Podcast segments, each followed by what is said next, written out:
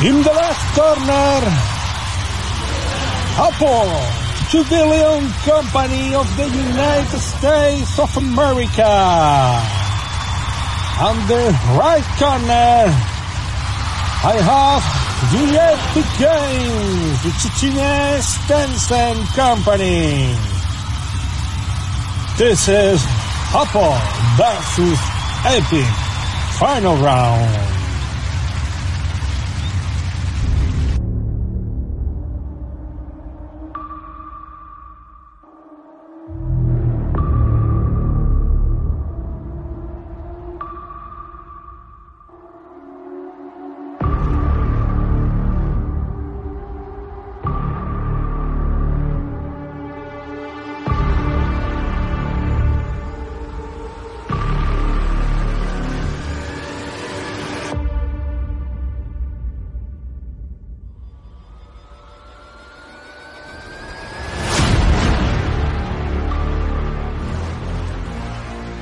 Cuestión de minutos, el hashtag Free se volvió trending topic en las redes sociales como Twitter.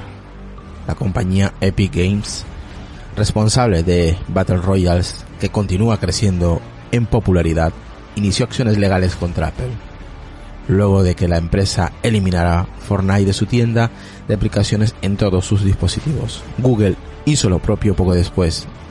Para entender la cronología hay que ir un poco más atrás.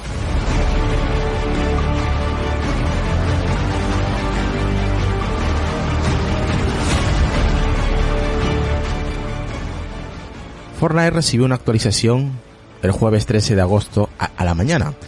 Entre algunas otras cuestiones, el parche servía para introducir las mega rebajas, un descuento permanente de un 20% de las compras dentro de Battle Royales. Esto pues no es una oferta, son nuevos descuentos disponibles en todo momento. Nos encanta poder ofrecerlos y seguimos trabajando por los intereses de todos los jugadores de Fortnite. Eso fue lo que explicó el anuncio oficial en la propia página web del videojuego.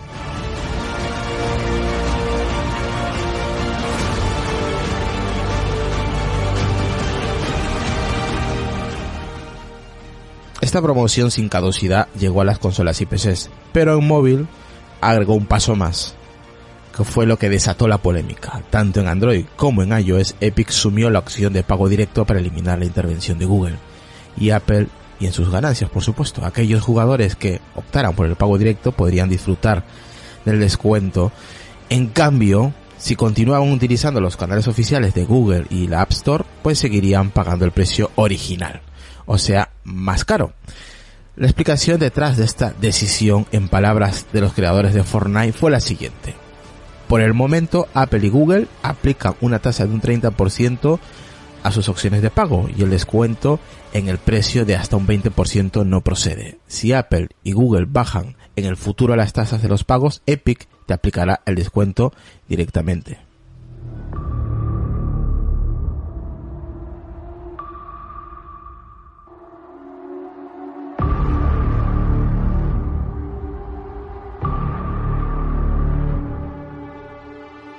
La respuesta de Apple y Google no se hizo esperar, por supuesto. Fortnite fue eliminado completamente del App Store, lo que provocó el nacimiento de la campaña Free Fortnite.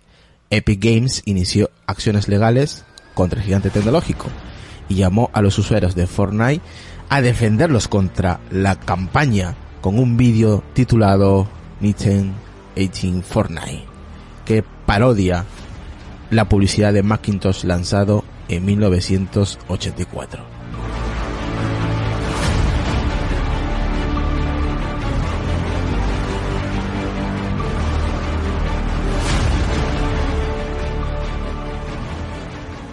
En un comunicado oficial, Apple aseguró que hará lo posible para remediar la situación con el estudio, pero que no será de ningún tipo de arreglo especial. Epic ha tenido aplicaciones en la App Store por una década y se ha beneficiado de su ecosistema, incluyendo sus herramientas, pruebas y la distribución que Apple le prevé a todos los desarrolladores, aseguraba en el comunicado.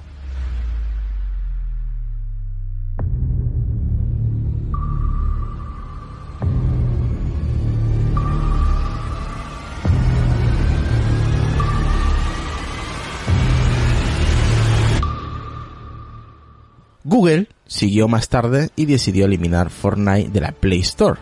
Un representante de Google explicó en el, al sitio de Verge que las medidas se tomaron porque pues Epic Games violó los términos y condiciones a los que se apegaban todos los desarrolladores que tenían apps en su tienda y tal como comentaron desde la propia Apple, pues sin embargo los usuarios pueden descargarse el título desde cualquier navegador en Android, por lo que el golpe no es tan grande.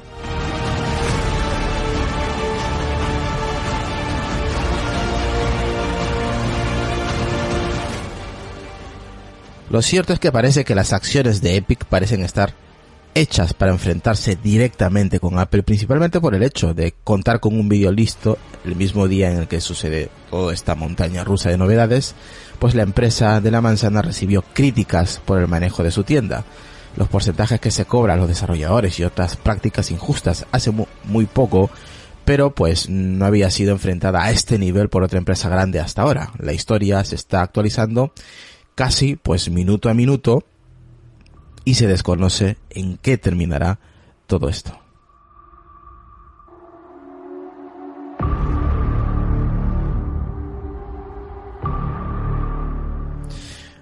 Hoy en Apelianos, Epic Games versus Apple. Comenzamos.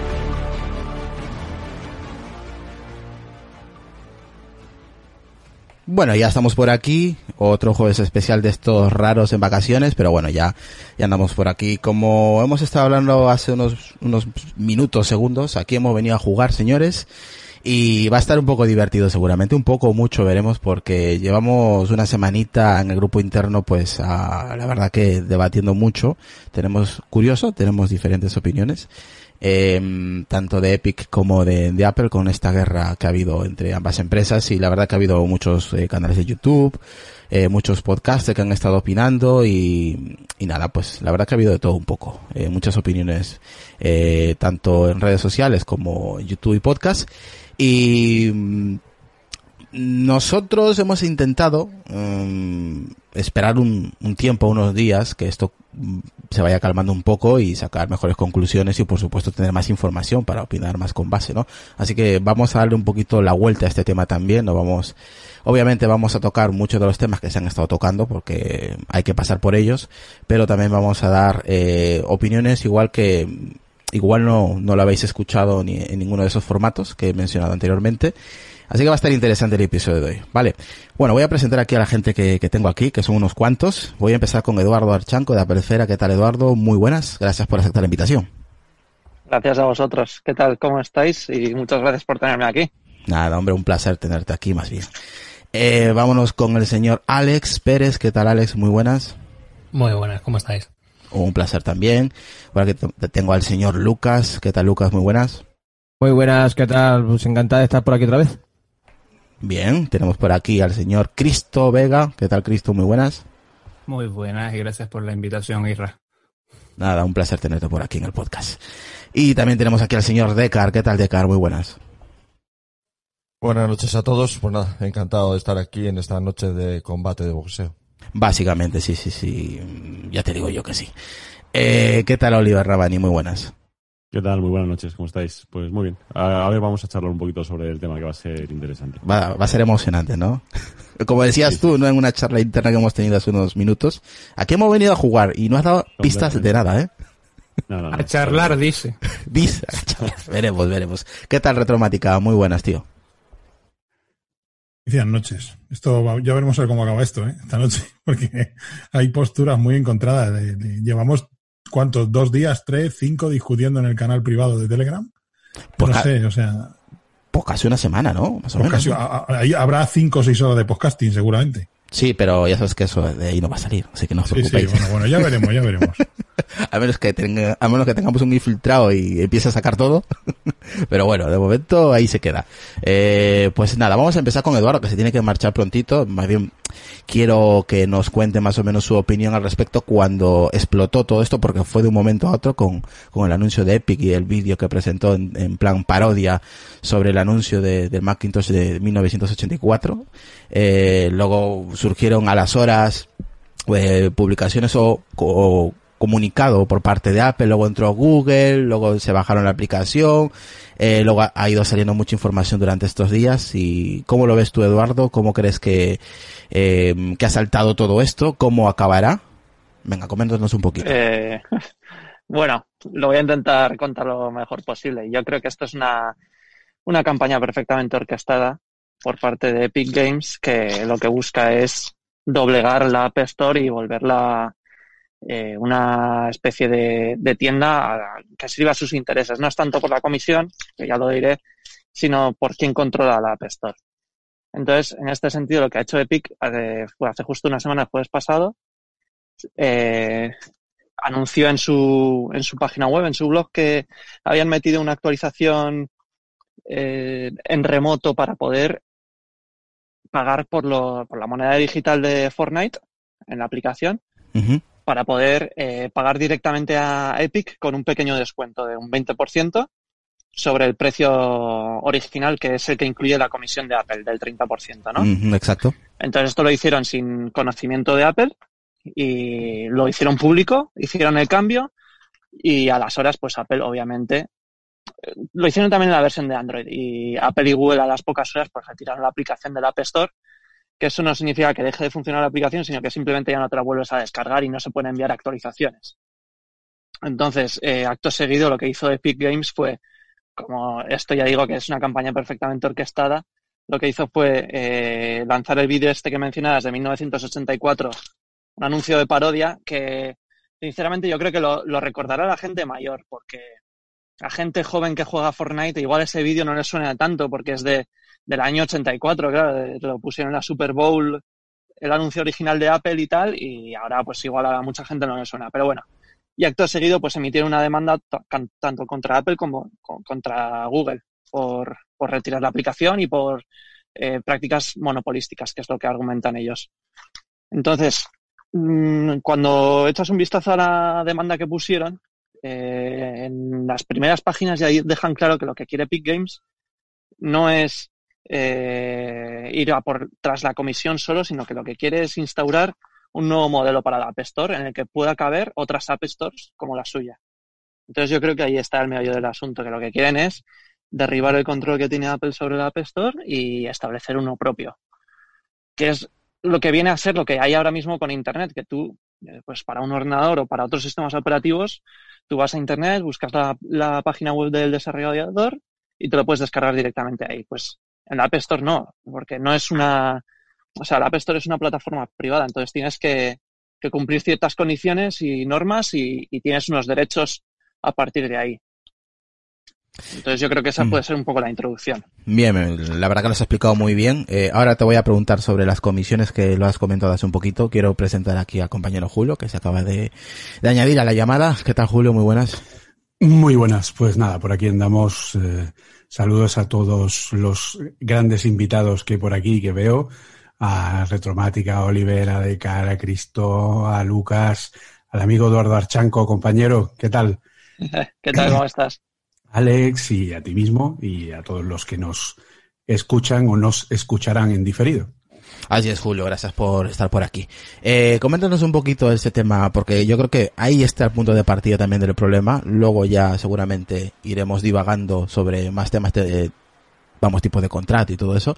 Así que, Eduardo, coméntame un poquito sobre el tema de la, del 30%, esta comisión que, que tiene Apple con Epic. Bueno, hay que decir que la, la comisión del 30% aplica solo a bienes o servicios digitales, o sea, no, no aplica a bienes o servicios físicos. Tú cuando compras una, un, un, producto en la aplicación de Amazon o reservas un hotel a través de Kayak o una de estas aplicaciones, pues obviamente Apple no, no recibe nada a cambio, porque es la norma que ha establecido. Entonces, si tú compras cualquier cosa digital, como por ejemplo la moneda digital de, de Fortnite, pues sí que está sujeto a la comisión. En el caso de las suscripciones, cuando superan el año, esa comisión se reduce al 15%. Y desde un punto de vista global, el 86% o 84, no sé, un 80 y pico por ciento de las aplicaciones no pagan ningún tipo de comisión. Las únicas que pagan son un, eh, un 16% de las aplicaciones totales, que son las que contribuyen a, digamos, a las arcas de la App Store. O sea que no son todas las aplicaciones que pagan el 30%, me estás diciendo. No, no, no. Las gratuitas no tienen que pagar nada, por ejemplo. Las que no ven un juego que es gratuito absolutamente no tiene que pagar nada. Pero si dentro de ese juego tienes una eh, tienes que pagar por una expansión, pues esa expansión sí que sí que tiene esa comisión, sí que se le aplica. Pero siempre y cuando sean cosas que se van a disfrutar dentro del dispositivo. Y también muy importante, Apple no te impide tener un modelo de negocio fuera del App Store. ¿De acuerdo? Si yo quiero tener un modelo de negocio digital de, por ejemplo, el mismo negocio de las monedas del Fortnite, si yo quiero tenerlo por fuera del App Store, Apple me deja. Pero lo que no permite es que tú pongas llamadas a la acción fuera de lo que es el... O sea, la aplicación no puede tener ningún tipo de enlace de pulsa aquí para conseguir tal cosa, o en el caso de Spotify, pulsa aquí para suscribirte y que te lleve a la página de Spotify, ¿vale? Ese tipo de cosas son las que Apple no permite, pero tú puedes tener tu modelo de negocio fuera del App Store siempre y cuando desde la app del App Store no pueda saber un usuario que tú tienes un modelo fuera del App Store. Es lo que hacen, por ejemplo, Netflix y Spotify. Fortnite podría hacer lo mismo, es decir, vente a mi página web y te doy 10, eh, o sea, las monedas estas por 8 euros con un 20% de descuento. Pero no te lo puedo decir en la aplicación, como dice Julio. ¿Piensas que mm, el 28 de agosto puede sacar ya por completo a Epic? En este caso a, eh, Fortnite?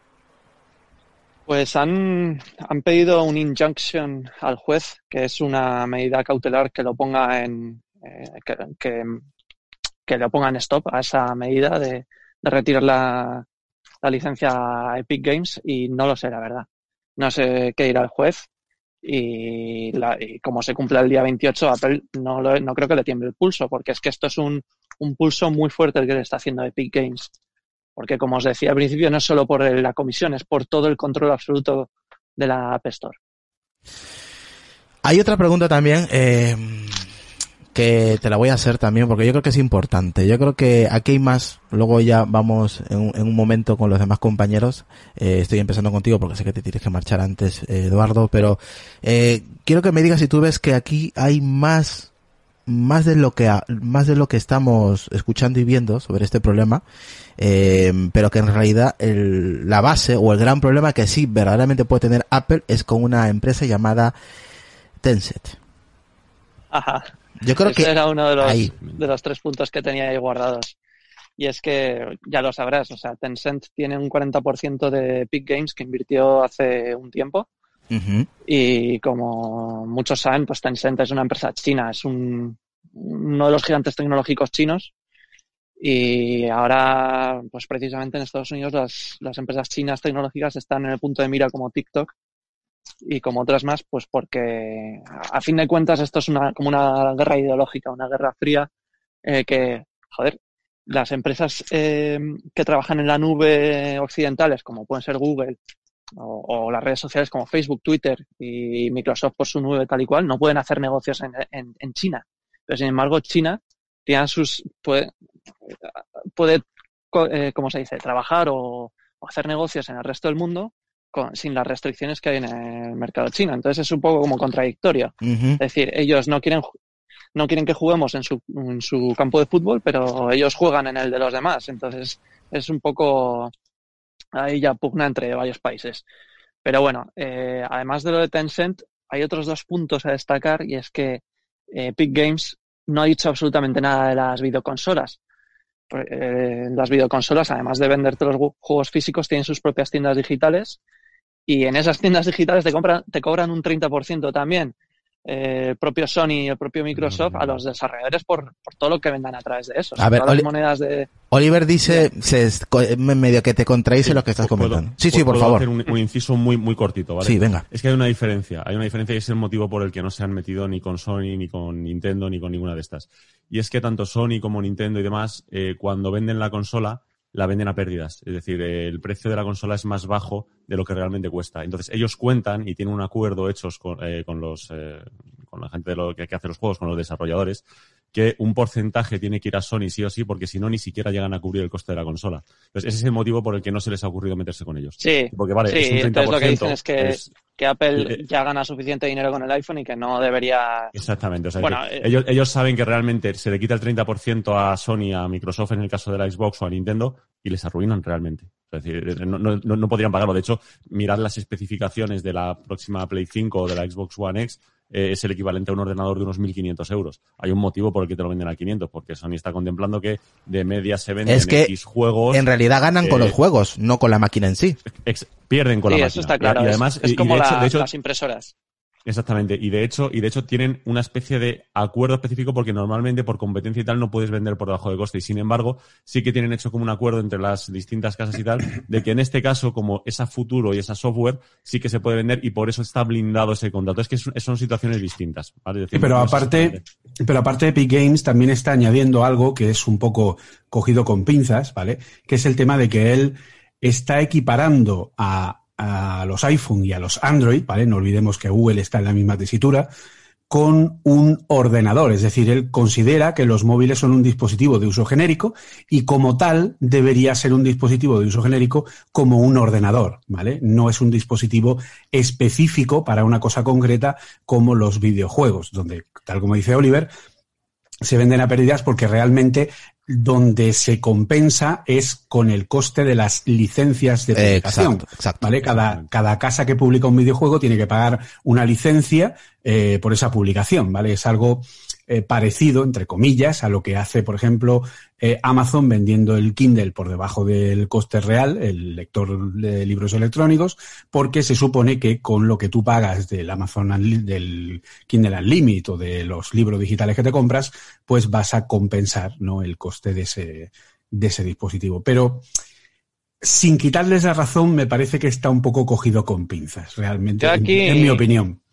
Añadiría dos cosas. La primera, y es que, ¿qué pasa? Que, que Epic Games decide a quién puede pagarle la comisión y a quién no en función de cómo le va el negocio a uno o a otro. O sea, tú has firmado un acuerdo, chato. O sea, tú lo, lo tienes que cumplir y si no lo cumples, pues atente, atente a las consecuencias.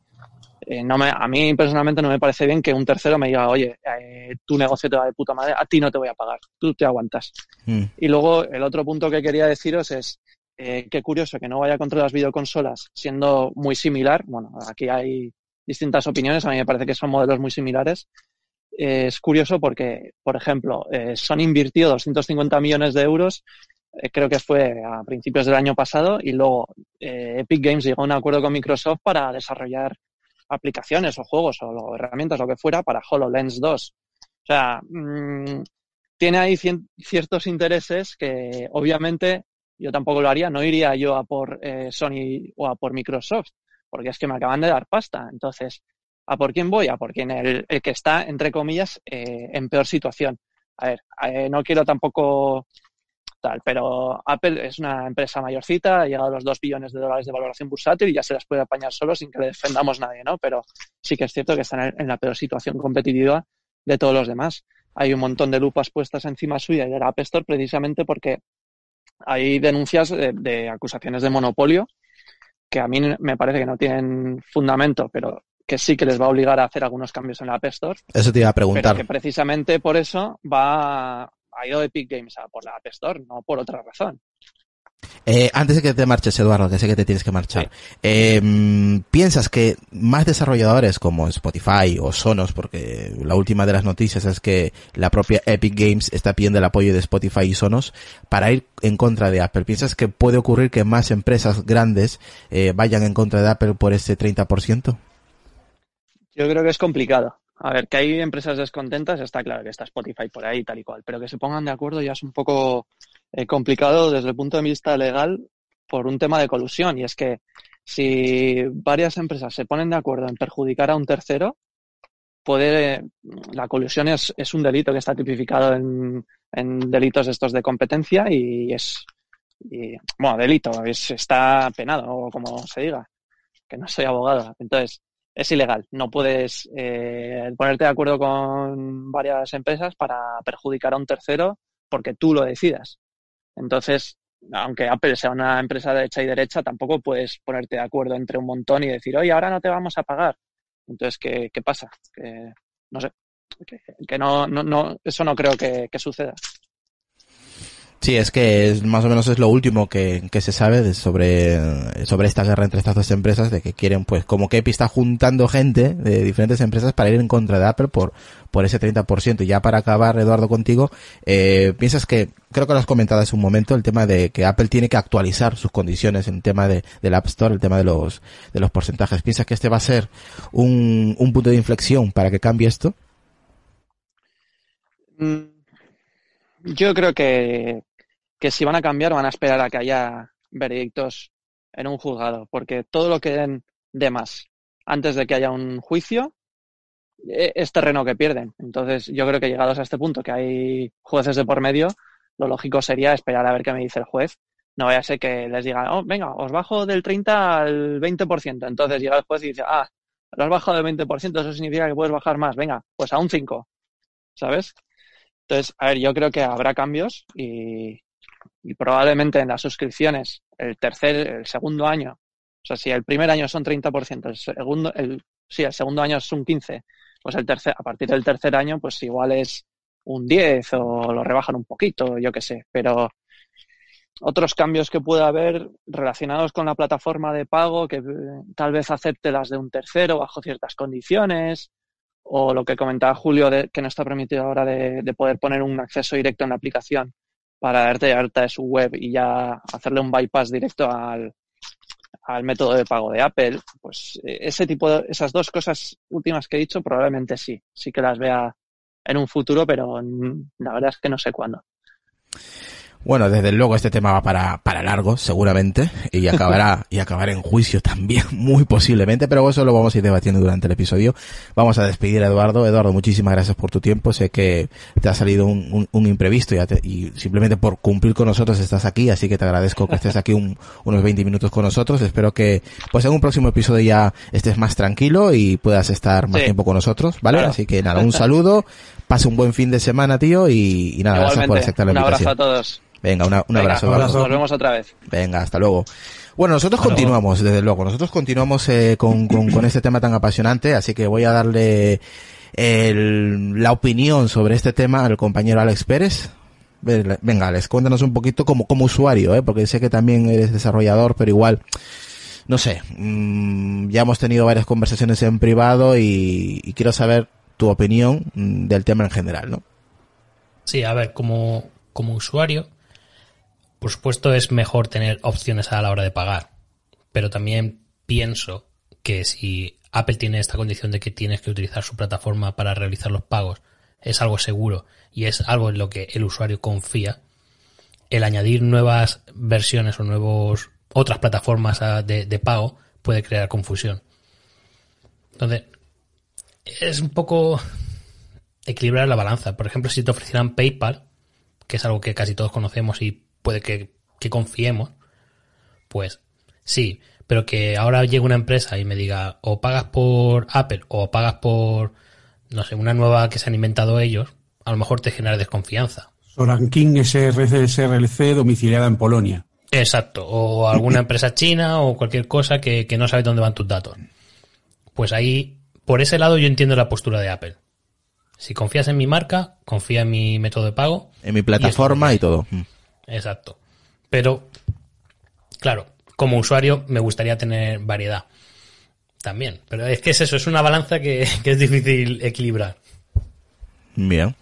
Eh, Cristo, venga, coméntanos un poquito que has estado calladito, obviamente escuchando opiniones varias, así que venga. Lo primero que creo que habría que hacer es separar la paja del trigo en el sentido de una cosa es la jugada de Epic, que creo que ha sido bastante, como dijo Eduardo, preparada, estudiada de marketing para lanzar el juego y a nivel usuario te diría sucia. A nivel empresarial yo creo que es una jugada un poco sucia, rastrera. Y otra parte sería la parte de, en el fondo lo que Epic plantea puede tener algún argumento de razón, etcétera, pues a eso ya creo que es el terreno que es más discutible por lo que han dicho, comisión del 30%, que luego Julio me corregirá, se baja al 15 cuando llega el primer año. Solo en suscripciones. Solo en suscripciones, pero bueno, podrían hacerlo de otra forma o mover ellos su, su terreno de juego, de diga, mira, tantos pavos al mes, lo hago vía suscripción, no sé, se me ocurre. Por ejemplo, así funciona Roblox. Roblox, tú puedes comprar las monedas del, del juego, los Robux, pero también te puedes suscribir al juego y eso hace que cada mes te den, pues creo que son 500 o 600 Robux Pues eso. eh, por esa suscripción. Y esa suscripción pasado el año sí es 85-15. Sin embargo, las compras integradas son 30%. Insisto, no nos olvidemos, exactamente igual en Apple y en Google. Y que yo creo que al final todo esto del tema de juicio, que sí estará muy bien, y bueno, tema monopolio en Estados Unidos, ya sabéis cómo es Estados Unidos con el tema del capitalismo y compañía, se lo van a tomar bastante en serio, pero donde creo que va a llegar todo esto, o que intentan que visualmente se llegue, es a un tema político de que se legisle. Y por eso están haciendo toda la parafernalia para que se vea, para que los dinosaurios del Senado se enteren de qué está ocurriendo y cuando vean la cantidad de millones digan, ostras, aquí hay que meter mano, aquí hay que ver qué pasa y qué tal, y no sé. Ahora lo debatiremos. Bueno, hoy voy, voy a ir con Oliver, creo que me dé una, una opinión de momento en global, luego iremos debatiendo y luego me voy con retro. Eh, venga, Oli. Sí, vamos a ver. Yo es que lo enfocaría todo esto de otra forma, muy distinta. Es decir, aquí no me parece que sea tan sencillo dar una opinión de lo que está pasando. Es decir, yo, yo os pondría un símil, que yo creo que es interesante. Yo creo que todos los que estamos aquí hemos visto Avengers, ¿verdad? Las pelis de, De Marvel, sí. y tal. Eh, Ir- te pregunto a ti, Irra, como puedo preguntar a cualquiera. ¿Te parece que George Brolin es una mala persona? Sí, es un hijo de puta, sí. ¿Sabes? ¿O te parece que Robert Downey Jr. es la mejor persona del mundo? Es un poco cabroncete, sí. Cuando no se droga. Y no, cuando quiero no- decirte, o sea, ¿te parece que Chris Evans es la representación de América? No, son actores. Son O- actores. obviamente, es ficción, lógicamente. Claro, pero a eso voy, a eso voy. Pero es que esto es igual. Es decir, si yo fuese Apple, habría tomado exactamente la misma decisión que ha tomado Apple. Si yo fuese Google, habría tomado exactamente la misma decisión que, eh, que ha tomado Google. Y si yo fuese Tencent, habría tomado exactamente la misma decisión que está tomando Tencent. Aquí, estáis aquí se está perdiendo la perspectiva de los números. No, no estamos siendo conscientes de los números que se están manejando. Es decir, aquí estamos acostumbrados a hablar de que Apple ha llegado al billón de dólares en- en- a los dos billones de dólares en bolsa y nos quedamos como que es un número grande y ya está. O nos estamos quedando con que Tencent gana en un año, como ha ganado de beneficio neto, 12.000 millones de pavos y nos quedamos en eso. Vamos a ponerlo en contexto, ¿vale? Eh, cuando en 2008 tuvimos la hostia esta enorme, ¿vale? Es decir, que la, que La se nos crisis. fue la economía a tomar por culo, es decir, básicamente. Y lo digo así pues, porque estamos en explícito. Cuando se nos fue la mierda y en España tuvimos ese rescate, no rescate, de no, no, real, me están rescatando, pero en realidad no, la cifra fueron 13.000 millones. ¿Vale? Es decir, y, y lo que gana Tencent en un año es, podría arreglarle la deuda española en Europa en un año, directamente. Eh, por mucho menos dinero de eso se abrió una, se abrió una guerra en Irak. ¿Vale? Es decir, cuando hay contratos en los que se está moviendo ese dinero, eh, hay vidas de personas que directamente no importan. Yo, yo, yo he estado, lo he comentado en privado, yo he estado en Mm. situaciones en las que en algunos contratos ha habido discusiones muy feas, en las que, sobre todo, esto suele ir más diferenciado entre orientales y occidentales porque no pensamos igual en, en esos términos, en los que perfectamente hay empresas que te dicen que si me puedo ahorrar 100 millones de pavos, si a mí palman 50 personas me da igual. Era exactamente lo mismo, ¿sabes? Es decir, a nosotros nos, chirría mucho y decimos, ¿pero qué cojones estás diciendo? Pero la realidad es esa. Entonces, decir que lo que ha hecho Tencent, Tencent es una jugada sucia, para nada. Es una jugada que yo habría hecho también como empresa. Es decir, Tencent está generando muchísimo dinero, dinero suficiente para que rueden cabezas, dinero suficiente como para levantar un país. Y si puedo intentar rascar un 3% de beneficios, lo voy a hacer. Evidentemente que lo voy a hacer. ¿Que te parece feo? Te jodes. ¿Me estás diciendo que este tema va más allá? Este tema Joder, va más, más allá, mucho no más allá de lo va que la, muchísimo más allá, es decir, de lo que la gente se piensa. Hombre, Totalmente. claro que sí, Sí, es decir, es es que no, tiene, no tiene nada que ver con Apple ni, ni con Google. Es decir, esto es Tencent con el baneo de WeChat, con la hostia que tiene ahora mismo montada Trump y con todo lo que hay alrededor. Olvídate que, es- que aquí hay pasta moviéndose que da miedo. Entonces, todo esto que se está haciendo, cada uno está actuando como se debe. No os penséis que esto va a llegar a juicio porque no hay forma de hacer un juicio de esto. Es, es que lo que, lo que se, se- se nos, se nos olvida es que ¿dón- ¿dónde hacemos el juicio? En Estados Unidos, vale, pero la resolución es para Estados Unidos y en Europa habrá otro y en que China ya- habrá otro. Es que esto ya pasó hace relativamente un par de meses con el tema de Ubisoft que quería demandar a una empresa china que le había plagiado el Rainbow Six y no podía traerlo a Estados No Unidos. puedes, no puedes. La única solución real en un caso de estos es un arbitraje internacional. Y para hacer un arbitraje internacional tienen que ponerse de acuerdo, en este caso Tencent, porque sería Tencent, con Apple para decidir quiénes van a ser los jueces de, de arbitraje, para decidir quiénes van a ser los entes privados que lo van a supervisar, qué normas internacionales de comercio. ¿Tú te crees que China va a hacer eso con Apple? A China le suda los China le suda los huevos. dinero. Es decir, es que, es Pasa. que esto no va por ahí. Es decir, es Exactamente. que esto es una película completamente distinta. Es decir, insisto, yo lo digo por experiencia propia, yo lo he dicho muchas veces. Yo no soy actor principal en la firma de contratos de esos números, pero sí participo viéndolos y teniéndome que tragar parte de esos contratos y sé cómo funcionan y sé cómo se solucionan muchos de esos problemas. En ningún caso se soluciona en un juicio. ¿Qué cojones? Es decir, ¿quién- ¿Qué juez te va a solucionar eso? Eso no se puede solucionar. Cuando hay tanto dinero, es decir, un juez te soluciona, pues bueno, una disputa que hay en la que hay, y fijaos que estoy diciendo como si fuese poco dinero. Patentes, por hay ejemplo. 100 millones de euros en juego, hay 50 millones, 10 millones que se han escapado por aquí, o un pleito por un delito que sea con lo que pasó, por ejemplo, con Volkswagen. Es decir, ahí puede meterse un juez y puede hacerlo.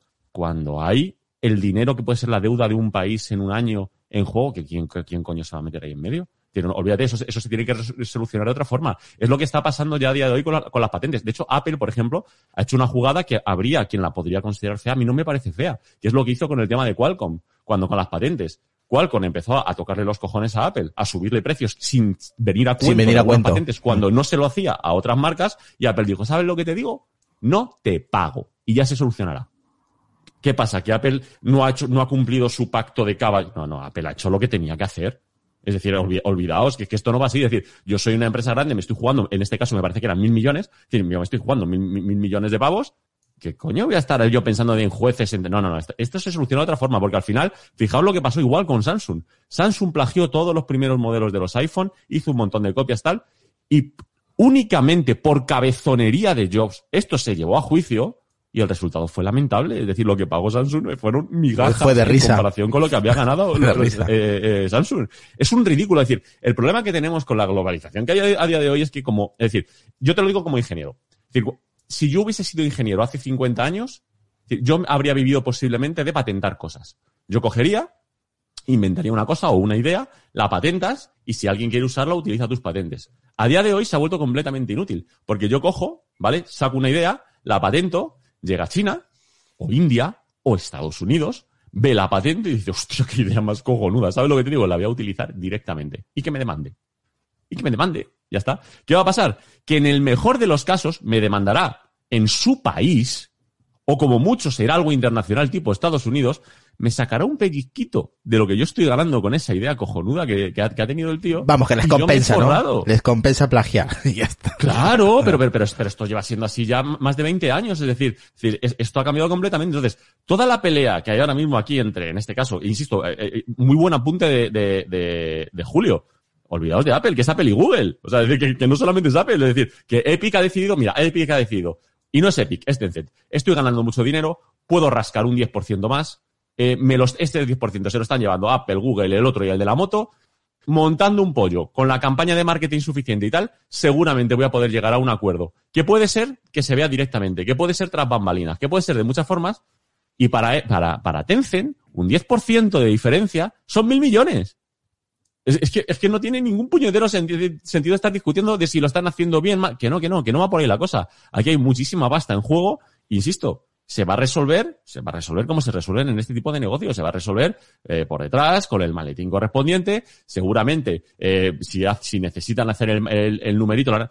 ¿Por qué os pensáis que han iniciado esto con Fortnite? Es decir, Epic, como bien ha dicho Eduardo al principio, esto lo tenía estupendo. Pero además estupendamente, les, es que, a ver, entiéndeme lo que quiero decir con esto. eh, a nivel empresarial, les aplaudo, tío. Tenían hasta preparado el Lo han hecho, de- lo han hecho de 1984. puta, a nivel Joder, lo han hecho empresarial, de puta madre, lo han hecho de puta madre. Las cosas ¿Y como por son. qué lo han hecho, por qué lo han hecho con Fortnite? Porque Fortnite está muerto.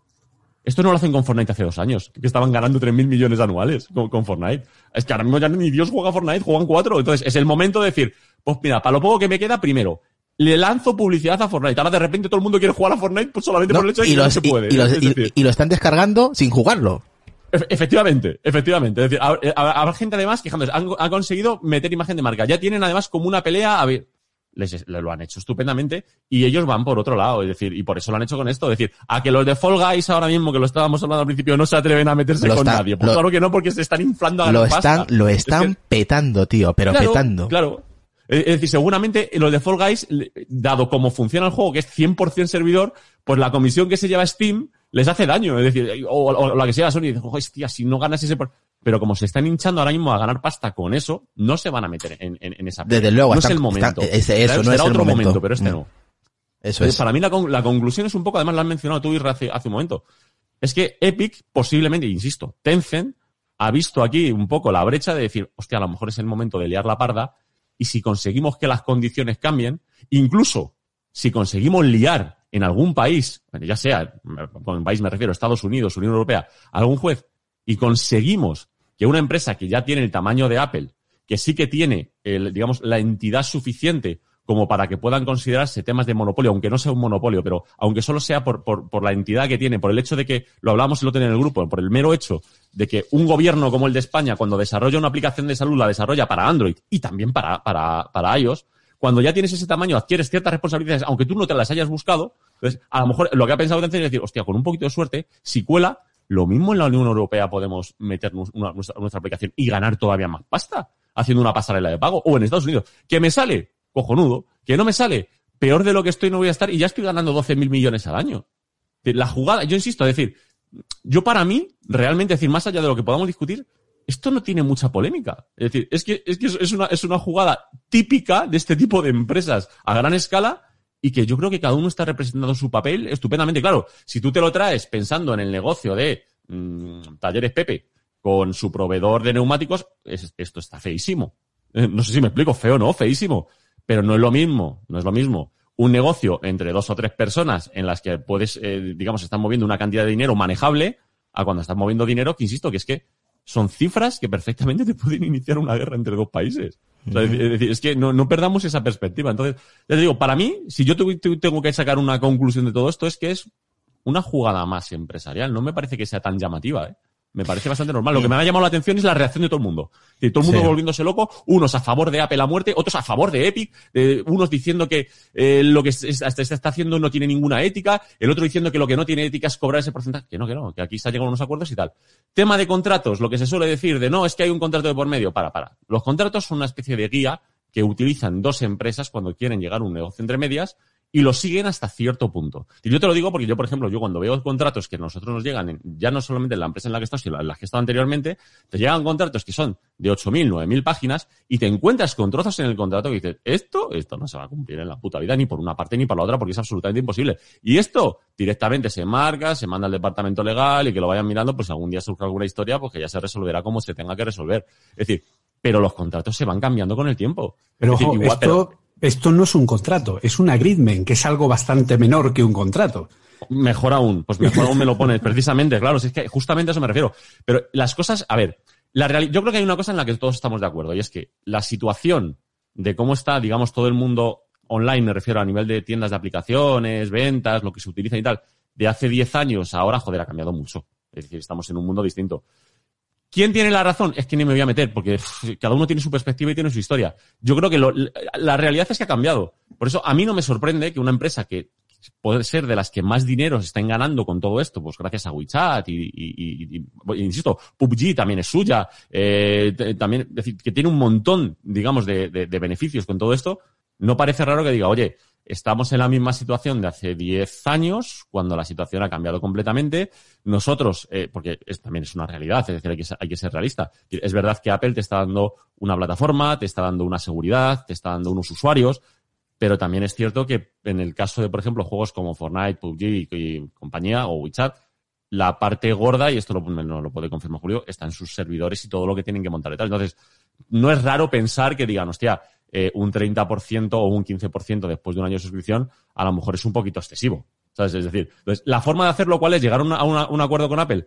Yo si fuese Tencent no lo haría, porque no lo van a conseguir. Porque Apple tiene el poder suficiente para decir, "Pues, mis huevos. Es decir, aquí tienes el Agreement, si no te gusta, vete a Android. ¿Sabes? Es decir, es- esa va a ser la contestación. Y lo mismo te va a decir Google. Que no te gusta el Agreement, pues búscate la plataforma esta de, de, Hua- de Huawei para instalar los, juegos- los juegos. Qué cabrón. Las- claro, tío, es, es que, esas- es que vamos a ver, es que insisto, no nos centremos solo en Apple, es que en este caso Apple y Google Sí. van de la mano. Es decir, es decir, Exactamente. eh, se han encontrado con la misma película. Es Pues, más, vamos a hablar tanto de Apple como de Google, aunque este sea un Sí, podcast de Apple, es que es así, sí, va, los dos. Es que, es, que, es, que, es que es así. Es decir, lo que más ha llamado la atención es el tema de, Apple, porque siempre causa más hype.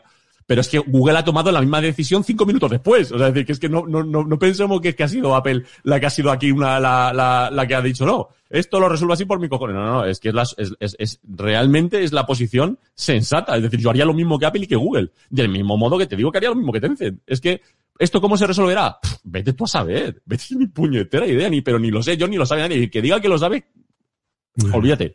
Olvídate, que no, que no, que no. Que esto, esto es, Vamos, es bastante impredecible. O sea, es decir, no, no tiene forma. Mira, para que nos pongamos en perspectiva, y es un poco dándole la razón a todo lo que está diciendo Oliver, o sea, para que os hagáis una idea, Epic Games en beneficios reportados en 2018 y 2019 está cerca de los 10.000 millones de dólares. Epic Games. Fortnite en 2018-2019 ganó en total, en las siete plataformas donde está publicado, 3.200 millones solo en compras de skins, o sea, lo que es V-Bucks, ¿de acuerdo? 3.200 millones. De esos 3.200, 1.200 son solo en la plataforma de Apple, en iOS. Por lo tanto, el 30% son 420 millones que se ha llevado Apple a la saca por, y lo digo así, por no hacer nada. Porque el juego, tú si yo tengo una aplicación, tengo un juego, yo lo cuelgo en el App Store y el App Store hace de CDN, hace de red de distribución de contenido de mi aplicación o de mi juego y se descarga de ahí. Y entonces Apple me puede decir, oye, es que tú estás usando mis redes de contenido y estás usando mi red de distribución y por eso yo te cobro el 30% por la venta de la aplicación. Y dices, vale, ok, pero unas monedas que están dentro del juego que no son nada, ni suponen nada, es que no tiene sentido. Bueno, eso lo dices tú. Igual para Apple no. Igual a Apple no, le es supone no otra tiene cosa. sentido. Es que no hay, o sea, desde un punto de vista técnico, no hay ningún tipo de gasto que le suponga a Apple las monedas o cualquier tipo de contenido integrado dentro de la aplicación. Eso no es más que la consecuencia de un modelo obsoleto que hace 10 años decidió hacer este tipo de compras integradas para poder compensar las aplicaciones que son gratuitas. Entonces, cuando una aplicación es gratuita, si se monetiza a través de publicidad, Apple no se lleva nada. Si se monetiza a través de, de compras integradas dentro del propio, de la propia aplicación, Apple se lleva un 30%. Pero hace 10 años, ese 30%, esas in-apps purchases, que es lo que ha seguido hasta hoy día, eran trozos de tu aplicación. Tú ponías la aplicación y la, digamos, como que le ponías diferentes niveles. Y tú lo que hacías era desbloquear esos niveles, ¿vale? Los consumibles tuvieron su boom mucho después. Las moneditas, los V-Bucks, todo ese tipo de cosas. Y ahora tienes que tener en cuenta que Apple declara 420 millones. Es decir, para que nos hagamos una idea, Fortnite ha ganado en dos años más de lo que ninguna película de Hollywood ha recaudado en toda su historia. ¿Vale? Que es Avengers Game, que es la película que más taquilla ha hecho. Y Fortnite gana más dinero que eso. ¿Vale? Entonces, claro, Apple se está llevando 420 millones por simplemente obligar a que se use su pasarela. Entonces, ¿que Apple no se tiene que llevar nada? Desde mi punto de vista, creo que sí se tiene que llevar algo, porque obviamente ellos ponen la plataforma y te traen los usuarios. Pero que eso suponga un 30%, Mm. no me... Sí. Bueno, Eso yo creo que a es- las alturas a las que Sí, estamos. eso, eso es Pero- debatible. Pero el esto es algo porcentaje. que viene de hace 12 años, o algo, algo menos, porque las compras integradas tar- tardaron un poco más en llegar, y se ha arrastrado hasta ahora. Y como era algo muy bueno y muy bonito, pues, bueno, han aguantado hasta que han podido. Y yo fíjate lo que te digo. creo que Apple lleva ya como dos o tres años así, diciendo, a ver lo que aguanto. Hasta que salte alguien y diga, ¡ah! Se me ha acabado el chollo, ya voy a tener que cambiar. Pero eso sí, Apple no va a cambiar sin patalear, obviamente. ¿De acuerdo? Entonces, pero esto al final va a caer. Y caerá, pues a lo mejor, con una reducción de la, del porcentual, como ya hubo con el tema de las suscripciones, ha pasado un año, con una, eh, con una porcentualidad progresiva, por ejemplo, si tú ganas hasta X dinero es el 30 y si vas ganando cada vez más, ese porcentaje se va reduciendo para que la mordida no sea tan grande y sea equivalente y a las empresas que ganan más dinero les compense el estar o el seguir estando ahí sobre la plataforma de Apple. No sé cuál será la solución o no, pero sé que esto va a hacer que Apple cambie y que empiece a ganar menos. Pero claro, yo no puedo hacer ni, ni yo, o sea, una empresa no puede cambiar de la noche a la mañana. Apple no puede decir, pues venga, eh, voy a ser bueno, venga, ahora el 15%. No, hay unas cuentas, hay unas previsiones, hay unas previsiones de ingresos, etcétera. Esto no se puede cambiar de la noche a la mañana. Hay que hacer nuevos cálculos, hay que hacer eh, cuentas de compensaciones, hay que ver de dónde vas a sacar el dinero que vas a dejar de ingresar por un lado para que entre por el otro. O sea, necesitas eh, una planificación de, lo que es eh, ingresos de la empresa para en un momento determinado poder decir, vale, ahora sí me puedo permitir poner la comisión a un 15 o un 10 o hacerla progresiva o ya veremos lo que pasa y puedo compensar de las gallinas que entran por las que salen. ¿Vale? En ese sentido, funcionaría. Vamos. Porque además, no olvidemos, ¿vale? Con esto ya termino, no olvidemos que, como ha comentado Oliver, también el tema de Google, que lo había comentado yo antes, ¿vale? Pero para que nos pongamos en perspectiva, Google sí permite las llamadas a la acción en las suscripciones. Es decir, en Google, en Android, Spotify, Netflix, cualquier otro servicio, puede poner una ventana de navegador emergente hacia su modelo de pago sin pasar por Google Play. Google te deja. Lo que no te deja es que vendas compras integradas, que vendas moneditas y no les des a ellos el 30%. Lo, lo que le pasa a Apple, lo mismo. Porque al final, ¿qué es lo que quiere Epic Games? Lo que quiere Epic Games y lo que quiere, no Epic Games, lo que quiere la industria en general de grandes empresas que dependen en mucho de tanto de Google como de Apple, lo que quieren es que Apple, o sea, iOS y Android, pasen a tener un modelo de ordenador en el que igual que yo en el Mac tengo la tienda de Epic Games o tengo Steam, pues yo pueda instalar como aplicación la tienda de Epic Games en mi dispositivo iOS o en mi dispositivo Android sin ningún tipo de problema, ¿vale? O cualquier otro, ¿de acuerdo? Eso es lo que quieren conseguir, que yo espero que no lo consiga, ¿vale? Bueno. Eso es el objetivo final. Bueno, vamos a presentar rápidamente a Carlos Castillo y nos pasamos con Retro. ¿Qué tal, Carlos? Muy buenas. Hola, buenas noches. ¿Qué tal estáis? Siento el retraso, pero bueno, no he podido entrar antes. La verdad es que es interesante lo que estás diciendo, pero yo creo que estamos equivocando el foco.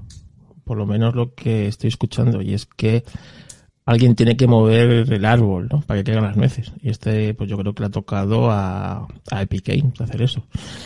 Y que también veo que en esto de la telefonía móvil, del, en, en esto de los teléfonos, de, informática, permitimos cosas que en otros ámbitos de la vida sería totalmente inasumible y descabellado. Y que cualquier compañía que fuera con ese camino estaría abocada al fracaso más absoluto. Y es que una compañía decida lo que puede estar o no puede estar en tu dispositivo que has pagado tú.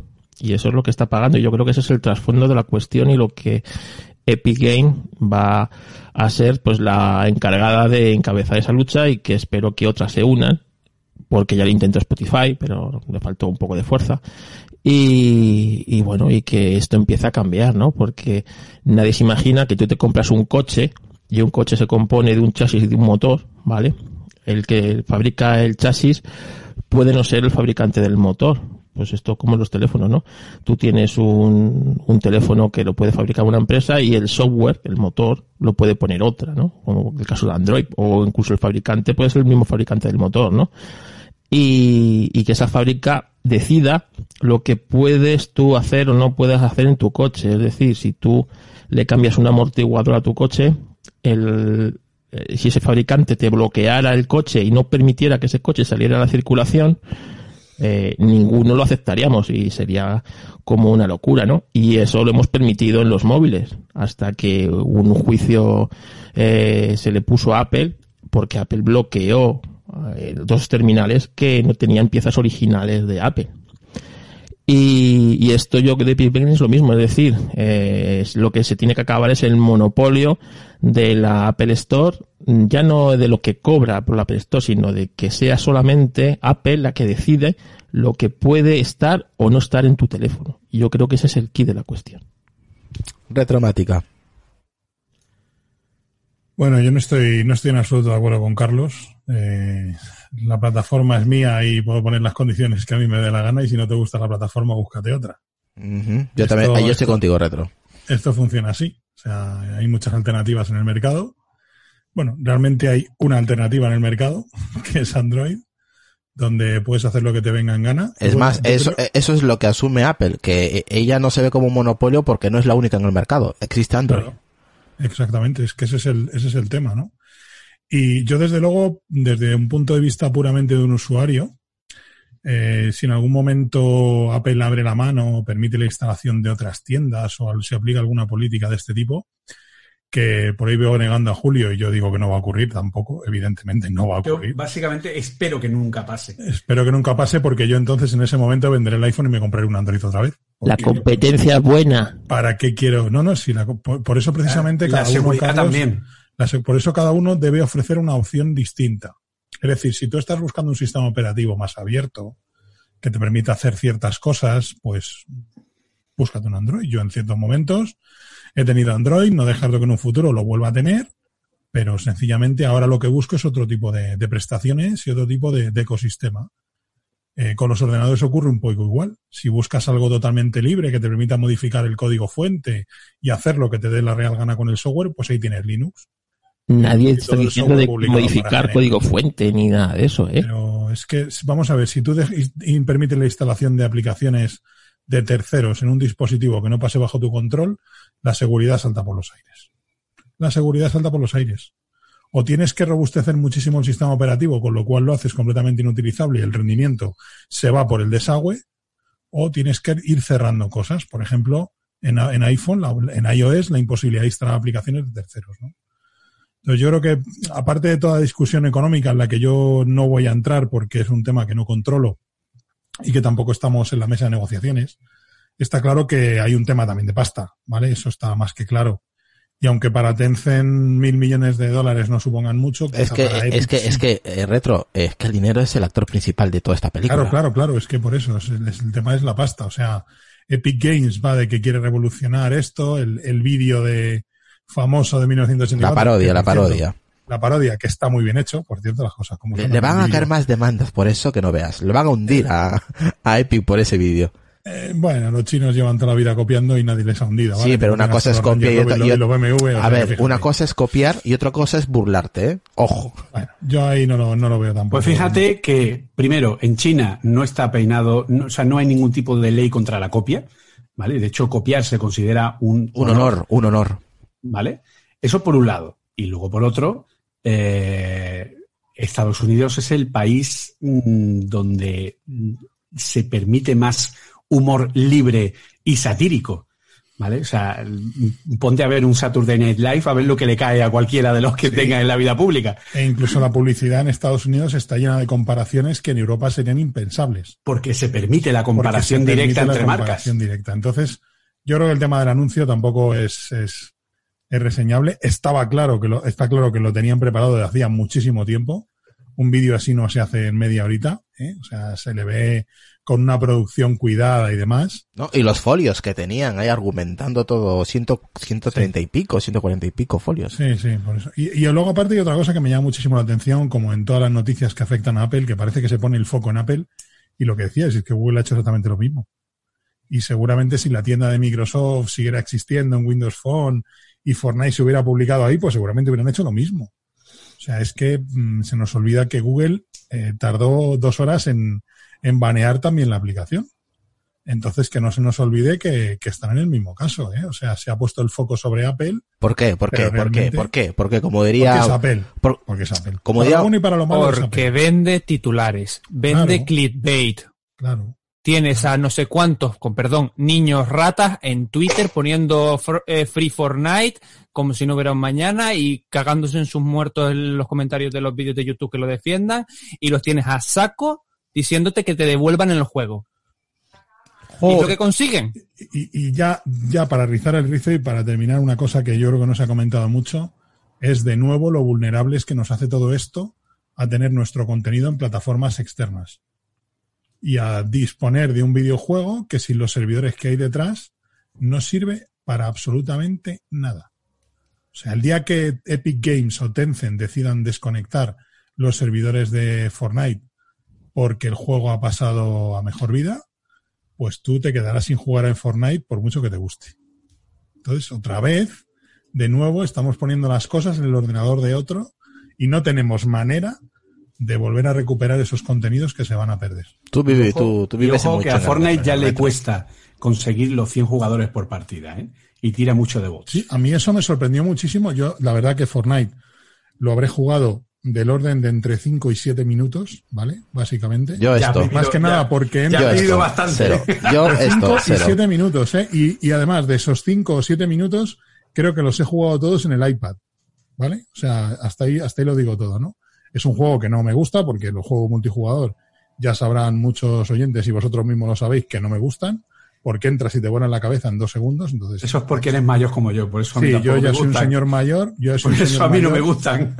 Y, y todo lo que tenga una resolución de más de 320 por 240, todos los juegos que sean más de 320 por 240, pues ya Son- son como que me marean un poco. Debe ser una cuestión de la, la, la presbicia. Pues, pues, pues. Oliver, Sí, sí. O- Oliver es de tu misma edad y le encantan esos juegos. Oliver, ¿eh? Oliver es un replicante, ¿vale? Ah, vale, vale, este vale. problema de salud que tiene realmente son ajustes de firmware que, que le hacen de vez en cuando. Es un replicante, ¿no? Oliver no es humano, básicamente.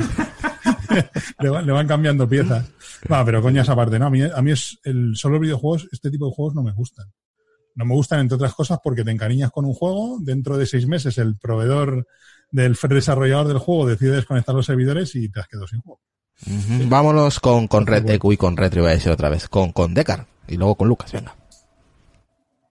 Bueno, pues, eh, después de escuchar tanto, la verdad es que muchas cosas de las que piensan ya las habéis dicho, ¿no? Entre ellas la- lo de que, yo fíjate, yo pensé lo mismo que ha ha dicho Oliver, eh, que lo del Fortnite era porque probablemente el juego estaba a la baja. Yo no estoy, yo no estoy tan atento como eso, pero me lo- fue lo primero que pensé, eh, sin estar tan informado como está él, ¿no? Pero fue lo primero que pensé con ese tema. Yo creo que, eh, el tema de, de Apple y toda su es- este, este ecosistema, evidentemente, eh, pues hombre, lo que habéis dicho, no hay muchos depredadores detrás. ¿Por qué? Porque es un negocio bimillonario y por lo tanto hay muchos depredadores detrás que, que quieren, como ha dicho pues a uno, pues eh, un 1%, un 2%, estamos hablando de millones y millones de euros, ¿no?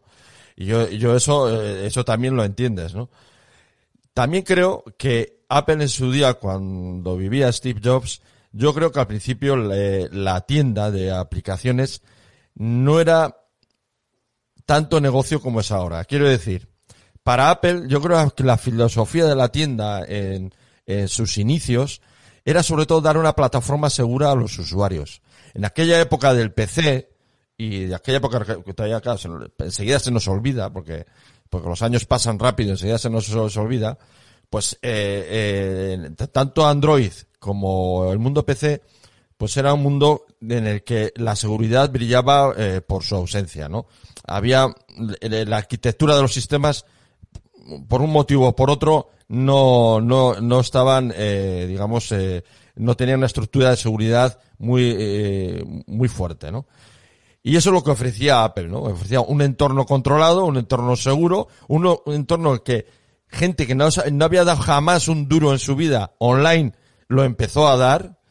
Y eso es un poco lo que eh, la idea inicial, yo creo, de la Apple de aquellos años, era eso, ¿no?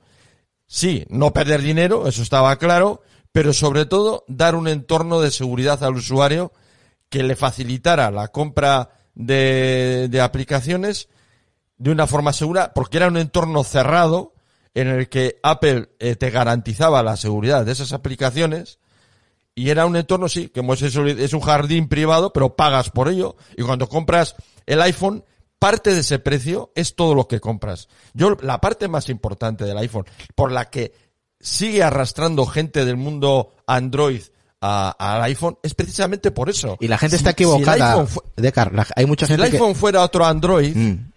no, no, no tendría la atracción que tiene. Hay mucha gente que está Tiene- ¿por qué tiene equivocada. Decar, hay mucha gente que está equivocada que piensa que porque compra el iPhone ya es, su- es suyo. Es de, es como Carlos, que siempre ha dicho, no, es que yo compro el iPhone es mío, de mí, de mi propiedad. No, Hombre, cojones. compras No, a ver, tú, no, tú, tú compras. No, o sea, no es de tu un- propiedad. pero tú compras Ay, un mío. iPhone. El iPhone es de tu, el iPhone es de tu, tu propiedad, pero el App Store no. No, pero El vamos a ver. servicio no. Lo decía Pero el otro día compras- alguien. El, el- el hardware es nuestro, el software no. Tenemos una licencia de uso. Mm. Pues yo, yo no opino como vosotros. O sea, realmente el que, el que compra sabe lo que compra. O sea, no somos niños. O no, o- o por mucho que vivamos en un mundo cada vez más infantil, pues eh, eh, no, no somos niños. Es decir, cuando alguien compra un iPhone, no solamente compra un determinado eh, eh, terminal con unas determinadas características físicas, sino que te- compra todo lo que trae con él. Y si el, y si el iPhone fuera un, un otro un entorno como eh, Android, por ejemplo, de ese mismo tipo, eh, eh, no traería esa atracción. ¿Por qué la gente viene al iPhone? Porque es diferente. Porque es diferente a- al otro mundo que, que mucha gente prueba y dice, bueno, ya me he cansado de esto, porque después de tanto probar y meter que me las aplicaciones, el otro, resulta que me han metido aquí no sé qué, voy, me paso al, al iPhone y me olvido de todo. Es, es, es que eso es el, eh, la- la- mucho de la atracción que tiene el mundo de, de Apple y del iPhone, ¿no? Yo, por una parte, yo creo que cada uno el que compra no es ningún niño, sabe lo que compra. Cuando compras un Android, es un Android y, y tienes acá, cuando compra un PC, es un PC y sabes lo que tienes detrás. Cuando compras una consola, es una consola y sabes lo que tienes detrás. Todo el mundo cuando compra algo sabe lo que compra. O sea, si no, no lo compres. Decir, es que cada uno tiene que saber lo- que compra. Y, sí, como crítica, yo como crítica personal, eh, a Apple, más allá de, de, de porcentajes, más allá de yo creo que la idea inicial de, del Apple Store no era tanto como es ahora que se ha convertido en un negocio eh, para Apple, yo creo que imprevisto, en cierta forma, eh, de éxito tremendo, y que, eh, eh, digamos que él, ella, ha retorcido, ha apretado mucho las tuercas intentando no solo el tema de la seguridad, ya lo, tiene, ya lo tienes hecho, pero está intent- ha intentado, o ya ha hecho, que el tema del dinero, tenerlo mucho más controlado, de tal forma que casi no hay escape para, eh, para un acierto, no sé. Mm, Creo que en su momento el negocio no era tanto el asegurar un entorno seguro y controlado para los usuarios, como ahora que yo creo que es más un negocio que, o sea, la, la parte de negocio ha sobrepasado a esa idea inicial. Vámonos con Lucas. Venga, Lucas. Creo que estabas moviendo la cabeza y diciendo, no, no, no, no, no, no. Vale, no estoy nada de- en muchos de los aspectos que ha comentado de Car, no estoy nada de acuerdo. La gente no sabe lo que compra. La gente ve el equipo y se la compra. No sabe ni lo que tiene ni dentro, ni toda la tecnología que lleva y color el iPhone, mucha- en muchas ocasiones es mero postureo. O sea, no, yo no estoy nada de acuerdo que la gente sabe lo que compra. Ni, ni mucho menos, pero para, para nada. Ni siquiera la gente que se compra Android, que se que piensa que un Android de 30 es lo mismo que uno de 800. Porque es un Android. Entonces, mm, la gente realmente no sabe lo que compra. Compra porque estamos en la era del consumismo y ya está. Y compra porque, uy, tú ha salido la equipo nueva y hace un año que salió la, la, la otra. Pues me compro la nueva y ya está. Y, y la otra, pues ya vieja, ya no me va a durar, ya no, ese ya no sirve para nada y tiene muchísima tecnología que puede durar muchísimo tiempo. Y con los ordenadores, todo eso pasa lo mismo. Lo que pasa que mm, con esto, pues bueno, el tema de Epic Games y tal, yo sí que estoy muy, muy de acuerdo con alguna de las cosas que han estado com- comentando los compañeros, ¿no? Eh, eh, con algunos de los aspectos que ha dicho Carlos también. El tema es que hay que sacudir el avispero y le ha tocado a, a Epic porque es fuerte y por muchas de, de las razones que está comentando Oliver Navani y, y Julio también, ¿no? O sea, un fuerte tiene que sacudir a otro. Lo que pasa que, claro, si llegan a un acuerdo o, o se soluciona de alguna manera, pues probablemente ni siquiera lo veamos, como ha comentado Oliver. Es que estoy bastante de acuerdo.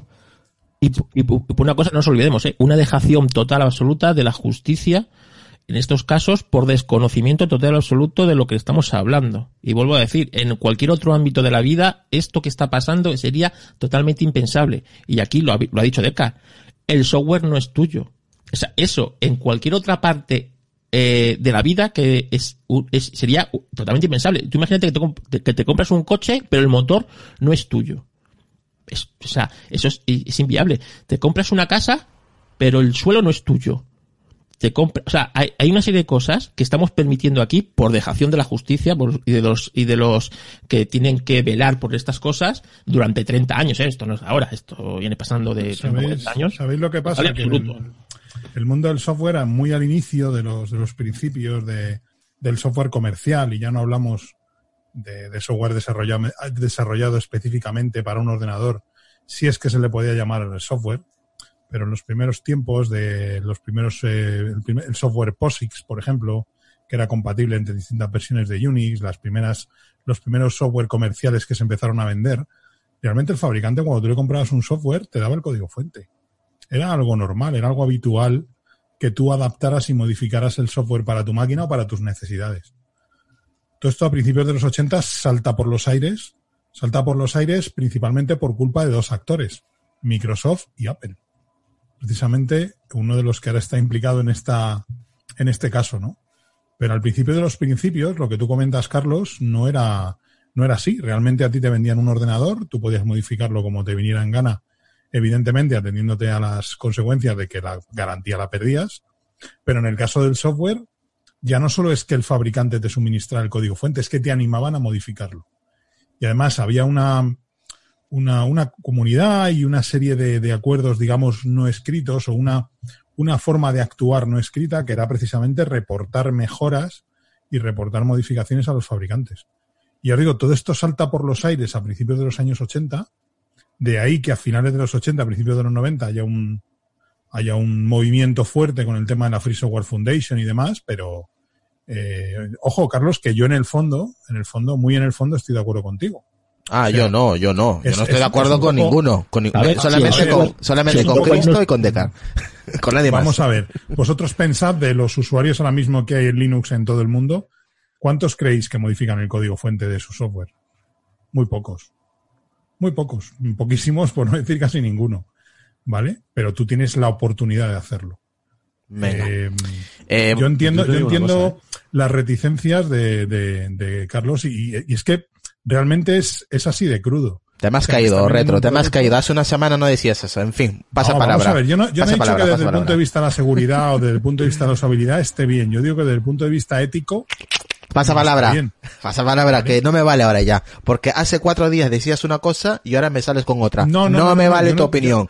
no, No, no, no, descartado. No, me me, estoy, vale. no, no, no me estoy, no me estoy contradiciendo. Sí. Yo no te estoy diciendo que éticamente o ¿Quieres que te busque el audio? mal. Y te lo pongo. Te busco el audio que Sí. has dicho todo, todo lo contrario de lo que estás diciendo ahora. Búscalo, búscalo, búscalo y lo pones. No, porque Búscalo ahora estamos grabando.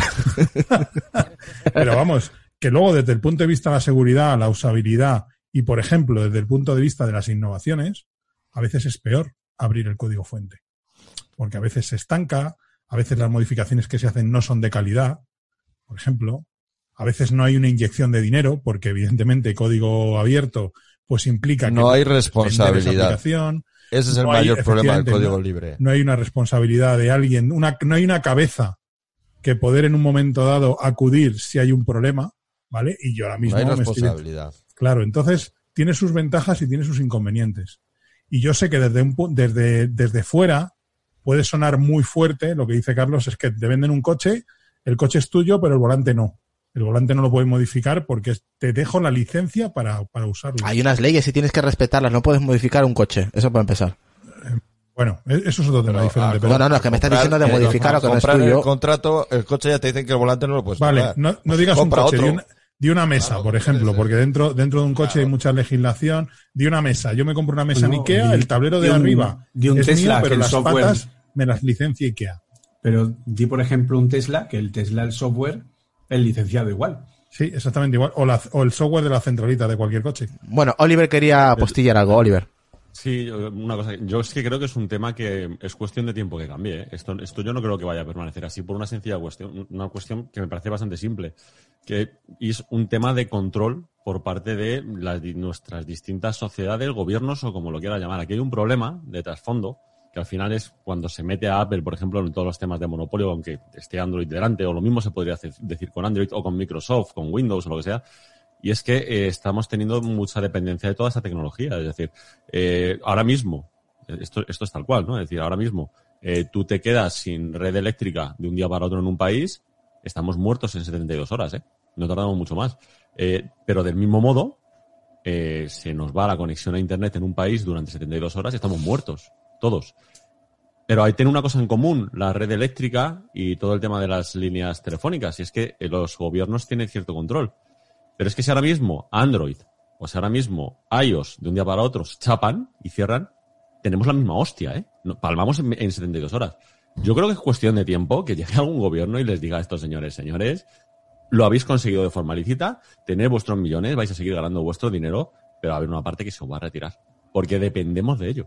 Estamos Es que- en el mismo caso de Huawei, pero a nivel más, más, Es que más esto- barato por casa. Es que esto, es, esto es- yo para mí, es, ya, ya os digo que estos son temas que a- los consideramos como inamovibles porque son temas, es decir, son tecnologías que las vemos todavía como recientes. No, no puede- muchas veces no perdemos esa perspectiva de que nos da la sensación de que siguen siendo superfluas. Superfluas mis huevos, ¿eh? Es decir, ahora mismo, tú- yo ahora mismo, para que os hagáis una idea, eh, con todo el, sabéis que estoy con el tema, todo el tema de bajas, papeleos Sí. y toda la Sí. historia. Es decir, si yo ahora, ahora mismo sin un smartphone no puedo gestionar eh, el tema de la seguridad social. Así de simple. Sea con Android o sea con, o, o sea con iOS. Da igual, cualquiera de los dos. No puedo hacerlo. Algunas de las cosas ahora mismo no puedo hacerlas ni con el puñetero ordenador. Tengo Vale. que hacerlo desde, desde un dispositivo móvil. Eh, ojo, ojo con eso. Es decir, es decir Ahora- ahora hay otro debate tener una ahí, ¿eh? dependencia real, ¿eh? Hay otro Tenemos debate una ahí. dependencia real. Con lo que es, es este rollo que se traen todas las compañías. ¿eh? Aquí, aquí, no hay, aquí no hay marcas, todas. Google, Apple, Microsoft, Facebook, Amazon, Tesla, todas. De decir, no, te licencios a ver lo que les dura eso. ¿eh? Yo no tengo claro que eso vaya a durar para siempre, ¿eh? ni muchísimo menos. Claro, claro, porque dependemos de ellos, ¿eh? Dependemos de ellos completamente. Oliver, es que hay en, en España, bueno, y supongo que en todos los países del mundo, hay una figura que son las empresas de infraestructuras críticas. Empresa de infraestructura crítica es las suministradoras de agua, suministradoras de electricidad, empresas químicas, empresas de energía, telecos, financieros, salud. Esas empresas de dentro de España, yo no conozco nada de la legislación de otros países y muy poquito de la de España, pero tienen, unos tienen que cumplir una serie de requisitos de seguridad que otras empresas no. Es decir, eh, Ventanas Pepe, que fabrica, que aunque venda 5.000 millones de euros en ventanas todos los años para viviendas, no tiene que cumplir las mismas eh, requisitos de seguridad en todos los aspectos que, por ejemplo, Repsol o Telefónica o el canal de Isabel II o el BBVA. Esas empresas están bajo una lupa especial. Y aquí lo que has planteado, y realmente es una cosa que yo no había reparado en ellos, que realmente estas empresas no están bajo el control de ningún gobierno. Al menos, al menos, eh, digamos, en su cara visible. ¿Vale? O sea, ni Apple, ni Google, ni Huawei, ni Samsung, ni ninguna de estas. Bueno, sea, vamos a ¿cómo es despedir al compañero Alex, que se tiene que marchar, y de aquí agradecer todo el trabajo que ha hecho con las traducciones. Así que, tío, muchísimas gracias. ¿eh? De nada, un placer. Espero Pasarlo que... bien. Ah, es una pena que te tengas que marchar, pero ya sabes, tema laborables es lo que tiene. Luego os escucho. Venga, tío, un Abrazo a abrazo. todos, chicos. Venga, un abrazo. A ver, eh, voy a abrir la caja de Pandora, si os parece, ¿vale? Eh, voy a comenzar con... Todavía no las has abierto. No, no, no, para nada, ya me conocéis. Aquí, si vamos a jugar, vamos a jugar todos, ¿no? Eh, Oliver, eh, yo creo que hay- ha habido mucho, de, pero muchísimo debate en Twitter, en redes sociales más que todo, con el tema del, del tema del incumplimiento de la regla, el contrato, gente que no tenía ni puñetera idea de qué va este rollo. Creo que nos expliques un poco este tipo de contrato, porque no es un contrato como el No. que dice voy a alquilar una casa, ¿sabes? Claro. Es totalmente Claro. diferente. Vamos a ver, lo primero que hay que entender, lo primero que hay que entender es que cualquier contrato, sea el de una casa, sea el de un- una multinacional o lo que sea, digamos que son una especie, vamos a, verlo como primero como un acuerdo al que llegan dos empresas intentando, y vamos a poner muy entre comillas, intentando cumplir las leyes correspondientes del país en el que estás, ¿vale? En el que vas a intentar cumplirlo. Tú cuando lanzas un contrato y lo pones a funcionar, eh, tú eres consciente, los equipos legales de ambas empresas son conscientes de que va a haber partes en el contrato que seguramente no están cumpliendo con alguna parte de la legalidad. La legalidad no a nivel con el Estado, que eso normalmente siempre intentan cumplirlo porque si no se les puede liar, sino entre ellos, en los acuerdos que están llegando. Entonces es cuando empiezas a plantear que puede haber partes de los contratos que aunque estén escritos, aunque sea un acuerdo firmado, no tienen por qué cumplirse. Yo siempre pongo un ejemplo, además es un ejemplo que lo pongo yo porque a mí me lo puso directamente un abogado hablando de unos temas laborales, es decir, eh, temas de empresas y demás, para que se entienda muy bien, es decir, es muy fácil. Yo ahora mismo a todos los que estáis aquí en el chat os puedo enviar por Google Docs, he firmado además con firma digital, un contrato con la membresía incluso del Estado, porque se puede hacer, diciendo yo, Oliver Al-Navani, eh, con DNI, bla, bla, bla, bla, bla, autorizo a Israel, autorizo a Cristo, a Lucas, a Decar, a, a Borja, a Carlos y a Julio César, para que me acuchilléis, para que me cortéis la yugular. Yo lo puedo poner, yo puedo hacer un contrato y os lo puedo mandar. Eso no significa que tú tengas eh, derecho a hacerlo. Es decir, aunque tú lo firmes y yo lo haya firmado también, tú vienes, me cortas la yugular y automáticamente te meten en la cárcel. Eso es lo que se llama, no es exactamente esta figura, pero en, en, otro supuesto, son los contratos en fraude de ley. Que tú puedes firmar un contrato, pero puede ser que lo que haya en ese contrato, aunque lo hayan acordado las dos partes, no esté acorde con la ley. Casos súper comunes a nivel laboral que suele pasar, es lo típico de los contratos temporales. Tú llegas a una empresa grande, te contratan y, te dicen, oye, no, primer año como contrato temporal y a partir de ahí ya veremos. Entonces, el primer año te contratan como temporal, estupendo. Segundo año te dicen, "Mm, la cosa no está del todo bien, oye, un año más como temporal, tú no te preocupes, te dan otro temporal. Y al tercero te dicen, oye, la cosa va estupenda, va ido muy bien, ya te hacemos fijo y tal. A los cinco años te echan, o, te- o hay, sucede algo con la empresa, o hay un acuerdo, o te tienen que revisar las condiciones, o lo que sea, y te dicen, no, eh, en el despido, su- suponed que es un despido, te dicen, no, eh, lo que te corresponden son los veintitantos días o los cuarenta, dependiendo del momento, de la situación y tal, por años trabajado que has estado indefinido son los últimos tres años. Nine. Cuando tú luego vas a la conciliación, tú puedes reclamar y decir, no señores, esta empresa no tiene derecho, porque hay empresas que dependiendo del tamaño que tienen, de sus beneficios y de cómo han funcionado, no tienen derecho a hacer contrataciones temporales. Entonces tú le dices al juez que está en la conciliación, yo lo que voy a reclamar no son los tres años de, de- de, digamos, de, para el finiquito, sino cinco, porque yo he estado cinco años. El juez hace así una, una búsqueda online que tienen ahí en un programita, mira y dice, hostia, pues es verdad, la empresa en la que estás no tiene derecho a, a temporales. Y en el momento, sin posibilidad de apelación y sin posibilidad de dar cuentas, automáticamente te cambian el finiquito y te ponen los cinco años. Y lo que se pone, lo que pone en el escrito es que, debido a un contrato en fraude de ley, esta persona no ha estado trabajando de forma fija durante tres años, sino durante cinco. ¿Vale? Eso da un poco de perspectiva de lo que pasa con los contratos. Es decir, tú puedes poner, con estos casos, eh, contratos que son. Es que esto es literal, es que te lo digo porque el, el último que yo he estado manejando para intentar enterarme de lo que estábamos haciendo en, una, en, en un proyecto eran como 8.000 páginas. ¿Tú te crees que en 8.000 páginas todo lo que hay ahí son cosas que realmente... Es, que es imposible, o sea, joder, o sea, es una, es una imposibilidad matemática, coño. O sea, es decir, no es posible decir, te encuentras cada barra basada metida dentro del contrato, que alucinas. O sea, tío, En algunos 8.000 casos- páginas, tío, confiésalo, vaya a construir la estrella de la muerte. ya te Con digo. 8.000 Bueno, páginas. hombre, si, si consideramos que tiene que ver con petróleo, pues sí, es la estrella de la muerte. o sea, se, se puede considerar. ¿no? Probablemente, Pero, sí. no, pero, pero, pero es verdad, o sea, es decir, un contrato de esos ronda, pues eso, es decir, yo por lo menos los últimos entre 6 y 10 mil páginas en, en lo mío, ¿vale? Que habrá otros que serán de otro tamaño o lo que sea. Es evidente ¿eh? que en eso hay, hay, hay cosas, hay copias y pegas. Hay cosas que no corresponden y, hay, otras cosas que están intencionadas. Y hay otras cosas que incluso están intencionadas en cuanto sale, llegan los dos equipos legales y dicen, venga, vamos a hacer como que esto no lo hemos visto ninguno de los dos porque esto es una estupidez. Y por supuesto, cuando te vas a meter con un tema de estos, a ver, es que no hay juez que sea capaz de manejarte bien una cosa así. En un país, para una cosa muy específica o para un punto muy específico, puedes sacarlo e intentar resolverlo. Pero en cuanto se meten dos multinacionales tochas a pelearse, la, solución va por otro lado. Es decir, es que no- de verdad que no hay forma.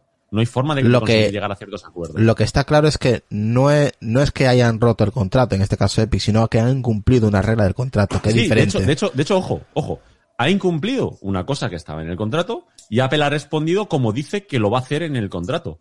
Pero eso no implica, eso no implica que esto lo llevan a juicio y en juicio puede llegar el juez. Imagínate que, que, oye, lo llevan a Estados Unidos y puede ser, e insisto, no estoy diciendo que lo vaya a hacer porque yo no soy juez, ¿vale? Pero te digo lo, cosas que pasan en este tipo de contrato. Te puede llegar el juez y te dice, ¿sabes lo que te digo?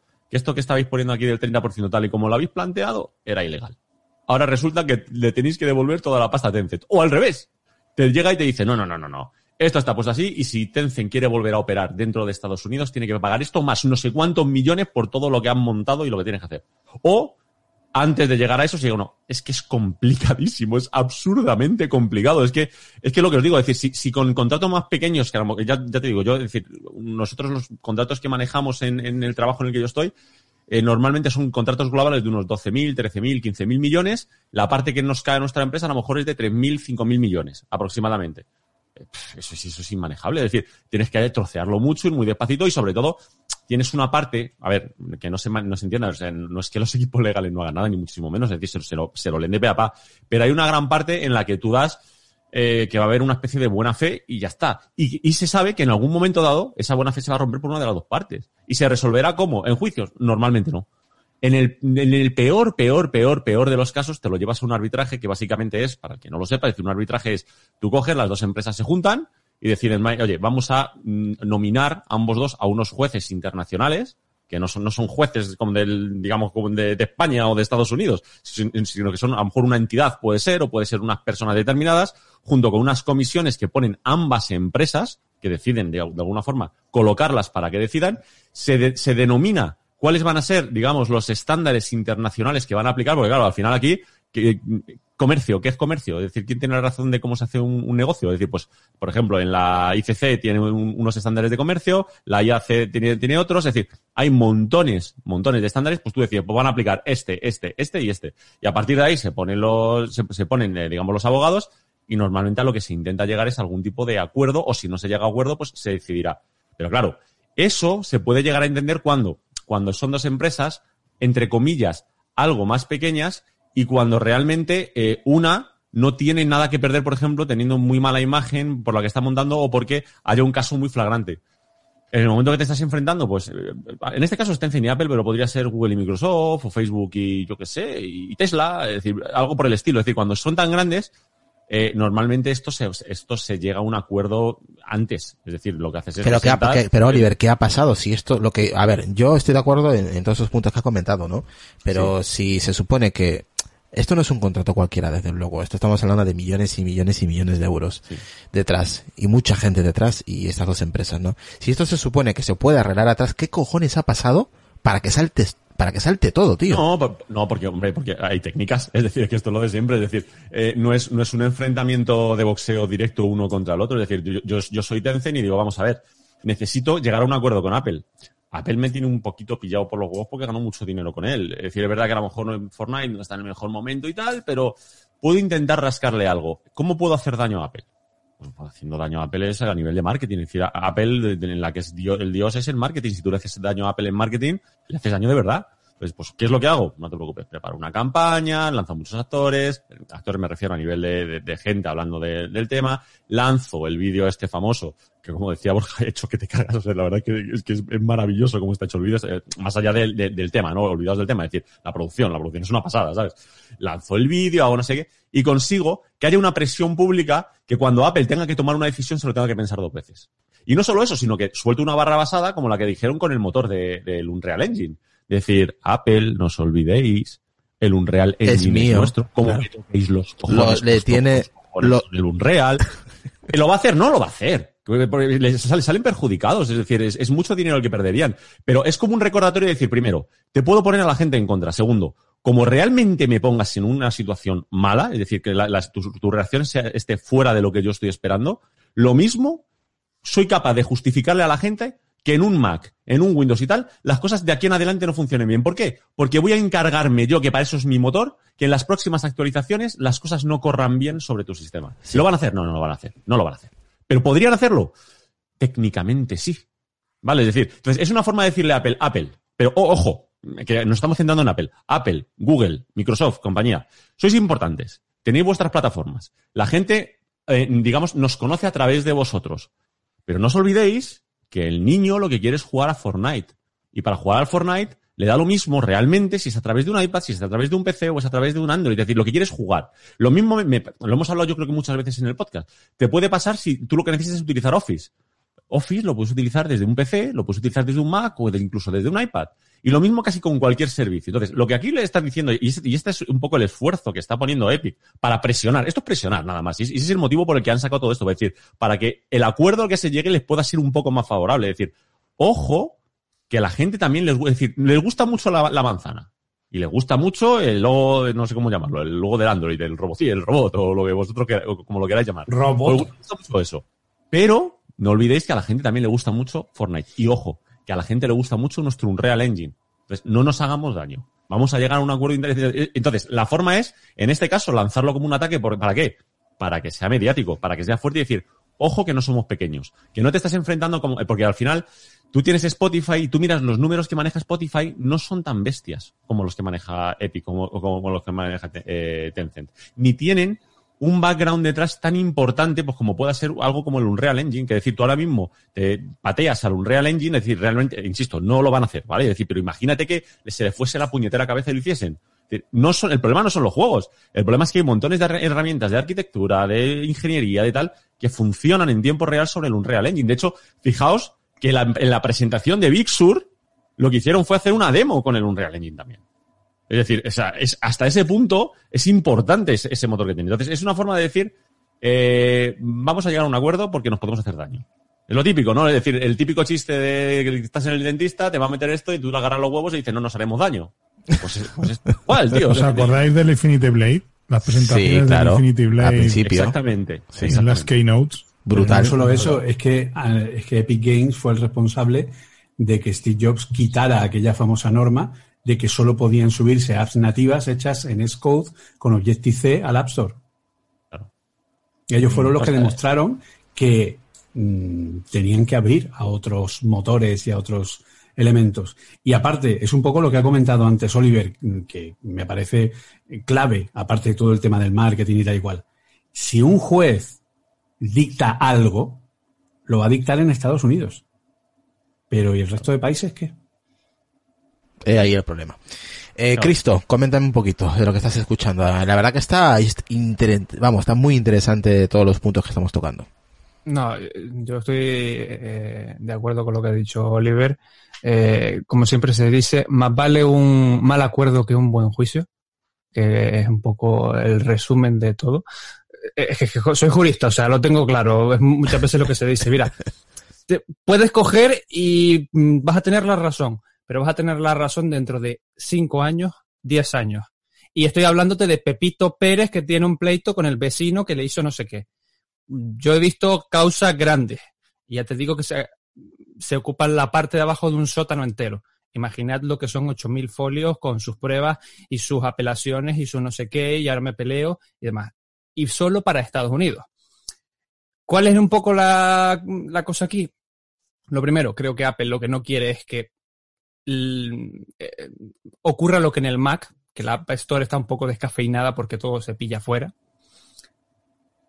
Por otra parte, la atribución que sea o la sentencia que sea, como dice Oliver, va a ser solamente en Estados Unidos, porque ahí el papel, como se dice, aguanta un poquito más, el tipo de contrato de allí le dan un poquito de manga ancha, en Europa, en España, por ser más preciso, sí que son más puntilleros porque ley de protección del consumidor, ley de protección de esto, ley de protección de lo otro, ahí en Estados Unidos son un poco más eh, Lola hilo, y al final esto es un acuerdo entre las dos.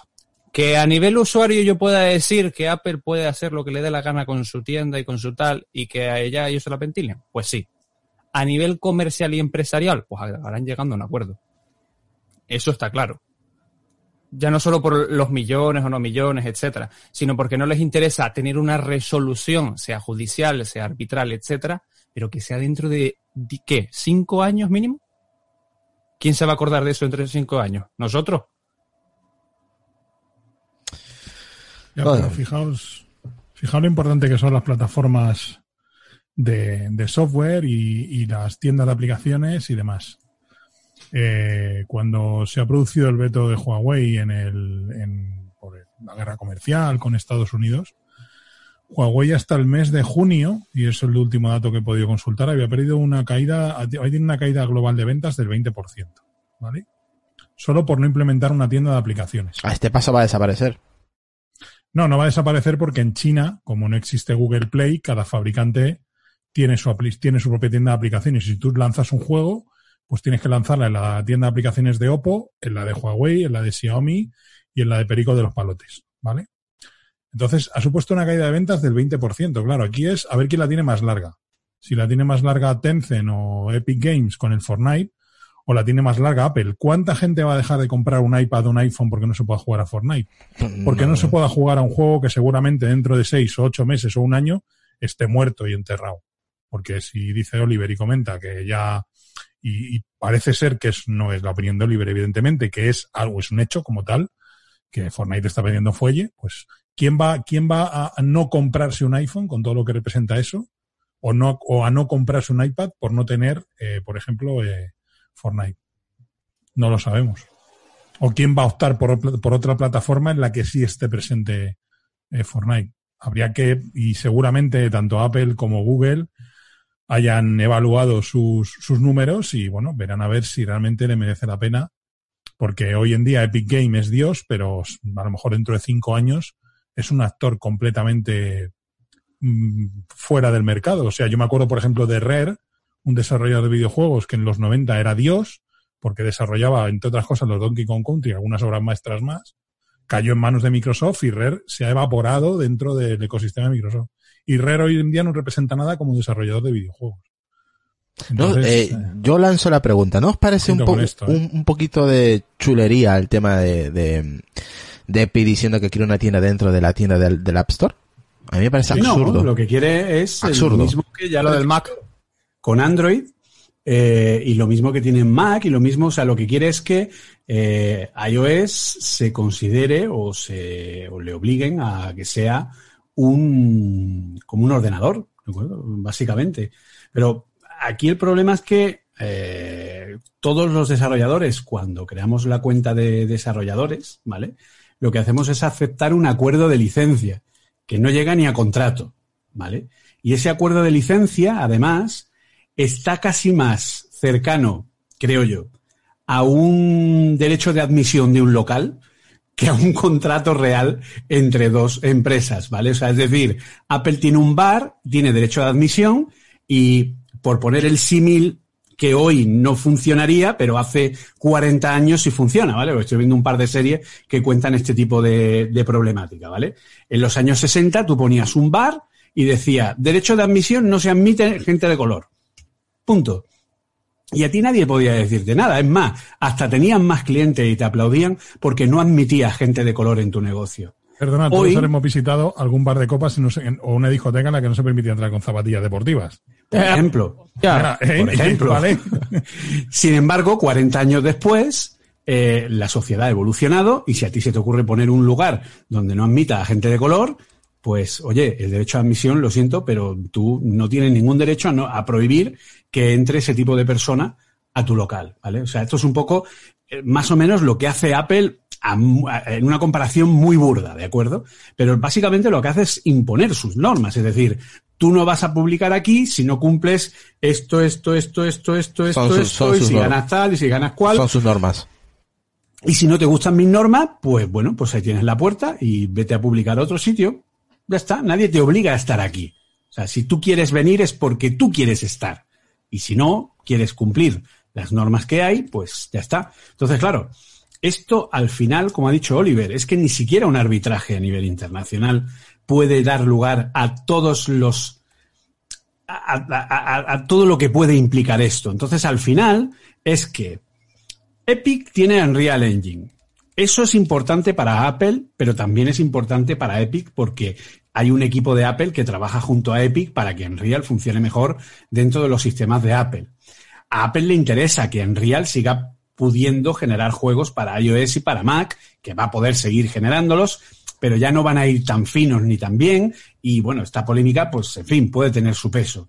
A Apple la mala publicidad le sienta muy mal, ¿vale? A Apple el hecho de que hablen mal de ellos, de tener un mal marketing, etcétera, eh, pues mm, le hace daño, ¿vale? Y, eso a Apple no le gusta. Apple quiere estar en paz con el mundo, ¿no? Digamos de alguna forma. Y cada vez que hay una polémica intenta solucionarla. Entonces, al final yo creo que esto, mm, si no está ya mm, la gente sentada, si no están Tim Cook y Tim Sweeney, los dos tines, eh, sentados ya llegando a un tipo de acuerdo, pues como el acuerdo que tienen firmado eh, eh, Tim Cook, bueno, Apple, con Bezos, con Amazon. Eh, Apple insiste en los juicios que todas las normas son iguales para todos los desarrolladores en el App Store, pero ah, resulta que no, porque Amazon tiene un contrato especial en el que Amazon cobra el 8515 desde el momento cero. No tiene que esperar un año para esa suscripción. A cambio de eso, consigue que Amazon eh, le deje vender a Apple directamente sus productos, siendo la propia Apple y no terceros. Pues eso, es- eso es un, eso es un trato especial, ¿eh? Ojo. Claro, pero insisto, eh, en fin, es mi gato y me lo mm, cuando quiero, entiéndeme. O sea, es mi tienda y yo acepto a quien quiera. Entonces, ¿es legal? ¿Es moral? Eh, pues a ver, son las normas de Apple. No, Si no Apple es, no es ético, ¿eh? No es ético eso, ¿eh? Pero son las normas de Apple. Si Apple quiere en un momento determinado que un determinado actor eh, tenga unas condiciones especiales, y te lo digo muy sinceramente, a mí me parece perfecto. Tú cuando vas a un banco con una nómina de mil euros, te trata igual que si vas con una nómina de 100.000. Exacto. O sea, si vas con una nómina de mil, te dan un boli para firmar que está atado con una cuerda. Qué mamones, ¿vale? qué mamones si sois, vas ¿eh? con una nómina de 100.000 pavos, te regalan un boli de Parker en una cajita muy mona. ¿vale? Qué cabrón. No hay nada de diferencia. Un cheque de 2.000 euros también. Te- te- Creo que no lo hubiera explicado mejor. Yo tampoco. Ni se me hubiera ocurrido. La parábola del boli y la cuerda. Totalmente. Lo voy a poner de Todavía cuña. mando al boli ese, todavía no mando al parque. Ay, cuenta razón en tan pocos segundos, de verdad. Eh, que yo creo que efectivamente Apple y Epic al final llegarán a un acuerdo en el que Epic tendrá unas condiciones especiales y eso será un primer paso para, eh, para que bueno, haya determinados actores realmente importantes dentro del App Store, ¿vale? Los que les regalan el boli, la, pluma estilográfica, ¿no? No usan el boli Bic mm, atado con una cuerda, eh, pues que tengan determinadas condiciones especiales. Y a mí me parece perfecto, porque yo, si gano 3, 5, 6, 10 mil euros al año en el App Store, ¿vale? Pues yo soy un actor pequeñito y entonces pues yo, y además no tengo posibilidad de tener una, eh, una infraestructura financiera a nivel internacional para poder gestionar el cobro en 156 países diferentes, ¿vale? Entonces yo, pues bueno, lo que me cobra Apple a mí me parece bien, y lo digo sinceramente, a mí el 30% yo no tengo ningún problema con él, me parece más que justo. Yo, yo, Ahora- yo no, yo ahí no estoy de acuerdo. Yo creo que eso debería, Ahora, debería yo- actualizarse. No, no, o sea, yo te lo digo sinceramente. Yo, dadas las capacidades y las posibilidades de negocio que Apple me da a nivel internacional, el 30% y las gracias van también con el 30%. Sí. O sea, para mí, ¿vale?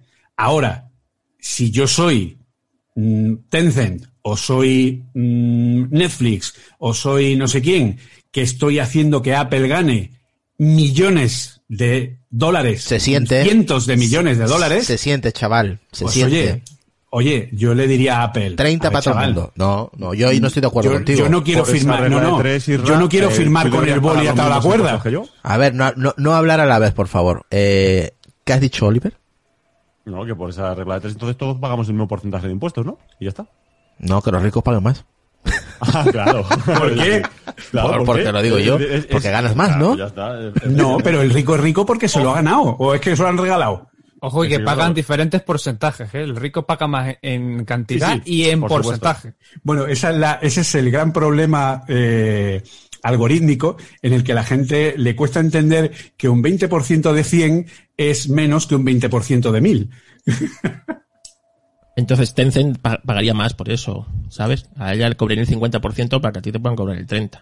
Un No, sistema sí. de tramos.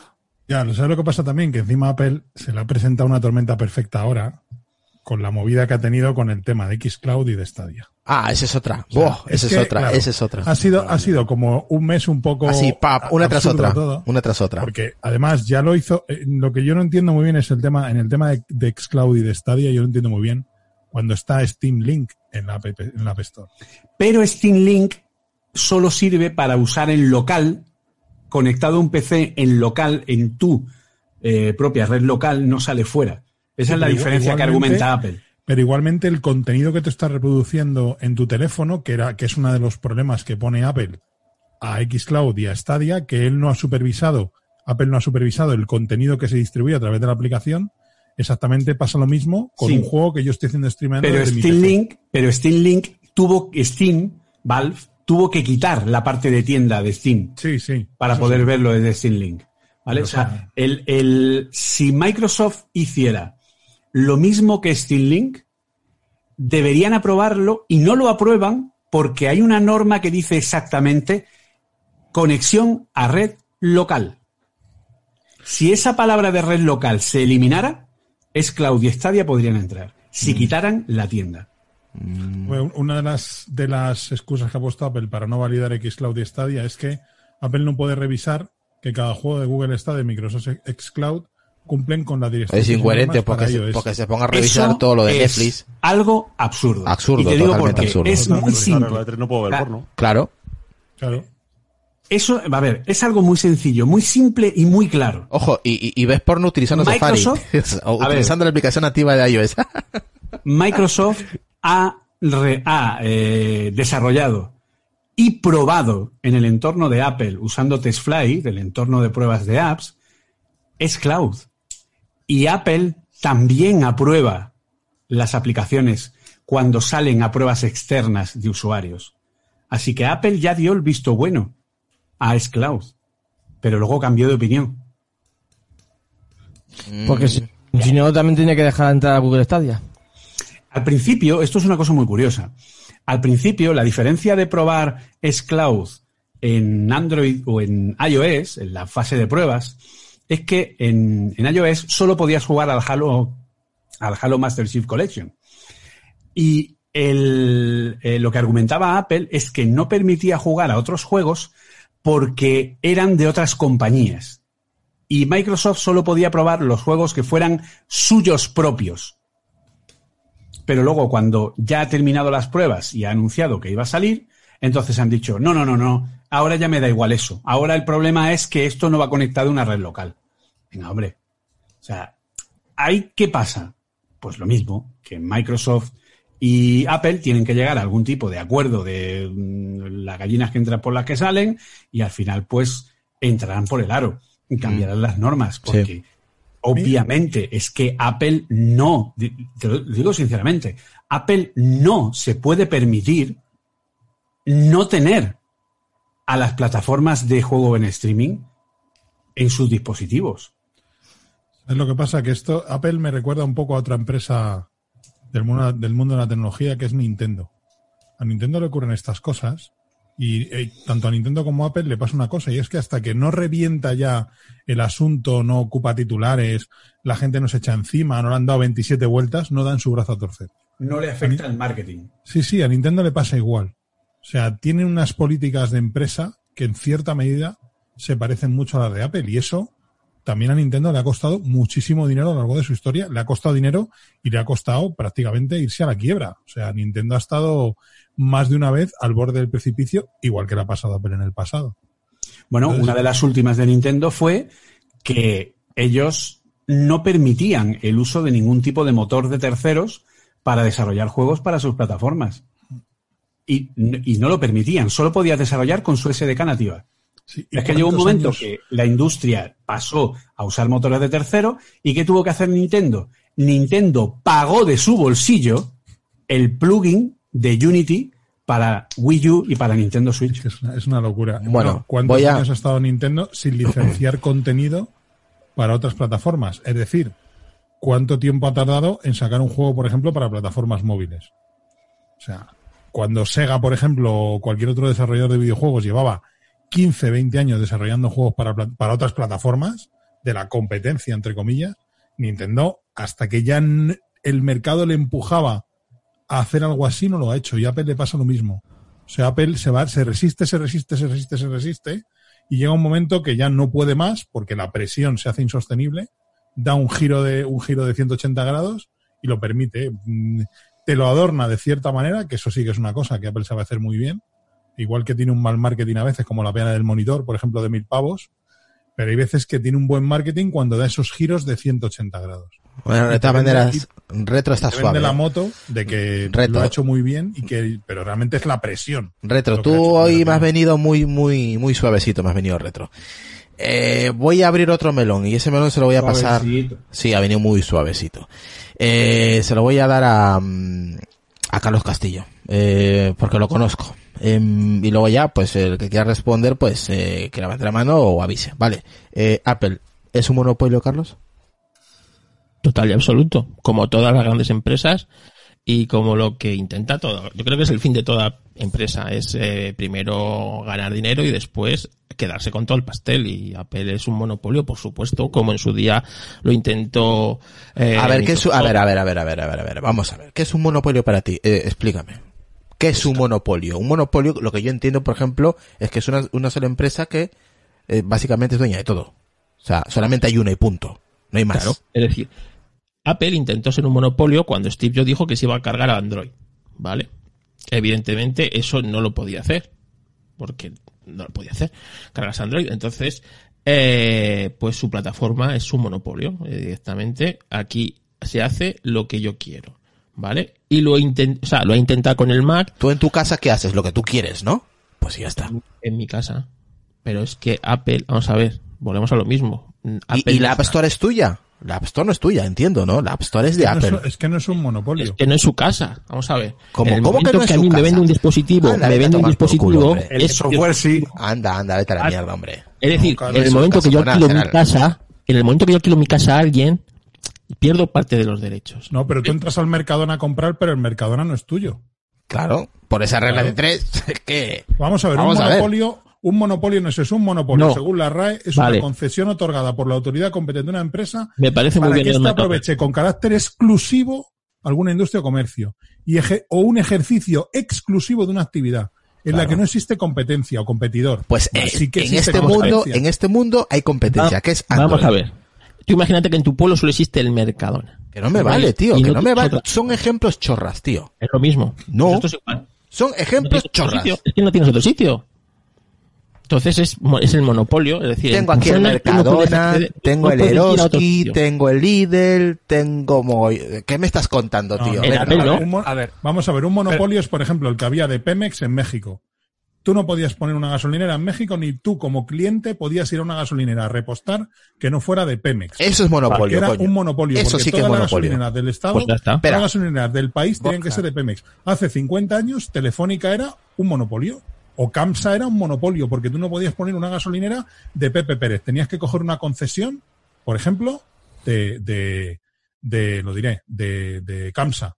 O tú querías una línea de teléfono en tu casa y tenías que contratarla con la CTNE, porque era la única compañía que había sido nombrada por el Estado y licenciada para prestar un servicio. Tú no podías acceder a otra cosa. Pues lo mismo, tú ahora vas a la Apple Store y solamente tienes lo que, No, ha- pero- lo que alguien en la Apple Store ha decidido que esté en la Apple Pero es Store. que la, la Apple Store es un, es un servicio dentro de una plataforma. Tú tienes más plataformas. Pero, pero me da igual. más plataformas. Pero yo estoy en esta plataforma. Pero ¿qué argumento es ese? ¿Cómo que te da igual? ¿Pero Vamos qué argumento de mierda me estás diciendo? Un monopolio, una de las cosas que, que cuando estudias economía se basa, igual que el oligopolio, es fuertes barreras de entrada y salida. Mm, realmente es lo que dijo Borja. Tú puedes ir a montar otro Mercadona al lado del que tú estás diciendo, Carlos.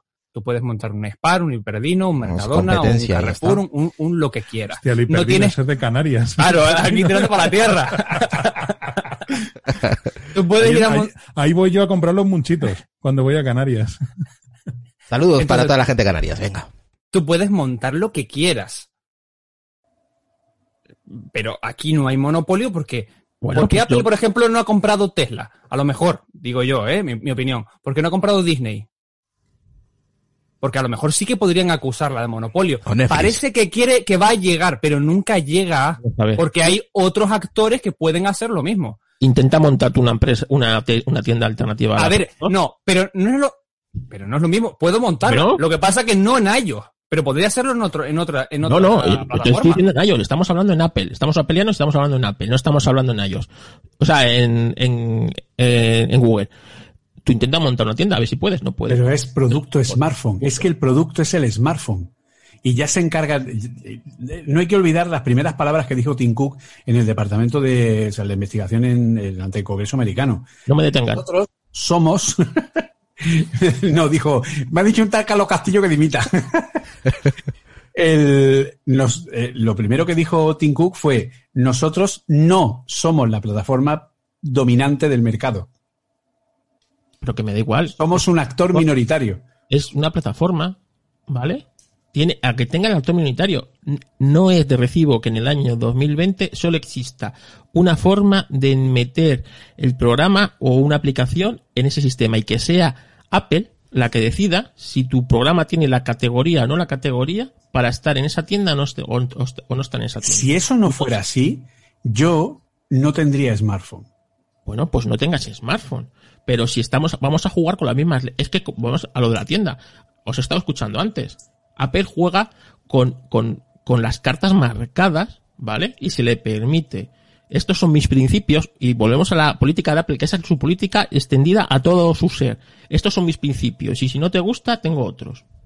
¿Sabes? No, no me vale. Con, con el, Bueno, tema del monopolio no me vale. Google, Google también tiene entonces un monopolio con YouTube. Estas son mis normas y subes lo que yo digo y lo que no está en contra de estas normas, pues a la puta calle. Yo no puedo subir porno, no puedo decir palabrota porque me ponen en amarillo el vídeo, o no puedo hablar de ciertas cosas porque me lo tiran abajo. Y YouTube es ahora mismo top y sí que es más, Pero- casi una Play Store propia, porque no un monopolio de que no hay otra plataforma de vídeo Es que no hay. llegue a equipararse. Es que no hay. No hay otra plataforma que aloje vídeo. Directo sí, pero no vídeo. Y yo tengo que cumplir las normas que me dice YouTube y llevarme la hostia de que se mamen el 55% de lo que Pero yo tú gano. Podrías hacer un competidor de YouTube si tuvieras el suficiente músculo para hacerlo. Lo que, lo que dijiste antes, vete y montalo. Ay, Dios mío, vaya, Pero vaya. tú no Dios puedes mío. ir, tú no puedes montar una tienda competencia directa del Apple Store y cobrarle a los, a los desarrolladores un 10%. Hay que joderse con Carlos. En fin. Ojo, eh, muy importante. Es que estáis confundiendo. no, no, tú no, no, estás no, confundiendo. es- es- estás confundiendo tú. Sí. Tú puedes poner aplicaciones en un iPhone, incluso tiendas de aplicaciones en un iPhone, sin tener por qué pasar por el App Store, a través de HTML5, a través de Safari. No, y los perfiles de, de- de- que, Eso son aplicaciones web. bueno, no. Son aplicaciones. Los perfiles de, de- Son aplicaciones. Las Es una aplicación que hace cierta tarea, que recoge información de entrada, la procesa y te da una salida, que es el paradigma de un programa informático. Progressive Web Apps. Maravillosa. Imagínate divino. que yo soy el de PornoHub y tengo la aplicación y Apple no me deja publicarla por su, Pues te hace, por su te haces una moralidad. PWA. Por su moralidad. Pues si hubiera una segunda tienda de aplicaciones, competencia de la de Apple, que a lo mejor el desarrollador de esa tienda no podría ser Pepe de los Palotes, evidentemente, porque es una tienda de estas no la tendría cualquiera. Tendría que Ah, ser- habría que ponerle normas también, entonces. Ah, claro. Ah. No, no, Ah, Dios, te amigo. no, digo yo, digo yo que para montar una tienda de estas se necesita una infraestructura, es decir, no sé. Ah, claro, ¿qué te crees que tú? no Que la infraestructura- cualquier pelado como yo podría montar una tienda. no, no, es que decir, tú, es que tú me estás diciendo, montala tú. Yo, anda, manda huevos tú, que me lo digas. No me jodas. sería alguien con músculo, digo yo, el que pueda a montar, través el que de tenga Progressive Web Apps puedes hacer una tienda de aplicaciones, puedes hacer juegos y puedes hacer aplicaciones que funcionen directamente sobre Safari. Venga, vamos con, con Oliver. Déjame un poco. Venga, Oliver, comenta de lo que estás No, escuchando. bueno, de, esto que estamos hablando, realmente, o sea, hay una parte que sí comparto con Carlos. No es Bueno. tanto a lo mejor el, el llama- no, pero ya verás, déjame. Si ya lo he dicho antes, de hecho, ya, ya lo he dicho antes. No es tanto a lo mejor el llamarlo monopolio, sino lo que comentaba Borja, es decir, lo que sí es una infraestructura crítica. Entonces, ahí es donde empiezan a lo mejor, donde puede ser un terreno pantanoso. Es decir, pues, es lo que te digo, en el mismo momento en el Pero a ver, no, no, Oliver, Oliver, no me vale. No, no, no, no, no. Ahí no estoy de acuerdo contigo porque me estás vacilando ya. ¿Es monopolio sí o no? A mí las cosas a medias, las justas. ¿Es monopolio sí o no? Punto. No es monopolio, pero está haciendo una operación que es peor y más perjudicial para un país que un monopolio. ¿Como cuál? Sí. Pues muy sencillo. En, en el mero hecho en el que tengo a un porcentaje relevante de población que está utilizando el dispositivo y tiene y tienes ¿Y que Android? para ese dispositivo. ¿Y Claro, Android? pero, pero, pero tengo que desarrollar. A ver, Isra. te- si yo soy, que es el ejemplo que te he puesto antes, que parece que tengo que repetirlo todo tres veces. Si yo soy la seguridad social y me veo obligado, obligado, porque si no tengo un porcentaje de mi población, a desarrollar para iOS, en ese mismo momento, iOS más Android, los dos, entre los dos son un monopolio. Es decir, a lo mejor eh, eh, iOS Eso por sí sí- solo no lo es. Ah, en lo eso sí estoy de acuerdo. En eso sí estoy de pero acuerdo. entre los dos son Entre un los dos, sí. Y como Oligopolio. los dos, Un y- duopolio. y como depende, pues un duopolio es que me da exactamente lo mismo. Pero como entre los dos son un puñetero monopolio, Eso habrá que ponerle unas normas para que no nos jodan la sociedad. Eh, Eso sí, toda la razón. Entre los dos sí veo Yendo monopolio. a Safari y poniendo Verá. Seguridad que- es que- social y es que- haciendo lo que quiera. Oli, Oli. Oli, esto es para ti. Soy fan de este hombre. Ah, Aquí. Sí, tío. Aquí. Tiene que venir alguien con estudios para decir lo que yo quiero decir. Joder, Carlos, tío. No, pero, es, pero es que, es, que, es que la cosa, si la cosa es esa, es decir, ah, esa es la parte que hemos estado discutiendo durante toda la semana. Aquí el problema es que tenemos dependencia de estas, de estas compañías. Y aquí el problema es que, como dice Carlos, es decir, yo sí, me, a mí me cabe en la cabeza, a pesar de que a lo mejor no es la mejor idea técnicamente, a pesar de que podría darnos problemas de privacidad, a pesar de que todo, yo puedo comprender que en un momento dado un juez diga, señores de Apple, sois demasiado grandes como para estar vosotros solos. Del mismo modo que a Android se lo podría decir lo que va- lo que pasa es que en Android ya puedes hacerlo. Bueno, ya le pasó Sí, a Google, es- que la despreciaron, vamos, le, hicieron por Sí, sí, partes. pero es que, es que es perfectamente posible. Y es posible que le digan, ¿sabéis lo que os digo, señores de Apple? Es verdad que no sois los únicos, es verdad que no sois mayoritarios, pero tenéis un bocado suficientemente grande de la población como para que haya, tenga que haber, tengáis que tener competencia dentro de vuestra tienda. Es lo que hablábamos el otro día. Tú puedes construir algo que- de forma completamente lícita. Es decir, porque nadie se lo ha regalado a Apple, joder. Apple lo ha hecho e- e- ellos solos. No ha sido un regalo, ha sido curado. Pero cuando llegas a ciertas posiciones, adquieres, esto, esto es como lo de, parece lo de Spider-Man, pero coño, es que es verdad. pero- adquieres ciertas responsabilidades. Pero eso que dices, Oliver, que yo puedo estar de acuerdo, es que eso ya nos saca del plano, porque eso es otro tema, es que eso es un tema económico. Claro, eso es una cuestión que no creo que se está debatiendo aquí ahora. Quiere decir, es que si, si nos ponemos a eso, ya no entramos en si la tienda o no tienda. Eh, Es que resulta que Apple es bi, es bi no sé qué. Oye, pues eso igual. Un, el gobierno de Estados Unidos, porque es, bueno, es donde reside primariamente, y esto es un problema para la economía de la nación, y eso, pero es que ya, esos son otros parámetros que es que nos salimos de la, de la historia. Por No, eso pero, pero, yo pero, creo, Sí. sí, di- disculpa, disculpa, que te, que te he cortado. No, no, no, que, que, que entiendo tu razonamiento, pero es que nos saca de la discusión. Esa, no sé si me entiendes. Sí, pero Mm, no, yo creo que no, está yo creo que está Hombre, bien no, esta- encaminado. Esta, es la Está de la discusión, discusión. esta es la discusión de empresas que se podían comprar un país Básicamente, sí. o que Claro, tienen más claro, pero- que un país. O sea, es que Pero eso es es, que otro debate. discutir, claro, es que eso, es que ya, es que si- siendo, o sea, no, si no digo que no sea correcto el razonamiento de Oliver, pero es que nos saca de la historia que estamos aquí. Es que es otro tema, eso es, es Yo- otra- yo creo que no. Pero al final, al Yo creo que no. Pero es a lo que, es a lo que deriva todo. Claro, exactamente. Claro, Estamos hablando de dinero. exactamente. El problema es que todo nos está tirando al, mismo, al mismo camino. Al mismo el problema punto. es que, camino claro, el problema es que desde que empezó la era tecnológica, hay deter- la era tecnológica tiene la suficiente complejidad como para que determinados sectores hayan sido dominados por un actor principal. Hoy día, tú define el mundo de Internet sin Google. Google no es un monopolio o llámalo empresa dominante, ¿vale?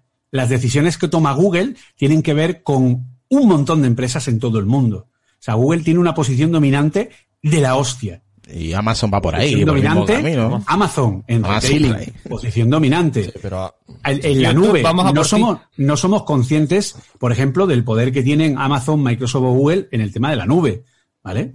También el tema de Oh. eh, YouTube, como ha comentado Cristo. O sea, pues como decía Carlos, montate un YouTube, pues ten los huevos a que funcione. Claro. Ojalá alguien montara un YouTube paralelo y no tuviéramos que sufrir Ojalá. la absoluta dictatoriedad de YouTube.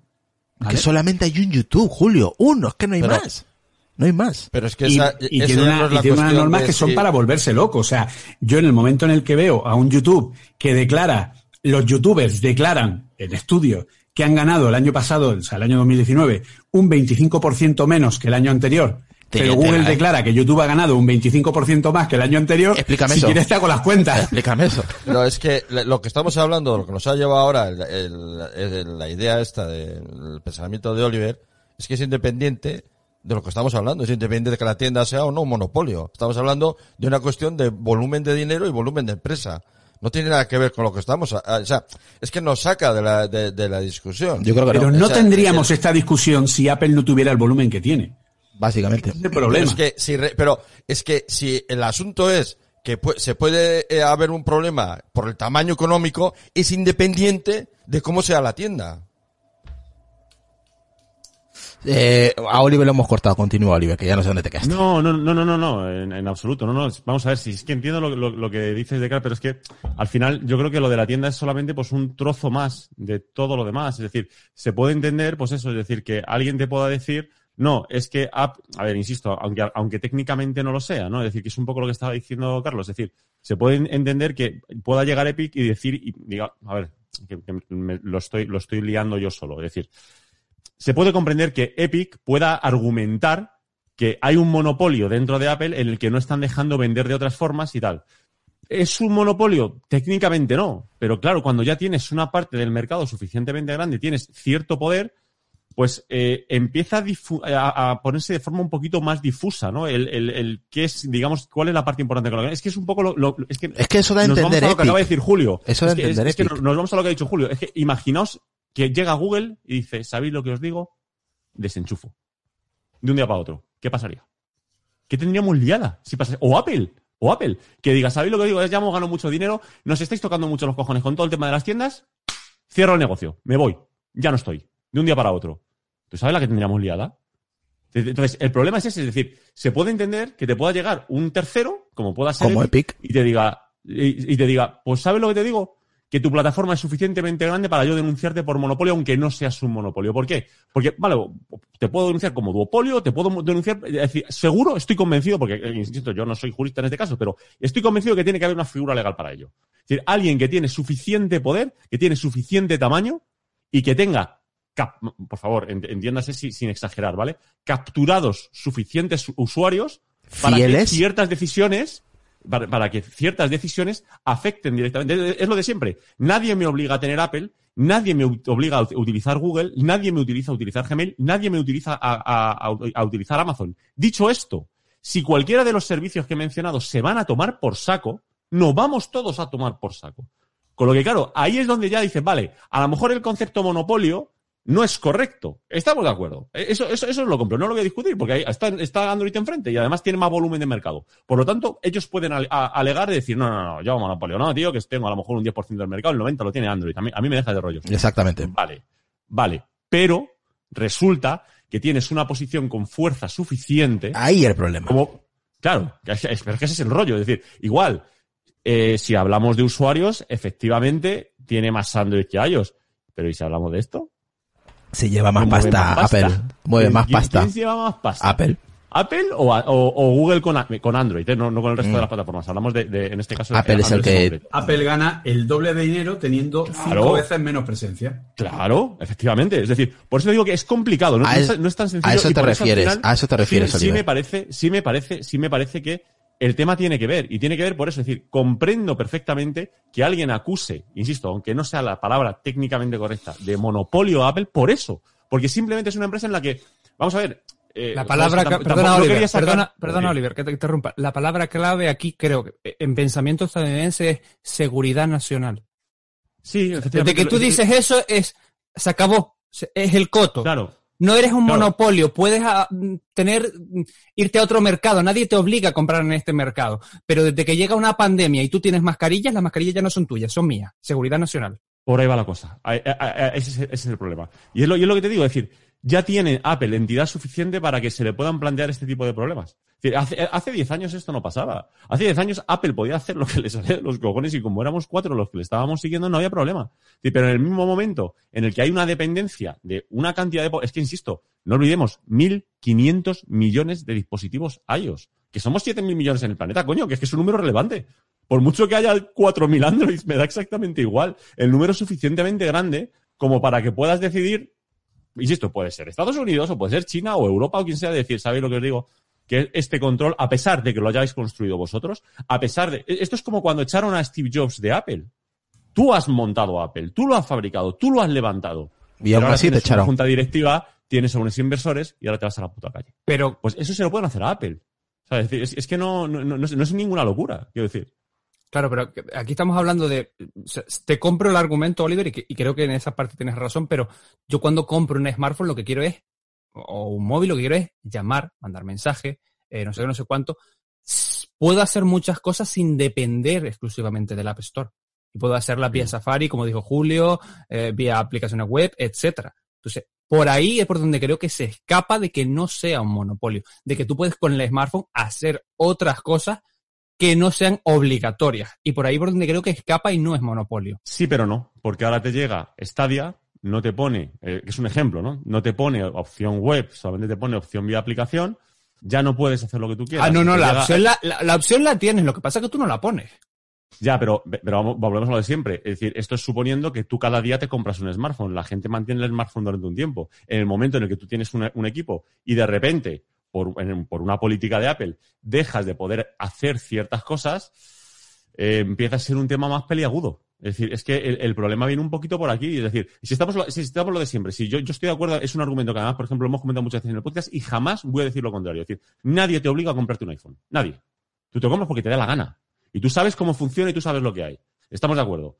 Dicho esto, en el momento que ha habido mucha gente que se lo ha comprado y hay un número suficiente de población que maneja ese dispositivo y empresas externas, empresas públicas y un montón de infraestructura se monta alrededor de ese dispositivo, la película cambia. Mira, tanto así, es, tanto así es el poder de Apple y de Google que con el tema de la pandemia han tenido que poner en práctica el tema de, de la aplicación de rastreo para que veas el poder que tiene de la puñetera sociedad, tío. buenísimo, Es buenísimo. que Buenísimo. ¿Quiénes Ah. han sido los que han, pre- han preparado la API que realmente puede intentar ayudarnos con eso? Pues las dos empresas de, la- de las que estamos hablando. Apple y, ¿Y quiénes, Google. ¿Y quiénes han puesto la norma de que solo se puede instalar una app por país?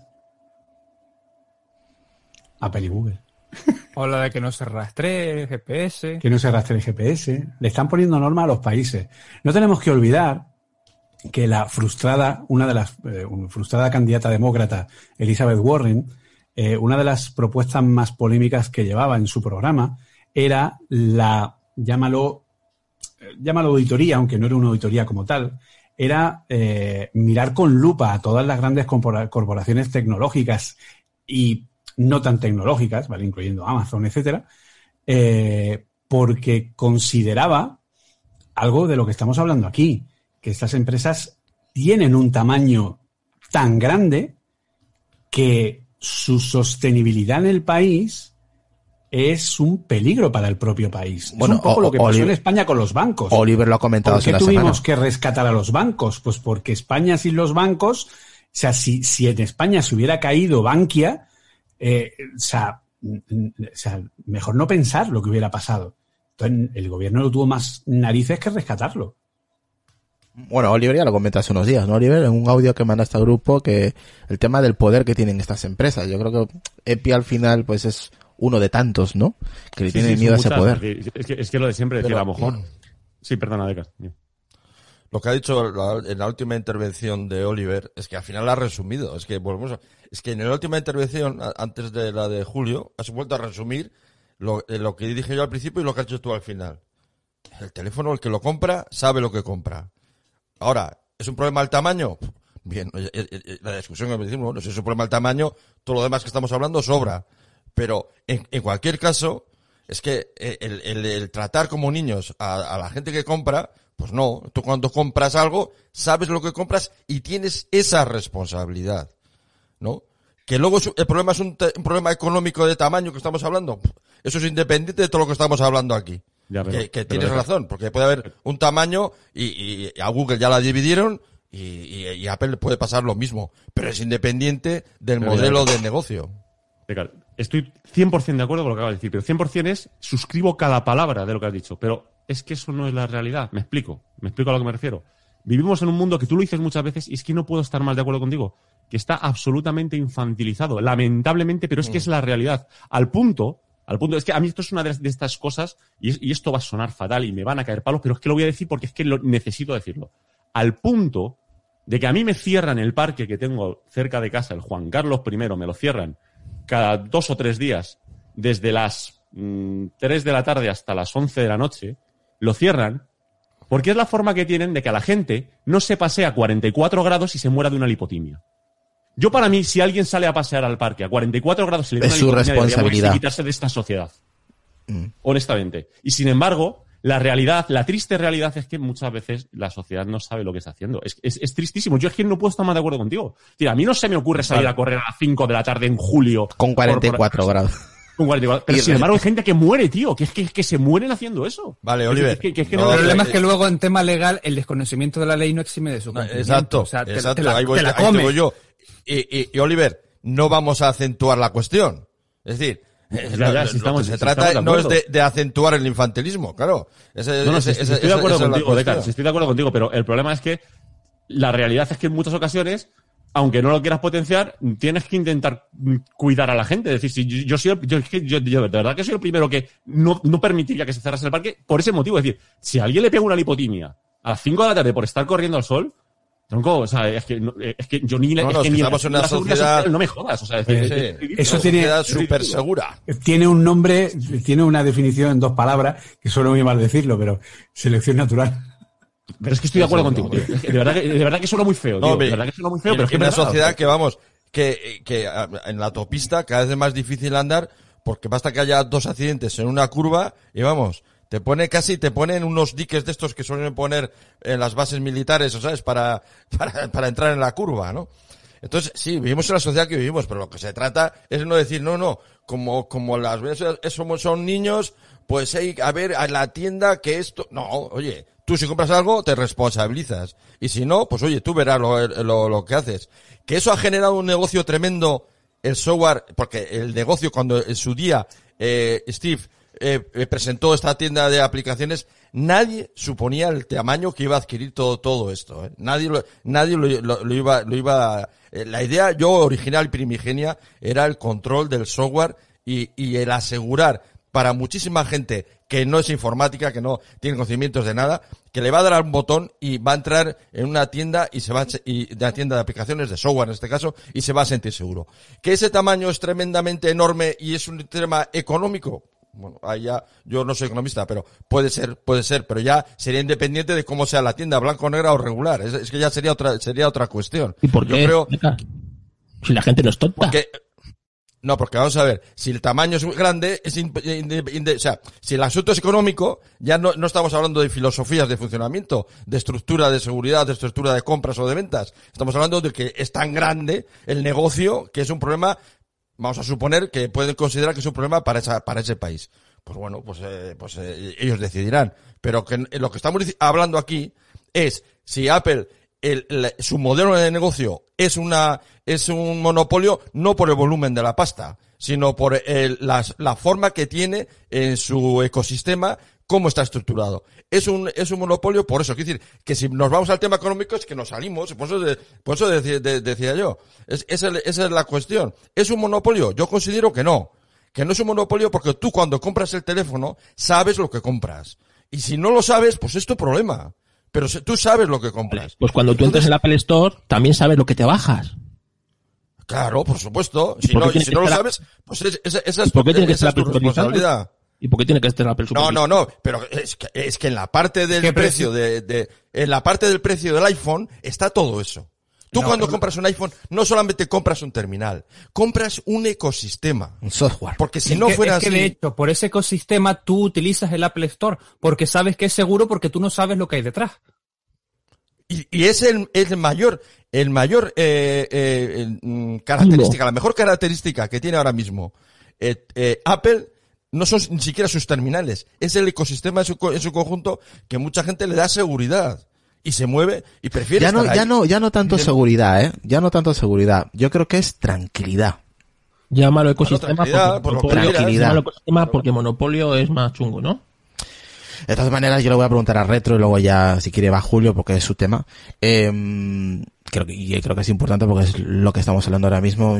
Yo personalmente pienso que nunca lo va a ver, pero Retro, ¿tú piensas que en algún futuro lejano, cuando ya no esté Tim por ejemplo, piensas que el nuevo SEO se le ocurre poner alguna tienda eh, fuera del App Store Mm, ¿Qué problema le ves aparte de la seguridad? Porque yo lo veo muy complejo, ¿eh? que la propia Apple cree un sistema fuera, externo de su propia tienda, para que los terceros, entre comillas, puedan instalar aplicaciones con una pasarela, pues vete tú a saber cómo está montada, claro. Hombre, a ver, tal como está Apple hoy en día y tal el ecosistema que tiene montado, no, pero vamos, solo hace falta recordar que Apple hace 20 años o menos licenció su sistema operativo a terceros, el Mac OS.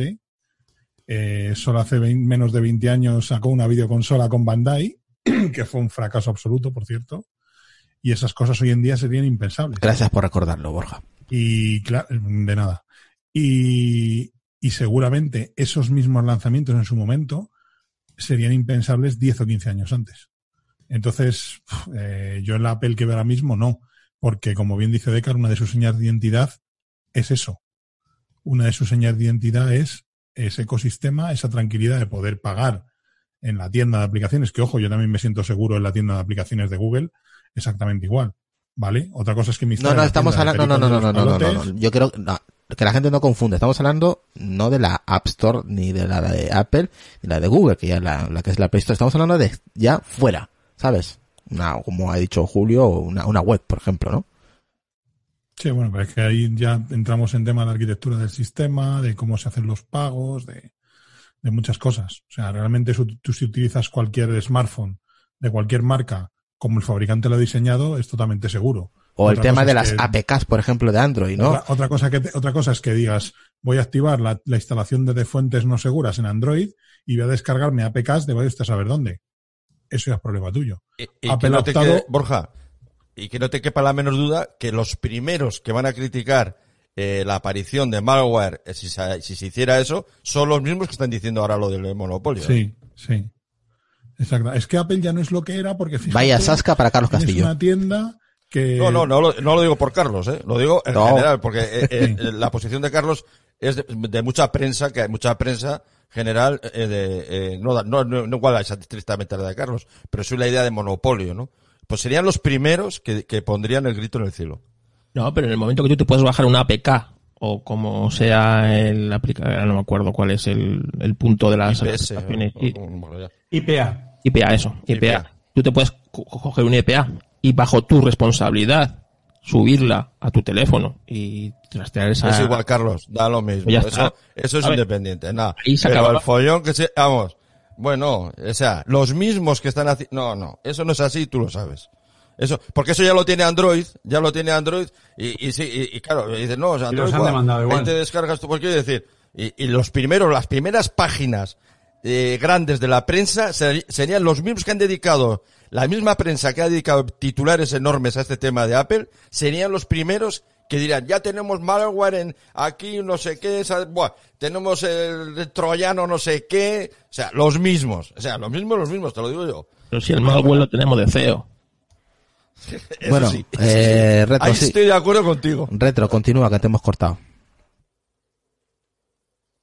Perdona que estaba en mute. No, eh, a ver, es que hay, aquí hay muchos problemas también de base.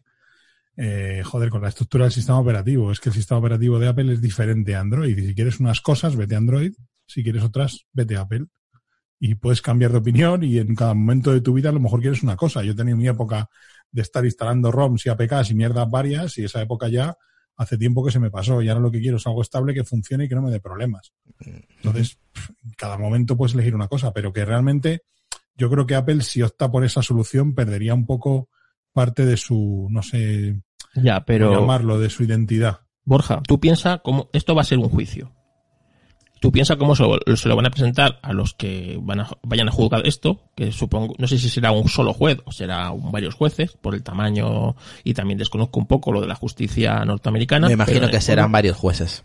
Será como la española, es decir, personas que no tienen mucha idea de estos temas, abrumadas con un montón de datos por un lado y por otro, que al final se van a basar en lo tangible, ¿no? Es decir, en las cosas, en, pues como, como os dije yo, es decir, esto extrapolado a una, otro aspecto de la vida, ¿cómo es?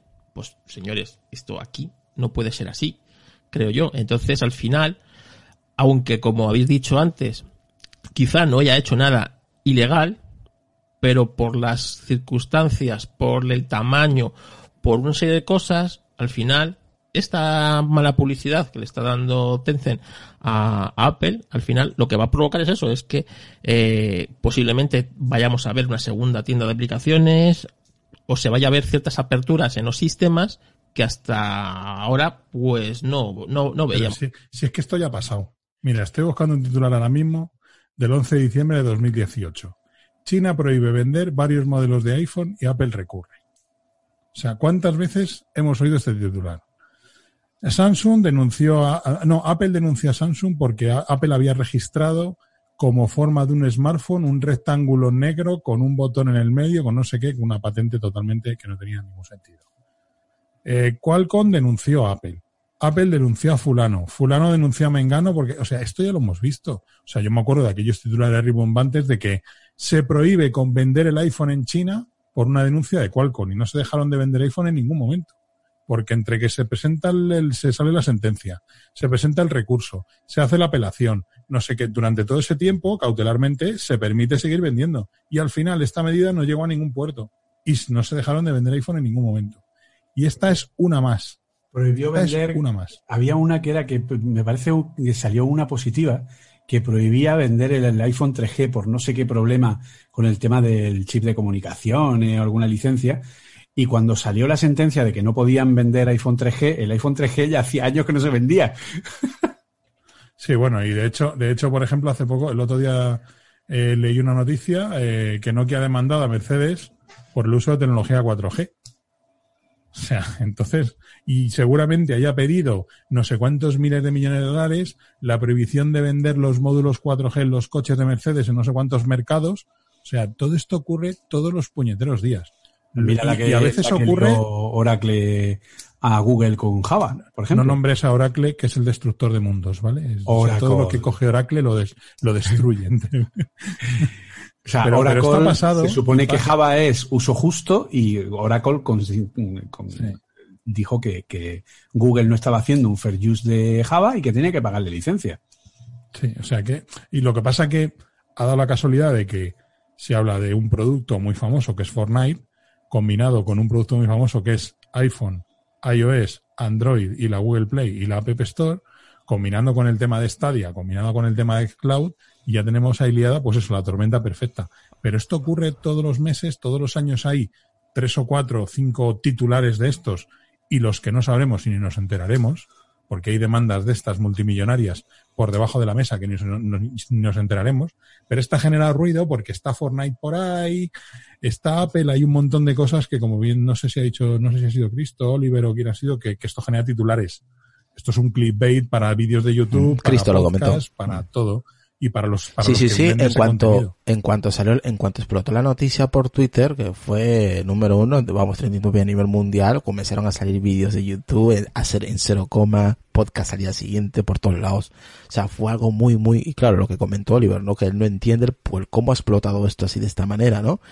Eh, a mí también me pareció muy curioso, digo, tampoco es el fin del mundo, pero es que lo parecía, ¿no? Yo, joder, la que salía o no, encima con el vídeo de, de 1984 y todo eso, ¿no? Eh, yo creo que al final esto va a quedar en nada y van a tener que llegar a un acuerdo porque ambos se necesitan, nos guste o no nos guste, es así.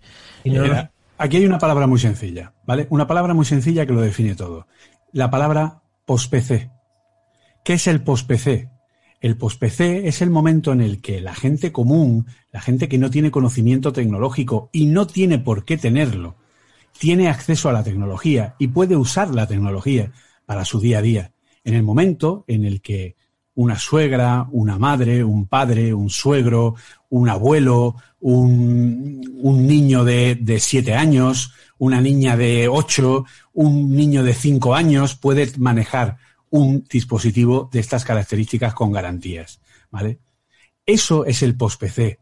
El post-PC es el momento en el que yo no necesito saber qué puñetas es el, eh, las propiedades de Windows, o la configuración, o qué es un driver, o qué es un malware, o qué es un... No, yo enciendo un dispositivo, lo manejo y hago cosas, y me deja de interesar qué es la memoria RAM, qué son los gigas de almacenamiento, eh, qué es una gráfica que mm, funciona mejor que otra.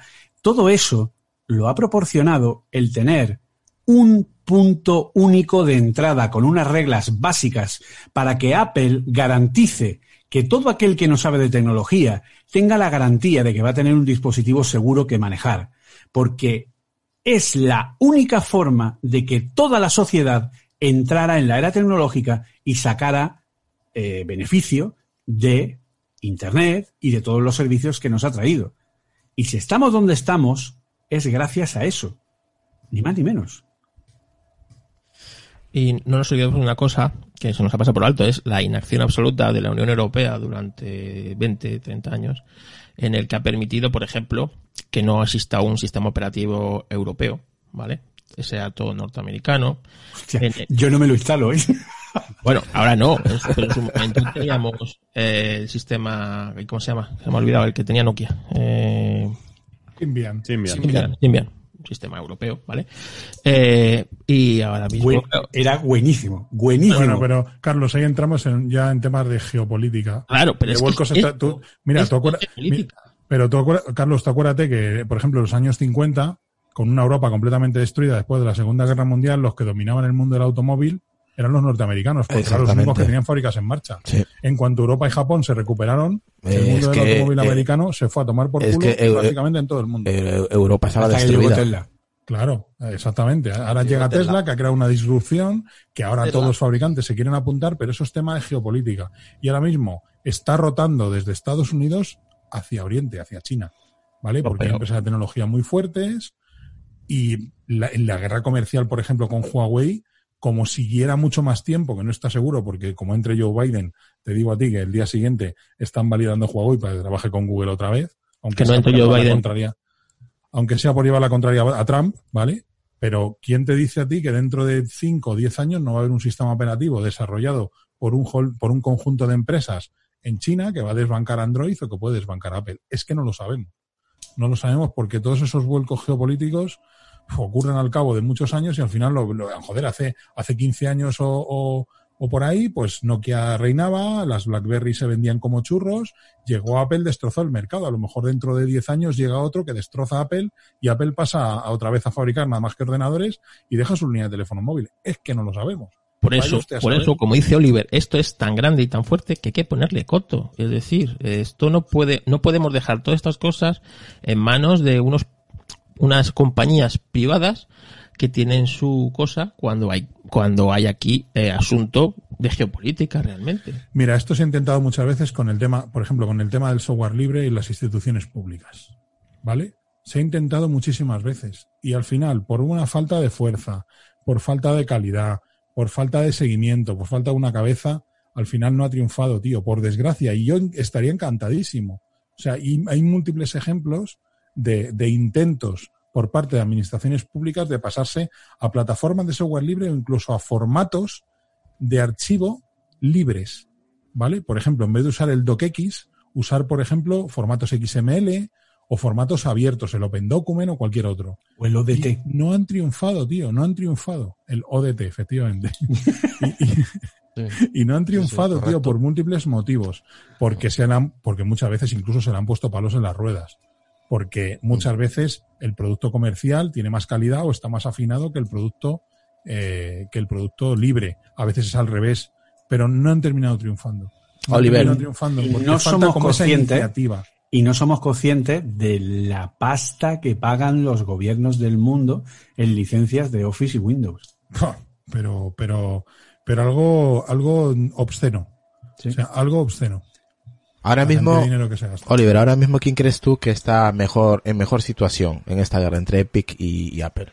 O, sí. Carlos. Es que, no, ho- honestamente, es que de verdad que creo que ni mejor ni peor. Es decir, es que no es, un- es que es una guerra que va a acabar en Yo creo que ahora está. mismo, a nivel de marketing, ahora mismo, te, te lo digo yo como usuario, por todo lo que he estado viendo eh, en, en las redes sociales, oyendo aún que otro podcast, eh, ahora mismo se le está mirando mal a Apple.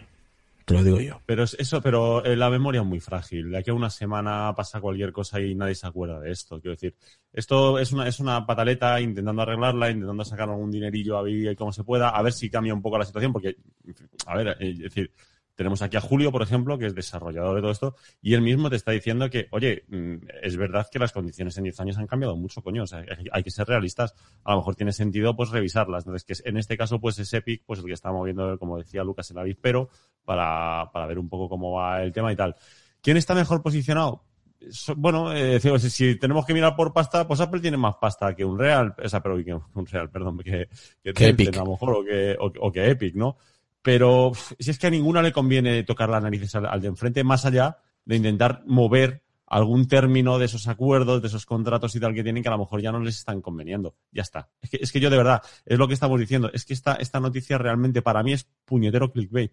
Es que no tiene, no tienes, no tiene sentido. Es decir, no, sí, es un, un desacuerdo al que han llegado, hay una disputa en medio, habrá alguna consecuencia, pero es que esto pasa todos los días y con estos números y con este tamaño de empresa. O sea, para mí de verdad, me es muy difícil. O sea, de verdad que no es intentar, te lo prometo, ¿eh? no es intentar evadir la pregunta. Es que no te sé contestar. Es que realmente no soy capaz de contestar. Decir, ¿quién está mejor posicionado? Pues no sé, a lo mejor Epic, eh, a lo mejor puede pasar que Apple, como decía Julio al principio, realmente, que tiene pinta además, lleve dos o tres años diciendo que nadie me vea el plumero, que nadie me vea el plumero. Entonces, me, lo han, me lo han visto, me lo han visto, pues Estaba me Ya huele, ya huele. Claro, lo, lo que decía, el gesto que decía, pues exactamente, de- de decir, pues a, a lo mejor está en el momento de decir, mira, ¿sabes lo que os digo? Venga, vamos a cambiar un poco las condiciones porque si no van a, ir uno detrás de otro y mi imagen se verá a tomar por saco. O no, o tienen hechos sus cálculos y resulta que mandando a tomar por saco a Epic lo sacan de la tienda y no le queda más remedio que a Epic de aquí a 15 días callarse la boquita, volver a quitar eso. Ya lo hizo, meter y aquí no ya, ha pasado nada. ya lo hizo. Se fue, Ya. se, se fue de Google y Y a regresó. ver, y a ver quién se a ver quién se mueve detrás, ¿no? Claro, claro, es que es súper complicado. Es decir, es que depende un poco realmente de, de cuál sea esa situación que no vemos nosotros de, que hay detrás. Es decir, ha- habrá que ver realmente cuál ha sido la conversación en la junta directiva de Apple, si ha sido de una de que les den o una de eh, ojo, ojo que nos han cazado ya. ¿eh? Que esto, de- esto ya se, de- se nos va a liar. De todas maneras, creo, es si no, que me lo, si no que me lo confirme Julio, Apple creo que mm, una de sus normas, de sus propias normas, es una vez que tú avisas al desarrollador o a la empresa de que está incumpliendo algo de su contrato, pues le da 15 días para que rectifique, si no se va para la calle. Y creo yo que fue publicar una actualización que lo tenía por debajo, eh, Epic, y en horas, eh, para afuera. O sea, no le dio el margen este que suele dar Apple de 14 días. No, los 14 días es para que te borren tu cuenta de desarrollador. No para echar la app. La app es expulsión inmediata. Ah, vale, o sea que no Julio. tiene nada que ver. Dime, Oliver. No, le, le- le voy a preguntar a Julio porque Ah. él está. Pero yo creo que la- le han aplicado a Epic, incluso en el correo que le han mandado, el estándar. O sea, yo creo que o sea, el, el- el- yo he visto publicado el correo, yo creo que es el correo estándar de, de Para la cualquier- situación. para cualquier desarrollador. Para cualquier desarrollador. Eso, eso, eso. A ver, le han, ¿eh? le han añadido un poquito más, ¿vale? Porque, porque también Apple aquí, eh, como, como Epic Games estaba tocando los Unreals, ¿vale? Pues entonces Apple ha dicho, oye, sí, sí, muy chulito Unreal, pero te recuerdo que tengo a, ingenieros desarrolladores de Apple trabajando contigo y adaptando y haciendo cambios en el, en el núcleo de iOS y de macOS para que tus productos de Unreal Engine funcionen mejor y esa posición de privilegio que tú tienes, que ya quisieran muchos, la vas a perder. O sea que esto no es solo echarte de aquí, es romper completamente las relaciones a nivel de simbiosis o de sinergias entre las dos empresas. Entonces es como, sí, sí, pa' chulo chulo mi pirulo. De todas formas, Julio, aquí, aquí ¿sabes qué es lo, lo peor de todo esto? Que aquí solamente hay un perdedor, que es el de siempre. El es- usuario. es el El usuario. Sí, ese era, Eso es lo lamentable de todo esto. Al Eh. final, el que se va a llevar la hostia, aunque sea durante unos meses, luego a lo mejor se arregla. Pero durante unos meses los que se van a llevar la hostia va a ser el usuario. Unos porque no pueden eso- jugar a Fortnite, como se enrede la cosa, los otros no van a, po- a poner el Unreal. Yo estoy Ah, casi al 99% que el día 28, a última hora in extremis, Epic va a subir un update volviendo a su estado anterior y va a decir, ay, que ver, fíjate, no sé qué, pero seguiremos luchando por el bien. ah". Puede ser. Sí. O sea que es, es- ¿Por qué es- no? Yo, apo- yo a- apoyo la idea, la idea- o sea, la- yo creo que va a ser así, va a ser así. Además es que era, es todo muy romántico, como es un poco todo como rebelión en la granja, no sé, o sea, el- eh, es todo Apple Yo, antes era el yo iba a decir los miserables, pero creo que Rebelión en la Granja tiene mucho más que ver, O efectivamente. sea, a- a- Apple antes era el rebelde, el que luchaba contra el poder opresor de IBM, ¿no? Del gigante azul. Sí, sí. Y ahora es, ahora es Epic el que se ha vuelto en contra del antiguo. O sea, es el- un poco el refrán castellano aquel de, de no sirvas a quien sirvió ni pidas a quien pidió, ¿no? Pues esto es un poco igual. O sea, Apple antes era el rebelde, el que iba a luchar por el bien de la humanidad y ahora se ha convertido en el, en el malo de la película. Y ahora viene otro pequeño y joder, es que es todo un poco forzado, ¿eh? Pequeño. Yo quisiera... Pequeño entre comillas. Pues eso. Que tienen también ahí, que eh, Tencent está ya eh, produciendo pelis, tiene Películas, sí. pelis ya hechas de Tencent Pictures y cosas de se esas. podría decir que, se podría decir que Tencent es, es un monopolio, como lo tiene todo, macho. China es un monopolio, joder. Sí, sí. Mira, eh, si hay un monopolio en este mundo, no macho, entra en China sin Tencent. No, no, exactamente. Si hay un monopolio en este mundo y que todavía no hemos hablado de él, es el del Satisfyer, macho. Eso sí que es un Ah, monopolio. también es verdad, sí, sí, sí. El sí. Satisfyer Había- y había el que meterlo, Extender había que meterlo. ocupan, ocupan un puesto privilegiado en su respectivo mercado. No hay quien les tosa. A ver, si te, a ver si te crees tú que se van a vender unos auriculares número uno el próximo Friday No, no, no, en Amazon. Joder, vaya tela. Ya lo veréis, ya lo veréis. He hecho polvo. Eh, eh, Eso sí que es un monopolio, es verdad. No, no me había acordado de ese, Totalmente, de totalmente. ese apartado, sí. Yo, yo, yo he visto varias veces pasar por detrás de Isra Anabel, ¿eh? O sea, yo lo dejo aquí porque, en fin. No sé qué has intentado decir con eso, pero bueno. En fin, yo creo que. Estás ahí en sombra. Sí, porque es un calor, tío, la luz y todo, así que mejor estamos aquí en la Te dan oscuridad. calor hasta los LEDs ya, macho. Sí, macho, es que... Oli, para tus próximos directos vamos a fabricar un Satisfyer en Yeah, 3D. rompe, Yo Hostia, lo hago, ¿eh? la Yo- porque ¿eh? A mí no me Oli. el pulso. ¿eh? con, la, con la audiencia que ha conseguido montando el joystick, como te montes un Satisfyer, Sí, sí. lo peta. Lo que pasa es que, por favor, Oli, cuidado con el motor que le pongas, ¿vale? Camión, de camión. O sea, A ver si la pones en un V8. o sea, es decir, 2.200 caballos, tío. O sea, ¡Hostia! Qué bestia, Satisfyer asesino. Ay, Dios mío.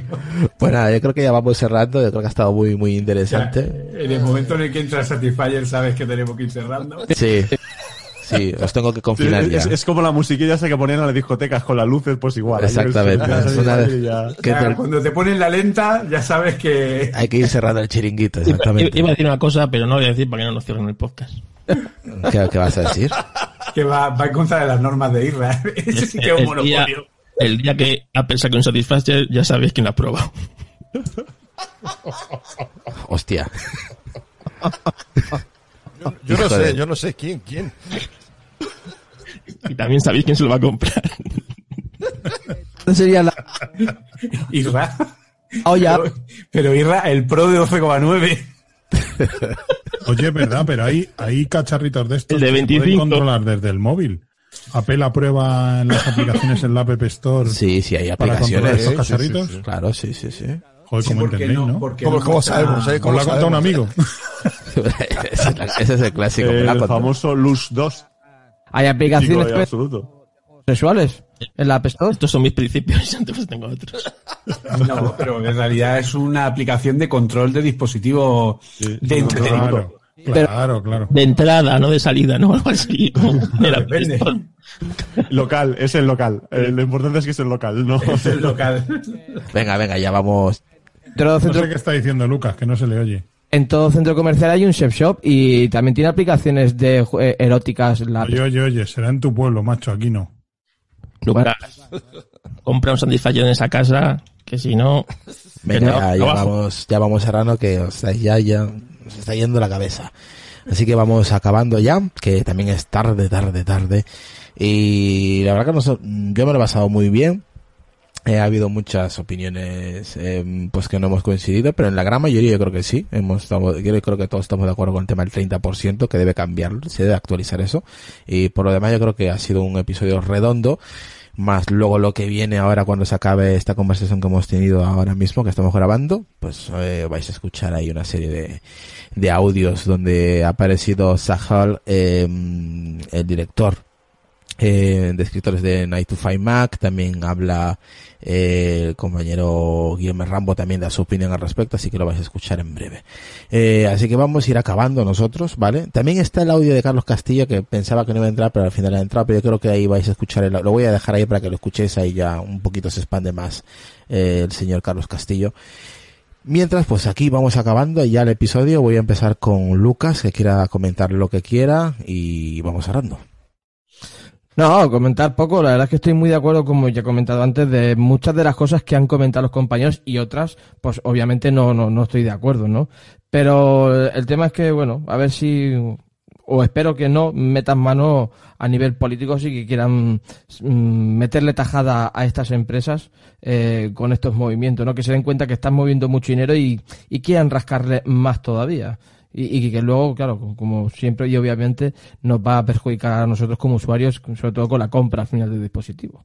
Así que a ver que, cómo termina también la cosa con esta gente. Aunque solo sea en Estados Unidos, pero también puede ser un preferente para el resto de países. Así que pues nada, hasta el siguiente episodio. Perfecto. Redes sociales y podcast, Lucas. En Twitter como arroba tracoteco85, obviamente aquí en Apelianos, en Voces Nocturnas y en La Manzanita Accesible Podcast. Y luego también ahí en Los Hados Mando Yo y en Pidus Music. Vámonos con el señor Cristo, lo mismo. Un problema que creo que es tan complejo que llega a ser supranacional, hiper grande y que por lo tanto no hay una respuesta válida, universal y fácil. Eh, según en qué lado te pongas o en qué punto lo veas, parece que todo el mundo tiene razón y no a la vez. Entonces, esto al final será pues lo de siempre. Hoy nos acordaremos, hoy debatiremos y cuando el iPhone 12 venga sin cargador, pues nos habremos olvidado todos. Es tan simple como eso te quedará simplemente una cosa entre empresas y bueno a, bueno a Oliver no creo que le afecte porque seguirá en Android así que bien herejía punto llevaba llevaba llevaba ahí tiempo la tenía ahí guardada eh la tenía ahí. Pero sí sí pero hace hace pronósticos sobre Oliver porque no tiene huevos hacer pronósticos sobre mí. Que a saber lo que tendré. Lo mismo estoy con un Windows Phone dentro de dos meses.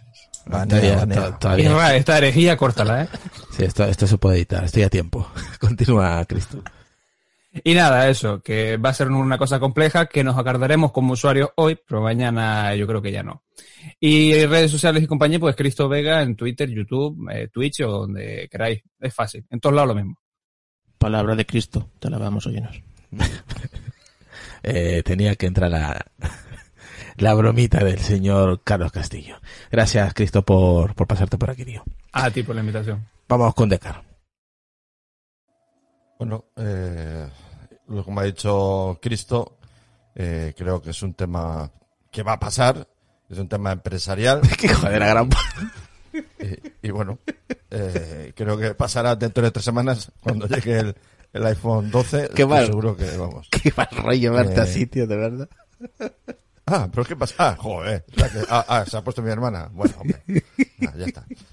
Ay, qué joder. Es que, es que siempre, siempre entra sin, mi permiso. Es, lo que tiene.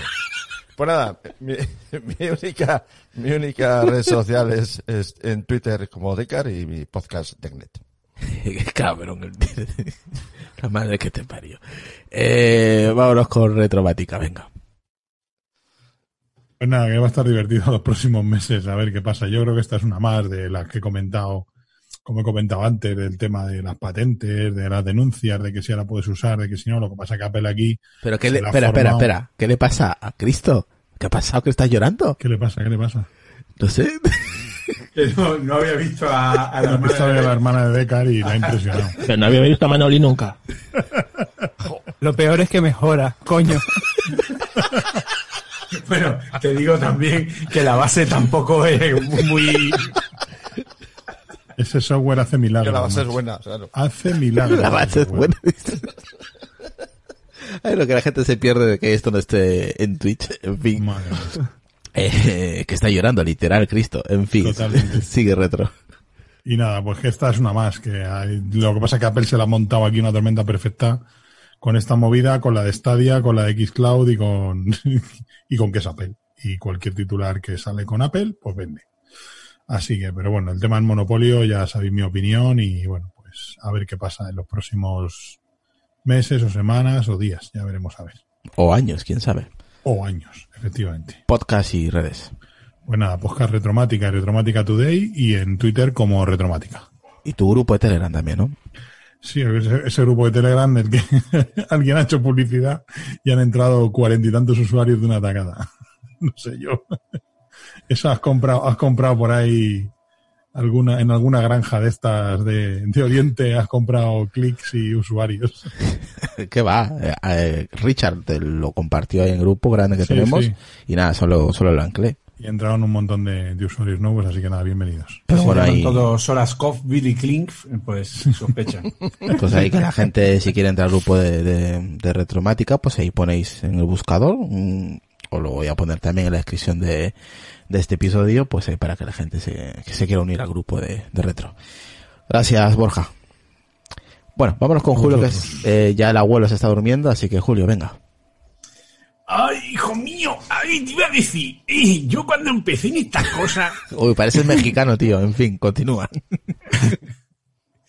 Me, me ha faltado un poco para el acento mexicano. En fin. eh, eh, básicamente, a ver, eh, coincido con lo que habéis estado comentando en el sentido de que lo que ha comentado Retromática, eh, amigo Borja, que si no hubiera sido por la increíble campaña de marketing que ha montado Epic Games, Nadie estuviera hablando de ellos. esto hubiera pasado como otro, como otro pleito más de una compañía que demanda a Apple por vete a saber qué, porque no me importa, ¿vale? Básicamente.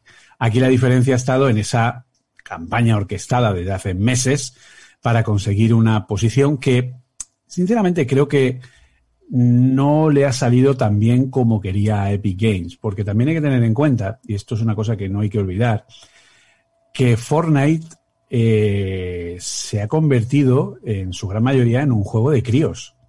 O sea, mm, y al final yo tuve un momento bastante curioso, ¿vale? Cuando mi hijo de 12 años llegó y me preguntó, papá, ¿qué es lo que ha pasado con Fortnite y Apple y no sé qué? Se lo explico mientras estamos desayunando el otro día. eh, y al rato estaba yo aquí trabajando y compartimos despacho. Me falta el audio, Julio, cuando hables, cuando finalices tu resumen, me falta el audio de, de los de canales de YouTube de 3.000 años después. Así, me falta ese audio. tío. Tres mil años después, Continúa. five years later, como Bob Esponja. ¿no? Es la esponja, dos mil años más tarde. No me puedo imaginar el desayuno cuando le contases a tu hijo cuánto duró. Pues no, tampoco fue, le expliqué más o menos lo que pasaba. Lo curioso fue cuando yo estaba yo aquí trabajando Y en la y, cena. a- y hablando con, con un amigo a través de Fortnite que estaban jugando, lo oigo decir, no, no, pero no es que haya tenido un problema con Apple, es que el problema es papá, papá, papá, y le explicó a su amigo lo que había pasado. Entonces, ¿por qué cuento esto? Porque realmente a la mayoría de los usuarios de Fortnite le es que ni se han enterado, les ha reparado. Es que, La mayoría, la, la mayoría la mayoría de usuarios están en las consolas, ¿cierto? Eh, no, ah, está ahí, ahí. sobre todo. Está ahí, sobre ahí. todo en ordenador. Vale, es cierto que Apple tiene una, una muy alta presencia, pero si sumas, el resto de plataformas eh, suman bastante. El problema es que el, el dinero que hace Fortnite es de niños de 8, 9, 10, 11 años, cuyos padres prefieren pagar 80 euros al mes que tenés que enfrentarse a educar a su hijo. ¿Vale? Entonces, pues eh, son los que gastan dinero y son los que juegan al juego. El resto, pues ya está en juegos más serios, tipo Call of Duty Warzone, tipo Valorant, tipo, eh, pues no sé, el, este que se, no recuerdo cómo se llama, el de Electronic Arts, que es el que está enganchado mi hijo, el Apex Legends, que es el que está enganchado mi hijo. Ahora hoy, por ejemplo, eh, su tío le ha regalado el, el Fall Guys y ya se ha puesto ahí enganchado toda la tarde con el, con el Fall Guys. Y, ojo, que el nivel, o sea, el típico nivel de frustración que tú tenías jugando al Fortnite de, ay, que casi llegado, que no sé qué, que tal, que te pillaba esos cabreos que decías, joder, que parece que vuelvo a tener 15 años, ¿no? Pues con el Fall Guys lo vuelve a tener ese nivel de frustración. O sea, ese juego engancha que te caga, ¿eh? Ojito con el juego, ¿vale? Yo ya he dicho que a mí lo que me falta en el Fall Guys es que haya una skin del Chino Cudeiro, pero aparte de eso, el juego está, está en su, en su sitio. Pero, insisto, eh, ha sido un punto exacto para que Fortnite intente conseguir un poco más de publicidad. No lo ha conseguido porque realmente el juego está siendo cada vez más, mm, eh, pues no, no, la gente no le está prestando atención, pero sí es cierto que es el, el punto de inicio para que Apple vuelva a evolucionar los modelos del App Store y plantee nuevos modelos, ¿vale? Nuevos modelos de comisiones, nuevos modelos de eh, gastos, nuevos modelos de, en fin, que ponga al día el App Store, ¿de acuerdo? Y entonces, bueno, pues a nivel de modelo económico, ¿de acuerdo? Y bueno, pues esperemos a ver qué es lo que sucede. Yo, desde luego, lo que ruego a Jobs que nunca pase es que permitan hacer sideloading en iOS, porque eso va a ser el fin de la plataforma. Entonces, espero que nunca se pueda hacer eso de manera legal o incluso ni siquiera no legal, porque en Android se puede hacer sideloading y tampoco me hace gracia, ¿vale? O sea, no... Traduce, traduce, traduce. el sideloading es cargar aplicaciones en el sistema desde fuentes no autorizadas. El sideloading es cuando tú te bajas la tienda de Epic Game como una APK y la instalas en Android, ¿vale? O cuando te bajas el mismo Fortnite con la propia firma de Google Play Store, pero te la bajas en una APK de la web de Fortnite y lo instalas directamente. ¿Vale? Eso es la carga lateral. Es cuando yo inyecto una aplicación en mi sistema de una forma que no es la legal o autorizada dentro del sistema. ¿Vale? Entonces, bueno, pues eh, en Mac el sideloading está prevenido con el tema de la autoría, con el tema de que tienes que, que te la puedes saltar pulsando el control, pero ya es una Sí. opción que tú, como persona responsable, sabes que tienes que tocar el control para poder autorizar esa aplicación, ¿vale? Pero lo normal es que las aplicaciones tengan una autoría que sea una firma automática que le da Apple, muy parecida a la Not- que hace Google con not- Google Play eh, Protect, notariada, vamos. que está notariada para que se pueda ejecutar eh, con una mínima garantía. ¿De acuerdo? Apple no la ha revisado, es una revisión automática, pero por lo menos te garantizan que no hay ninguna librería chunga ni nada extraño o raro que haya podido Apple detectar con una especie de antivirus que le pasa a Apple de forma automática a las aplicaciones. ¿Vale? Es un paso mínimo de seguridad. Pero yo lo que no quiero es que se permitan nuevas, eh, nuevas tiendas. Ahora, eso no quita que a lo mejor Apple pueda permitir que haya otras tiendas de apps dentro del App Store y que cree una norma para ese tipo de tiendas y un control para ese tipo de tiendas y que en algún momento pudieran estar permitidas. Eh, estaríamos en lo mismo, ¿no? Digo yo. No, porque eso respetaría la seguridad del sistema. ¿Vale? No sé Porque yo. eso respetaría la las apli- la- las aplicaciones pasan por la misma, claro. Claro, o sea, Claro. Si, si la propia tienda tiene que pasar por el App Store y cada nueva incorporación en esa tienda tiene que pasar por Apple, pues, mm, pero la, pero esa Eh, tienda es- estaría blindada. Estaría Claro, blindada también. Pero esa tienda tendría que tener sus propios CDN, sus propios todos, es decir, que no dependiera en absoluto de Apple en nada, ¿vale?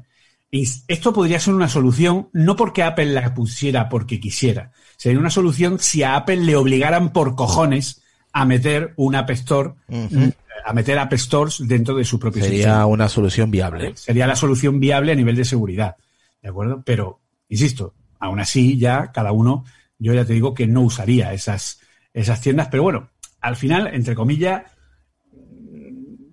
ya lo hacemos en el PC, es decir, en el PC o en el Mac, pues tenemos Steam, tenemos la Epic Game Store, tenemos EA Origins, en fin, tenemos Sí, tiendas. pero también lo utilizamos de diferente manera, también te digo, ¿eh? Yo no utilizo lo mismo mi teléfono móvil que cuando estoy en el Mac. Por eso digo que al final, si le obligan a poner tiendas, esas tiendas, la mayoría de la gente no las va a usar, porque no va a entender el por qué, porque insisto, es post PC. Yo lo que quiero es montar e instalar. Y además, el gran problema que tiene hoy día los móviles es que la rotación de aplicaciones es muy poca y no hay. eh, Apple y Google luchan contra el que la gente se instale cada vez, o sea, luchan para que la gente se instale cada vez más aplicaciones y la gente suele ser de tengo esta app, uso esta app, me quedo en esta app y ya no cambio. ¿Vale? Entonces es complicado entrar en el, en el modelo y las cosas como son. El 90% de la gente usa los móviles para Instagram, TikTok, bla, bla, bla, bla. y, el 90%, poco más. por- y el 90% de la gente no sabe lo que es un puñetero APK. Eso para empezar. Pero porque tampoco tienen por qué saberlo. Es que no tienen por qué saberlo también, exacto. Porque eso es el post-PC, ¿no? Entonces, yo insisto, yo espero que Apple no le obliguen a hacerlo. Yo espero que Apple es lo suficientemente inteligente y tiene el suficiente dinero, mucho más que muchos países, eh, para tomar una sabia decisión, para darse cuenta de que ha llegado el momento de evolucionar los modelos de negocio de, del App eh, y que al final pues todo esto pasará y seguiremos iguales de felices y de contentos y, y ya está. Y si ya saben que si quieren seguirme, pues arroba JCF Munoz en Twitter o en cualquier red. Soy JCF Munoz. Eh, y en Apple Coding, podcast de la red Cuonda, Apple Coding y Apple Coding Daily, que pueden seguirnos, oírnos, etcétera, y eso, y poco más. Y en Twitch también estás.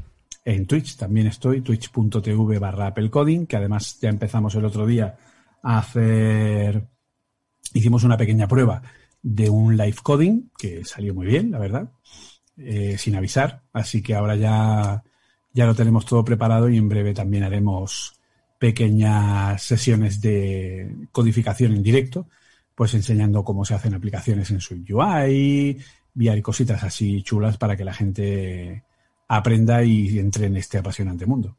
Perfecto. Pues muchas gracias, Julio, por acercarte aquí un ratito con nosotros. A vosotros, como siempre. Carlos Castillo. Ah, ya, ya me toca. Sí, ya te toca. ya te toca. Bueno, pues nada, que yo espero que sí abran un poco la mano. Yo espero, yo creo que la competencia es buena y si hay una segunda tienda no tiene por qué ser malo. Eh, una tienda que compita eh, con Apple y ya se encargará esa tienda de no subir morralla y que, y que las cosas sean bueno, pues, eh, de calidad, pero que haya una segunda opción al, al férreo manejo que tiene Apple de su plataforma. Y nada más, eso espero. Me podéis encontrar en Histo Racing, mi eh, monopolio, digo, podcast eh, de la historia del motor. Y, y ya está, y poco más. Y en Apelianos cuando no nos vamos de vacaciones. Perfecto. Pues muchas gracias, tío, por estar por aquí. Eh, venga, y por último vamos con Oliver Navani. Oliver, lo que quieras aportar ya por último, tus redes sociales, podcast, Twitch, lo que quieras.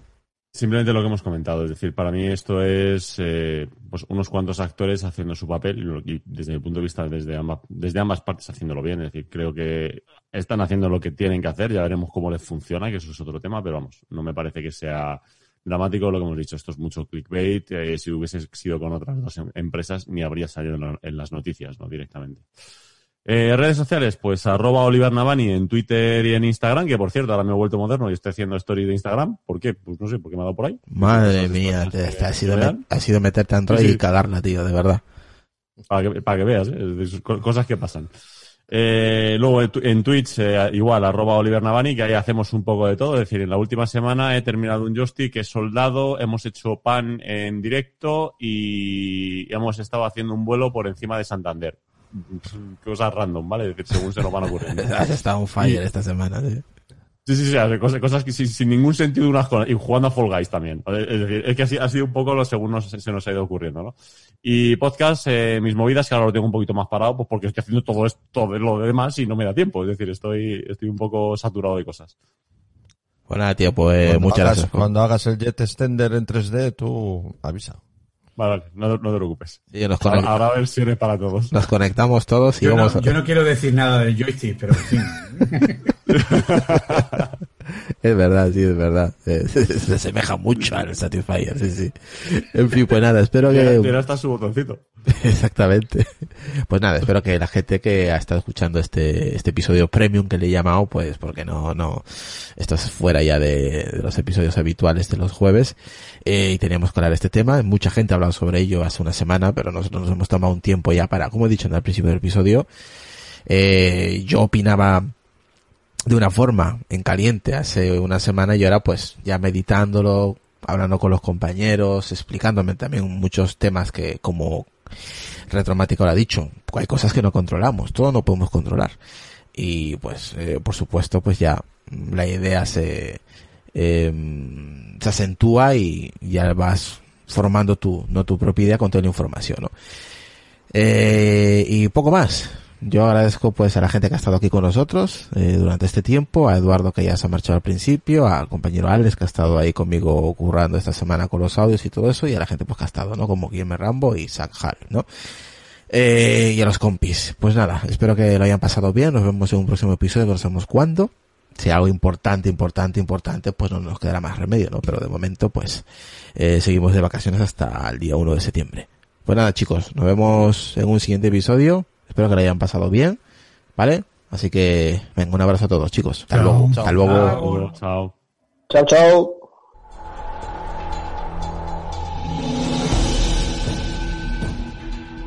Y ahora vamos a pasar a los siguientes audios que tenemos preparados para vosotros, que hemos estado realizando durante esta semana, ¿vale? Así que espero que el episodio os haya gustado, al menos. Y bueno, ahora pasamos a, unos audios de nuestros amigos y compañeros Guillermo Rambo, em, Zach eh, Hall y eh, Carlos Castillo, ¿vale? Y desde aquí agradecer a nuestro compañero Alex Pérez por todo el trabajo que ha hecho y que ha realizado con las traducciones y todo ello, ¿vale? Así que nada, un placer que nos escuchéis y vamos a ello. Saludos.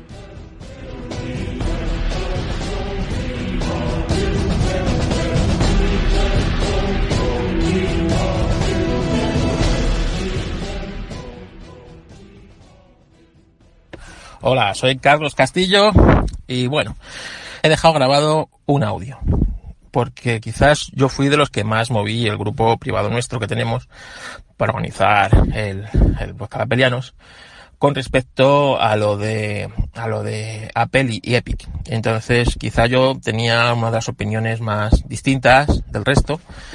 Y bueno, pues la verdad es que no estoy tan iluminado en el tema, pues como puede estar Oli, o a lo mejor como puede estar Julio, pero sí tengo mi manera de verlo.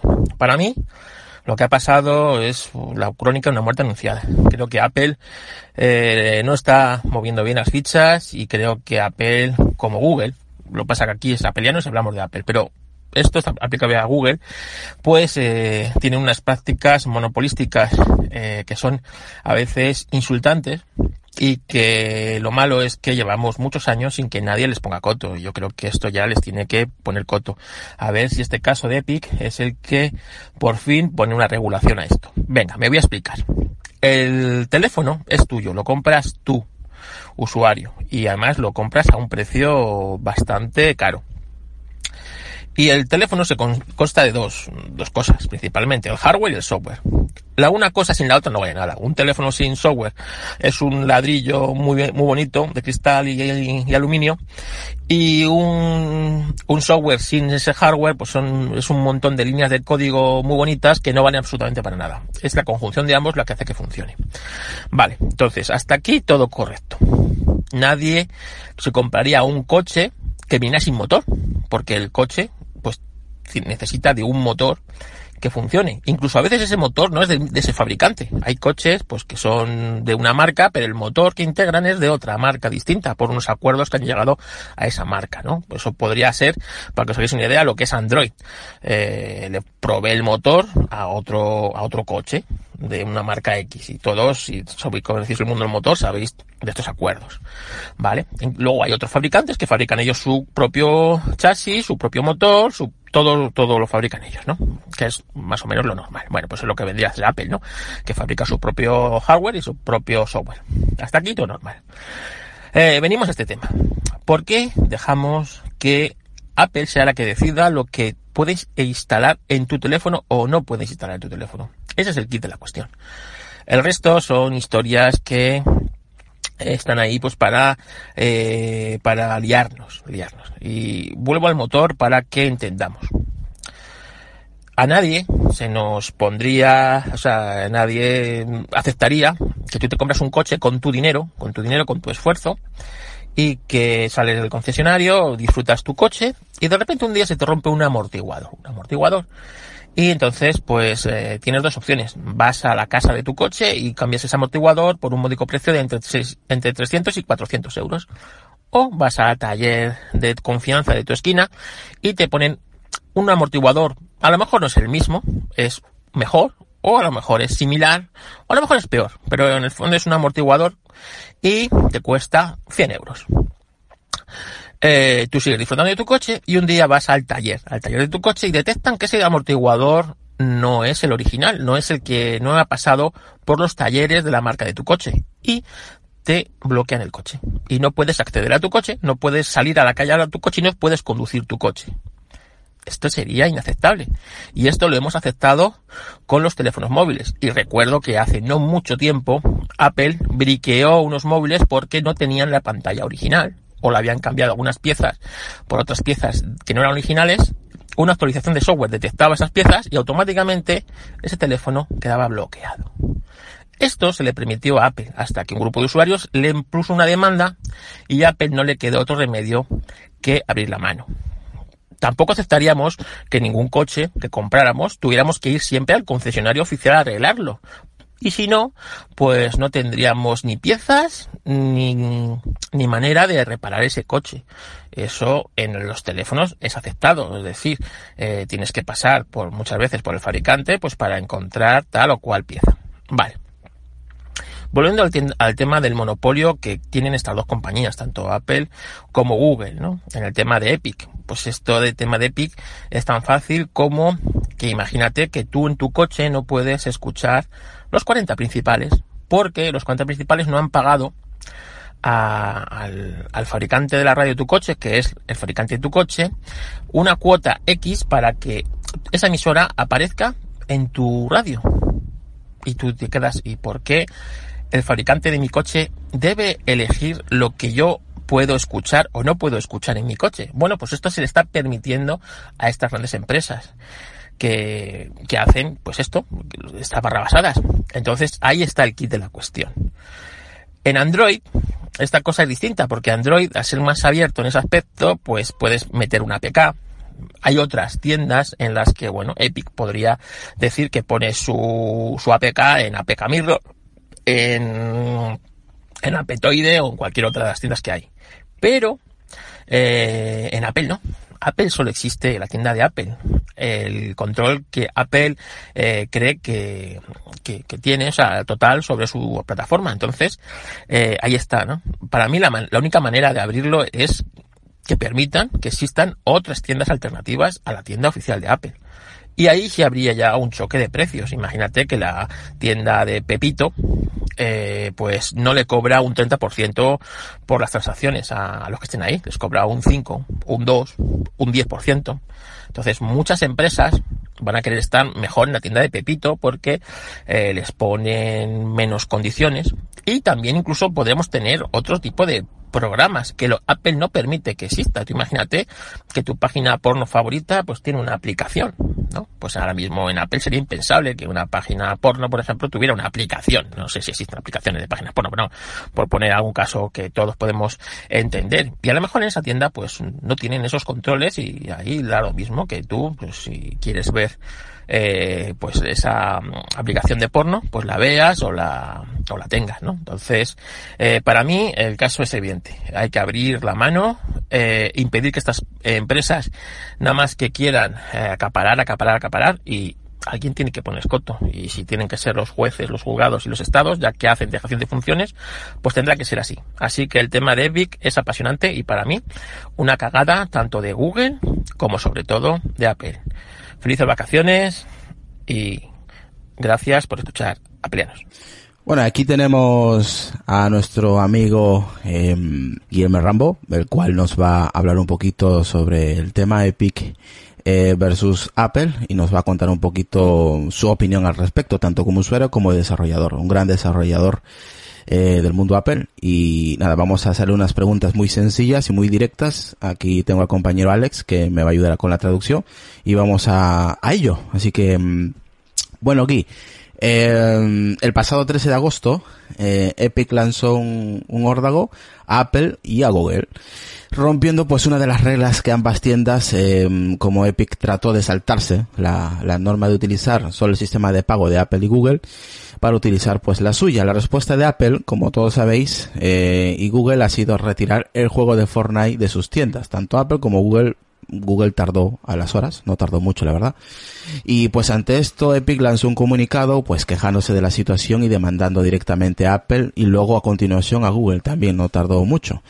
Ahora bien, eh, Guy, eh, ¿por qué Epic ha decidido hacer esto? Y ahora, ¿cuál es tu opinión al respecto? Así que antes que nada, que responda Guy, pues aquí Alex nos, nos va a presentar aquí y pues dirá su respuesta al respecto. Guy, as everybody knows, the last 13 of uh, August, Epic threw, uh, threw down a, a gauntlet to Apple and Google breaking one of the rules that they have on the app stores, also in Apple and, and Google. So we know how went that. So e Epic tried to use their own payment gateway on Fortnite instead of using the system that Apple and Google provide, something that is forbidden on, on the app Store, And Apple and Google removed uh, Fortnite from the stores immediately. So Epic released a statement, a, a fun video about the 1984 Mac uh, advertisement, and also some lawsuits against Apple and Google. So the question here is, why do you think Epic decided to do that now, and what is the purpose of this action? I would say uh, they probably decided to do that now because the subject is hot right now. The antitrust hearings are happening. Antitrust probes are being started in several places. So I think uh, they planned this action, which was c- clearly planned. Like they had everything ready to go. They they did it. Uh, they did everything on purpose. Uh, it's obvious that they wanted this to happen, and I think the reason why they've done it now is because the subject of antitrust and uh, maybe excessive control over what you can run on your devices is becoming a part of public attention right now. And I think they probably decided that now would be a good time to do it, that it would call the attention of the media and also people. De acuerdo. Mm, va, pues básicamente lo que ha querido decir es que estaba todo planeado por parte de Epic, ha sido todo medido y planeado por, ellos, porque el tema de, de, todos los juicios que está habiendo ahora en Estados Unidos, de lo, el tema de antimonopolio, eh, los derechos que tenemos los usuarios de poner lo que nosotros queramos en los terminales, todo eso está ahora muy, calde, muy caldente.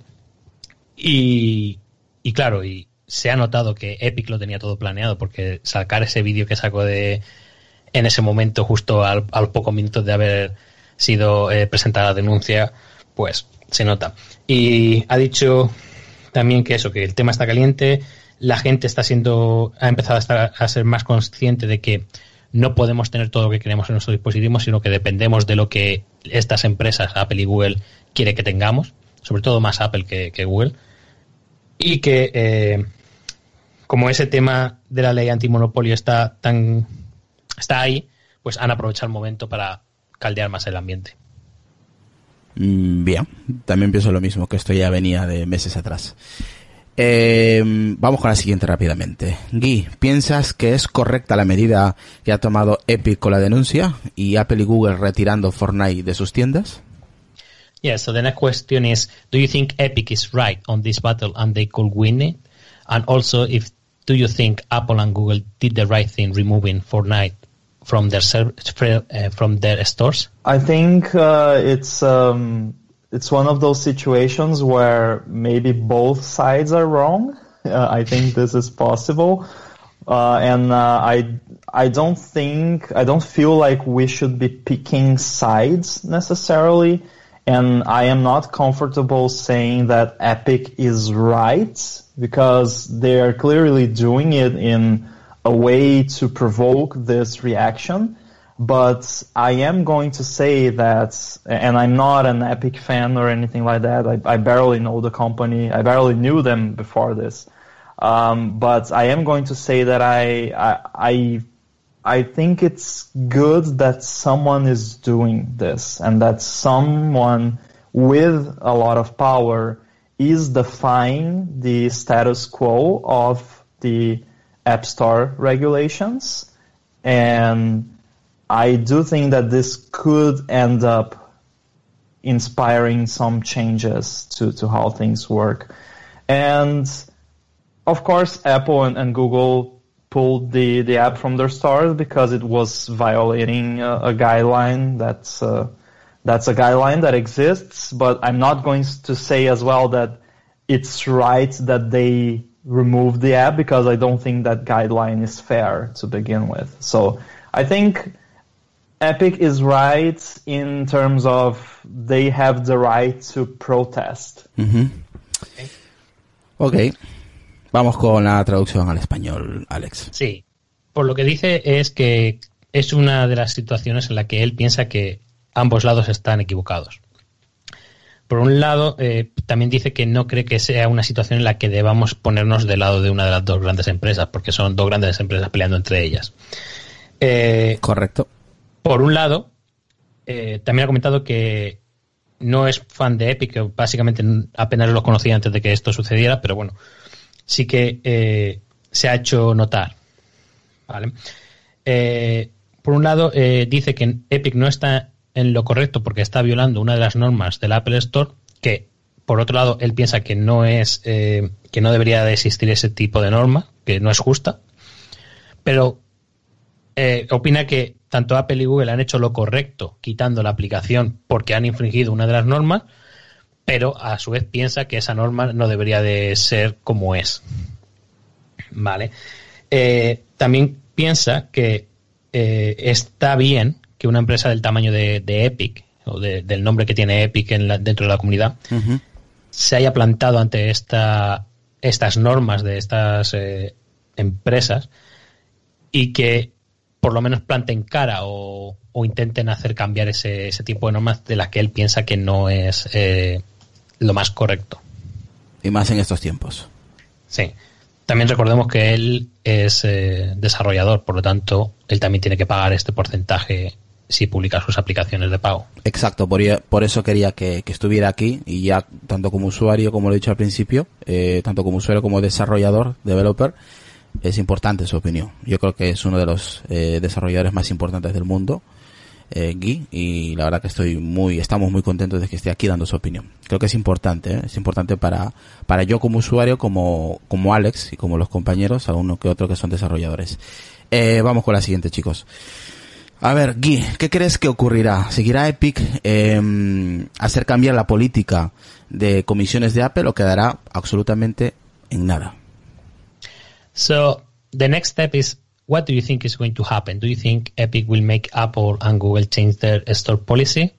Well, when we say Epic here, maybe it's not Epic is going to be a a jury or a, a lawsuit or some law that they are going to change. Yeah, it's uh, very hard to, to predict what's going to happen, but I would say it's very unlikely that what's going on right now, and right now at the time we're recording, this may have changed by the time this goes live, but I am going to say that it's probably not going to change it directly.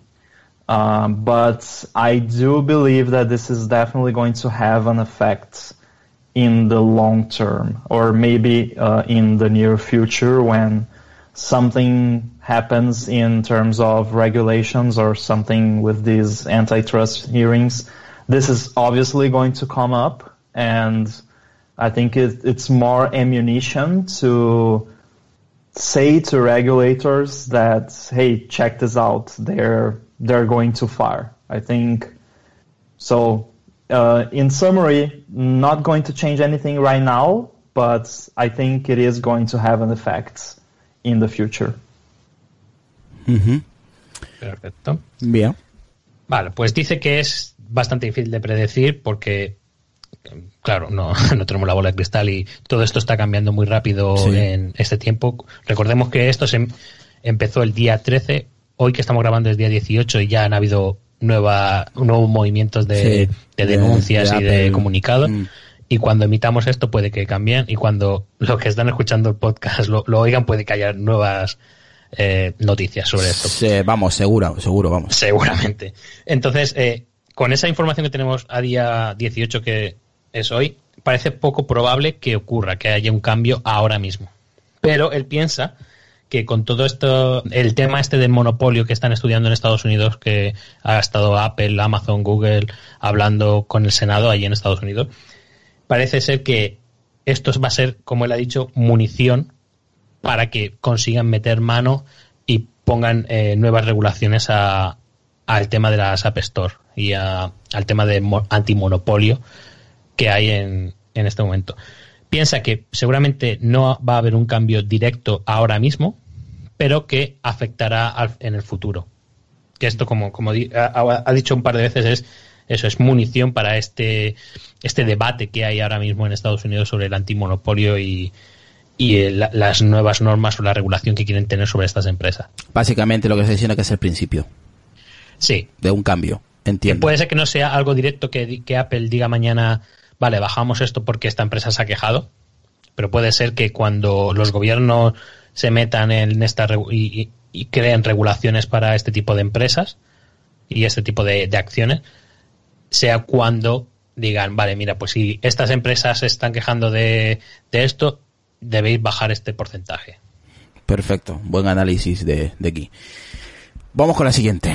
Eh, Guy, en tu opinión, ojo, eh, tú siendo desarrollador, yo creo que esta pre- pregunta es importante. Eh, ¿Crees que las comisiones que cobra Apple, tanto Apple como Google, son justas para los desarrolladores como tú? So, Guy, as a developer, do you think these commissions that Apple and Google charge you for, for your apps are right? Well, of course, I would like them to be lower. Uh, and it's also important to mention here that when we complain about the Apple tax, as we call it, uh, most times we're not complaining about the number necessarily, but and of course I'm talking about me and some other developers. Other developers might have different opinions, but um, the main issue is not the amount itself, but it's the lack of freedom that we get as developers.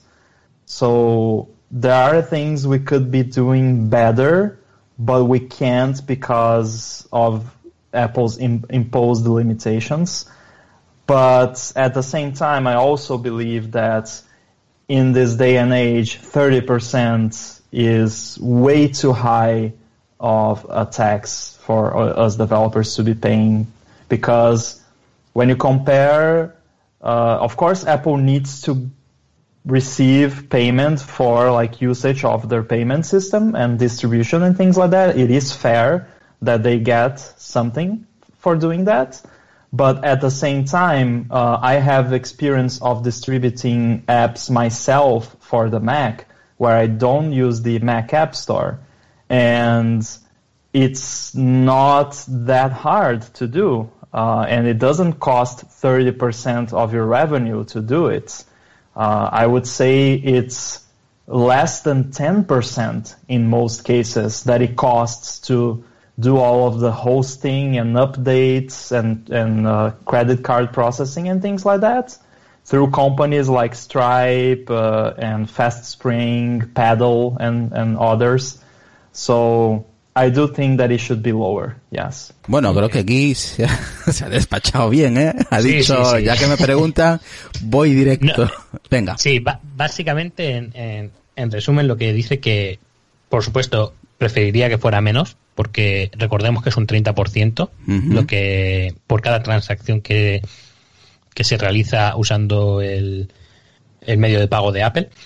Eh, él lo que, lo que dice que habla de, de su experiencia personal y de algunos desarrolladores que él conoce. Que él no se queja de que de, esa tasa Apple que, le llaman del 30% que sea elevada o no, sino que se queja de que no tienen la libertad de poder hacer todo lo que quieren hacer con el código y, y a la hora de venderlo.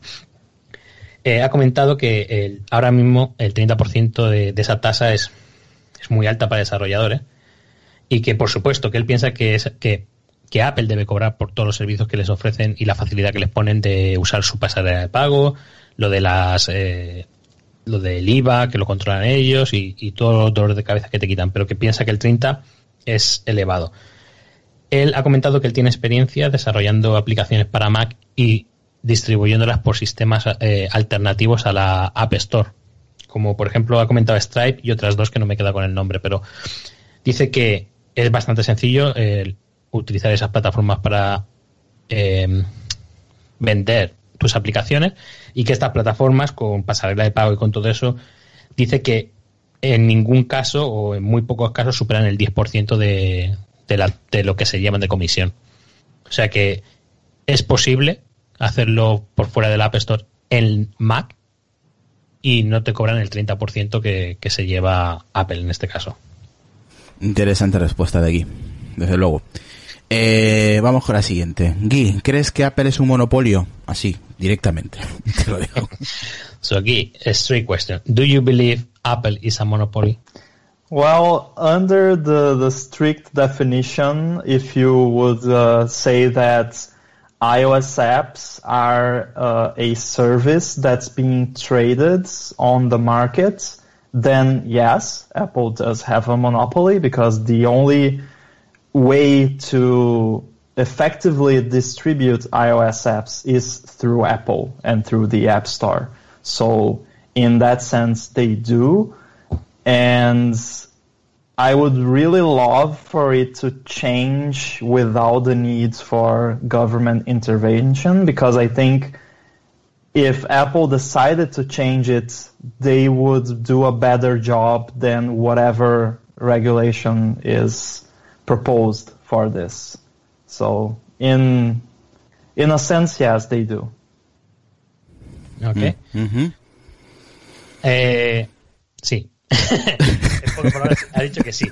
Que si nos eh, atenemos a la definición de monopolio y hablamos sobre los dispositivos iOS y, y pensamos que las aplicaciones son un servicio, entonces sí, porque la única forma de conseguir esas aplicaciones es pasando por la App Store de Google. De, de Google, de, De, de Apple. de Apple o la de Google. Bueno, la de Google no, porque es distinto. Pero sí, la de, la de Apple. Eh, ha comentado también que le encantaría que si esto cambia y viéramos otro tipo de App Store, fuera porque Apple cambia de modelo y Apple lo permite, no porque un gobierno lo regule y les obligue a hacerlo, porque piensa que si Apple decidiera hacerlo, seguramente sería mucho mejor que si se lo impusiera un gobierno con sus normas. Interesante, ¿eh? Interesante. Interesante respuesta de aquí. Yo no, no, no me lo esperaba que responda tan, tan así. Bueno, tenemos aquí la última. Eh, Guy, ¿crees que veremos algún día, algún día, otra tienda eh, en los dispositivos de Apple como Epic lo está pidiendo ahora mismo? So, Guy, do you think we'll be able to see another App Store in in Apple as Epic is demanding? Yeah, I think uh, with the current state of affairs, anything is possible, right? Uh, I would say it's definitely a possibility. It is technically possible, not not right now, of course, because Apple doesn't allow it, but it would be technically possible. I personally, I think I would prefer if Apple would allow distribution of apps directly, just like they do on the Mac. I think that would be a solution for distribution of certain types of apps which don't fit the App Store or which don't align with the rules of the App Store. So, yeah, I think it is possible, but personally, I, I don't find it very appealing. I, I don't see myself using other app stores, but I do see myself installing apps from a developer's website, for instance, just like I do on the Mac. And they have the, the mechanisms to do that in a secure way. Perfecto. Curioso. Ujú. A ver, vámonos a la español. Sí, dice que con el que es posible que lo veamos por el tema este que está, del debate antimonopolio y que están hablando en Estados Unidos, que es posible que, que se vea, pero que, bueno, que técnicamente es posible, pero que, como ha comentado antes, él preferiría que fuera Apple el que lo permitiera, no que fuera impuesto por el gobierno. Aparte de eso, dice que ojalá, si Apple decidiera hacerlo, fuera un sistema parecido como el que hay en, en, en Mac, que tú puedes instalarte aplicaciones de, de terceros por fuera de la, de la App Store. Y estas aplicaciones no tienen por qué ser maliciosas, pero pueden ser que, se, que, que no incumplan todas las, todas las normas que Apple impone. Que él lo encuentra, eh, cuen- encuentra atractivo eso, de verla, eh, de tener aplicaciones que las puede utilizar por, eh, fuera de la App Store. Él no cree que fuera a, a utilizar este, eh, estas otras App, App Store para subir sus aplicaciones, sino que él Mm. seguiría usando la App Store, pero sí que utilizaría estas apps, estas otras est- eh, eh, externas. Las- eh, esas terceras tiendas, sí, Sí, la- que están fuera, fuera de la para descargarse aplicaciones. Pues Gigi, eres muy listo, ¿eh? Eres muy listo. Eh, eh, quieres que exista, pero no, no lo utilizarías. Sí, claro, yo también. Díselo Lo en utilizaría inglés. para descargar aplicaciones como usuario, pero no como Sí, desarrollador sí. para subirlas. claro, yo también. Díselo en inglés, venga.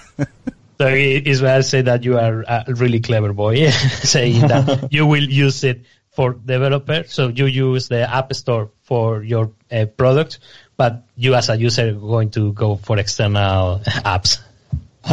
well, I, I actually I would prefer to be able to do it like it is on the Mac and just download the app directly uh, without the the existence of like a, a store necessarily.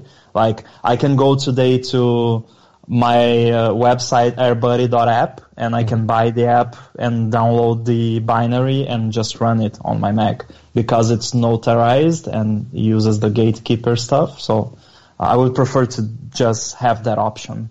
And I don't know, maybe I would have some sort of app that wouldn't be allowed in the App Store that I could distribute in that way. Ujú. Dice que él preferiría eh, tener algo como en el Mac, pero que no hubiera tiendas, sino por ejemplo en el Mac tú puedes ir a su, a su web, por, por ejemplo, eh, eh, airbuddy.com y descargar el, el fichero directamente desde Eh, Eso, su web. eso sí, yo también, en eso sí estoy de acuerdo con Guy. Él, sí. él preferiría utilizar eso antes que utilizar la tienda de, de otros. Algo así, eso sí, eso sí me gusta más. Yo creo que a, Porque- a todos nos gustaría igual, lo mismo. Sí, lo que él ha comentado es que su aplicación Air- AirBuddy está no- eh, notariada, o sea que está firmada con Apple Gateways, por lo tanto cuando tú la instalas pues te sacará la notificación de que es segura. Claro, es que yo confío en la aplicación de aquí porque está en la tienda de Apple. Si estuviera fuera, pues confío No, en la, él. la de Guy está en su Eh, web, sí, no está en la tienda de Apple. Me refiero que si, aunque estuviera fuera porque lo conocemos todos, pero claro, eh, al final vas a una página web, no vas a una tienda de terceros entre comillas. Vete tú a saber ahí, pues lo que ponen, ¿no? Pero sí, está interesante ese método también. Yo sí, ahí sí yo creo que lo, eh, lo descargaría sin ningún problema. Bueno, Gui, eh, la última de hace unas horas, que esto no está en, el- en- la lista que tenemos de preguntas porque ha salido hace poquito, hace unas horas. Eh, lo voy a resumir rápidamente para que no se haga largo eh, todo esto. Hace unas horas Apple le ha dicho a, a Epic que si no actualiza como lo tenía antiguamente, el 28 de este mes lo retira completamente. ¿Piensas que Epic dirá o hará eh, marcha atrás eh, rectificando o piensas que va a ir a por todas y van a salir el 28 de agosto del App Store oficialmente? So last question, uh, key that is outside of our script is uh, today we knew that Apple asked Epic to go back to the latest version where, without the this strict code that they introduced, it. or if not, the 28th of August they are going to revoke their access to the App Store and they are going to kick them all the apps and and I think there was something about the engine, the uh, Unreal Engine. I think it was something about that. But uh, what do you think is going to happen? Do you think uh, Epic is going back to the code and okay, Apple, we are happy now, or is going to carry on and the we are not going to see the apps on the App Store at the end of the month? Yeah, I think uh, also um, Epic uh, asked for an injunction with, I don't know if that's the, the legal term, but they asked the uh, the justice to basically not allow Apple to do that. Uh, so we'll have to see if that goes through. So maybe they'll get some more time before Apple is allowed to, to perform that action since there's an ongoing lawsuit about it. Uh, but assuming it, that doesn't go through, uh, I I would say if I were Epic, I would probably just go back and just release the the app without that thing, uh, and because I think they have they have put their point out there and the damage to Apple's reputation has already been done with the public that they care about. So I think Epic has achieved what, uh, to a great extent, what they wanted. Of course, what they wanted was to be able to have their own app store, but I think what they wanted to achieve with this particular process, they have achieved, which is to bring awareness to this issue and to create a big fuss about it. Um, so I think they, they have already achieved what they wanted. So I, I, I would say they'll either go back or maybe the justice is going to just prevent Apple from doing it. Vale. Lo que comenta es que parece ser que Epic ha pedido un aplazamiento de, de, esta acción de Apple, porque como está la denuncia puesta, ha pedido a las autoridades que paren ese, el que le quiten la licencia. Eh, por otro lado dice que si él fuera Epic, lo que haría es dar un paso atrás, decir, vale, Apple, quito el código que, que te ha molestado, porque el daño Epic ya lo ha hecho. Eh, ha conseguido lo que quería, que era eh, básicamente publicidad. Visibilidad. Y. Visibilidad, sí. Y hacer que la gente sea consciente de un problema que ellos ven, que es el, el tema de, de que no haya una App Store externa, que solo se vaya por la App Store. Y que aunque eso no lo han conseguido, al menos la gente ha hablado y tiene conocimiento de este problema. Bien, me parece correcto. Bien. Bueno, Gui, ya no te quito más tiempo y la verdad que ha sido un placer tenerte por aquí. Agradecer a Alex por la ayuda en la traducción, ¿vale? Y Gui, pues muchas gracias por tu tiempo. Eh, te dejamos seguir trabajando porque sé que todo el día andas currando, andas trabajando como gran desarrollador. Y, nada, Gui, un placer, que tengas mucha suerte y te esperamos pues próximamente para, para, para algún episodio con más compañeros y, y nada, eh, un abrazo, Gui. Gracias. So, Guy, thank you very much for, for your answers, and we appreciate your collaboration, and we hope we can have you soon on our podcast. Thank you very much, and congratulations on your hard work.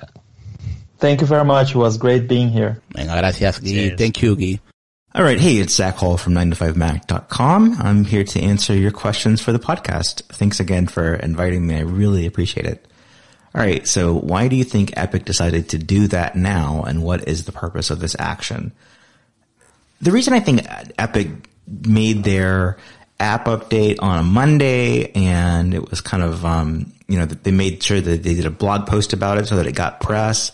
Um, this was the update that circumvented the in-app purchase uh, payment method in in Fortnite. Um, it, it was all planned, and you know they clearly they had their their ad campaign after um, the, the change was made, and then they had their lawsuit to file like the moment that the Fortnite was pulled from the App Store. So it was all very strategic and choreographed and done really well. Um, I think I think beyond that though, like why now? Um, two things. One, they, must have made a business decision and calculated that if they can get that 30% cut to change, then it's, it's worth whatever additional percent it is, it, it, it is, um, for them to do that now. So if they can get, say, 80% of revenue or 90% of revenue or 100% of revenue, then it's worth whatever the damage is in the short term, um, from Epic battling against Apple in the App Store. The other thing is, is, is more obvious, which is that Apple's being tested all over the world, uh, in, in, in court and by regulators, um, on antitrust issues to see if, if Apple's policies are fair or if they are anti-competitive because they Apple's so big now that you know Apple and Google owning the two of the major app stores and on, on iPhone the only app store. Um, it, it's it's been years in the making, but Epic seems to have struck at the right time. At least you know given the popularity of Fortnite and the pressure that Apple's under anyway. This certainly puts, uh, it's kind of like this whole thing was happening already and then Epic decided to say, count us in too. We want to be, Hola a todos, yo soy Alex y os voy a traducir las respuestas que Zach Hall nos ha dejado a las preguntas que le hemos realizado. Para empezar, Zach nos dice que él se llama Zach Hall, es el redactor jefe de 9 to 5 Mac y nos agradece nuestras preguntas y que hayamos contado con él para este podcast. Ante la pregunta de por qué Epic ha decidido hacerlo ahora y cuál es el motivo, él piensa que todo ha sido planeado y bien planeado por Epic. Primero lanzaron la actualización en un lunes con una nota en su blog. Esta actualización es la que contenía eh, las compras in-app fuera de la App Store.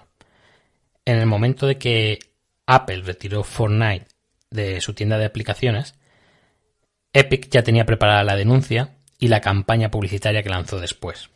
Zack piensa que esto es una decisión de negocio para intentar cambiar la tasa del 30% que tanto Google como Apple les cobra a los desarrolladores, así intentando obtener un beneficio mayor ya sea de 80, 90 o un 100%. Esto es un argumento válido a cambio de la mala imagen que puede estar dando Epic ahora mismo. Por otro lado, como Apple está siendo juzgada por reguladores antimonopolio, parece que es el mejor momento de presionar a Apple, dada la popularidad de Fortnite y el juicio que Apple está teniendo. Epic ha decidido que quieren entrar en este juicio y hacer ruido. Next question, I'll try to be shorter. I'm sorry. do you think Epic is right on this battle and could uh, win it? Do you think Apple and Google did the right thing removing Fortnite from their stores? So, uh, on Epic's behalf, I mean, it's in their right to do it. Uh, I don't think that they're going to, to win in the sense of getting everything that they want. Um, I, I think that that victory for them is to affect some change, uh, whether it's the Apple App Store, the Google Play Store, or both. And um, are they doing the right thing? I mean, it's the right thing for their business. that's that's what's important for a business, I guess. Um, in, in in terms of um, you know, if, Apple and Google did the right thing removing Fortnite, I think they had to. I think I think Apple especially because if you say, "Well, we're going to work with you on this," and then every app is up for negotiation as to what your policies are, and you can you can take the position that Apple's current policies are outdated and they don't fit um, the size of Apple today, um, and still think that they they have to abide by their own rules until they there there is a I guess a fair chance to change those rules based on on pressure. So based on you know what governments and regulators say. So uh, on both parts, I mean Fortnite. I don't blame them for what they're doing. And Apple, I can't imagine them doing anything different than removing Fortnite. Um, it, it, it, I mean, in Apple's uh, favor, they had the the rule book written already, and Fortnite, Epic Games decided they didn't agree with it anymore, and so it's totally in Apple's right to to remove the the app from the App Store, even if it's you know not um. La segunda pregunta es si piensa que Epic está en lo cierto y puede ganar, y si cree que Apple y Google actuaron correctamente al haber retirado la aplicación de Fortnite de sus tiendas. Zack nos comenta que Epic está en todo su derecho de, de, hacer lo que ha hecho y que no cree que ganen en el sentido de que consigan todo lo que están pidiendo, pero cree que pueden considerar una victoria si consiguen cambiar algo, ya sea tanto en la App Store o en la Google Store. Si es lo correcto, bueno, es lo correcto para su negocio, que es lo que a ellos les importa. Por otro lado, eh, ante la pregunta de si Apple y Google está en lo cierto, él piensa que sí, sobre todo Apple, porque tiene su, su guía de estilo, su, su libro de normas. Y que claro, ¿qué, ¿qué va a hacer Apple? ¿Va a hablar con ellos simplemente y hacerles unas reglas especiales para ellos? dado que el tamaño de ahora mismo de, de, Apple es muy grande y aunque Apple actualiza sus políticas, eh, tus aplicaciones tienen que ceñirse a lo que ellos dicen. Ahora bien, es posible que esas políticas cambien debido a la comisión reguladora y al juicio que ya hemos comentado. Por tanto, eh, no culpa a Fortnite de lo que está haciendo y cree que Apple ha hecho lo que dicta su política.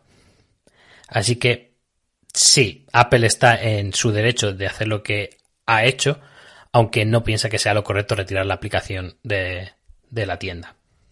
Right. What do you think is going to happen? What do you think Epic will make Apple and Google change their store policy? Uh, quick answer there. I think I think Epic's only role here is to ap- apply pressure um, from the industry and from regulators and from court systems to make Apple change their rules, make Google change their rules.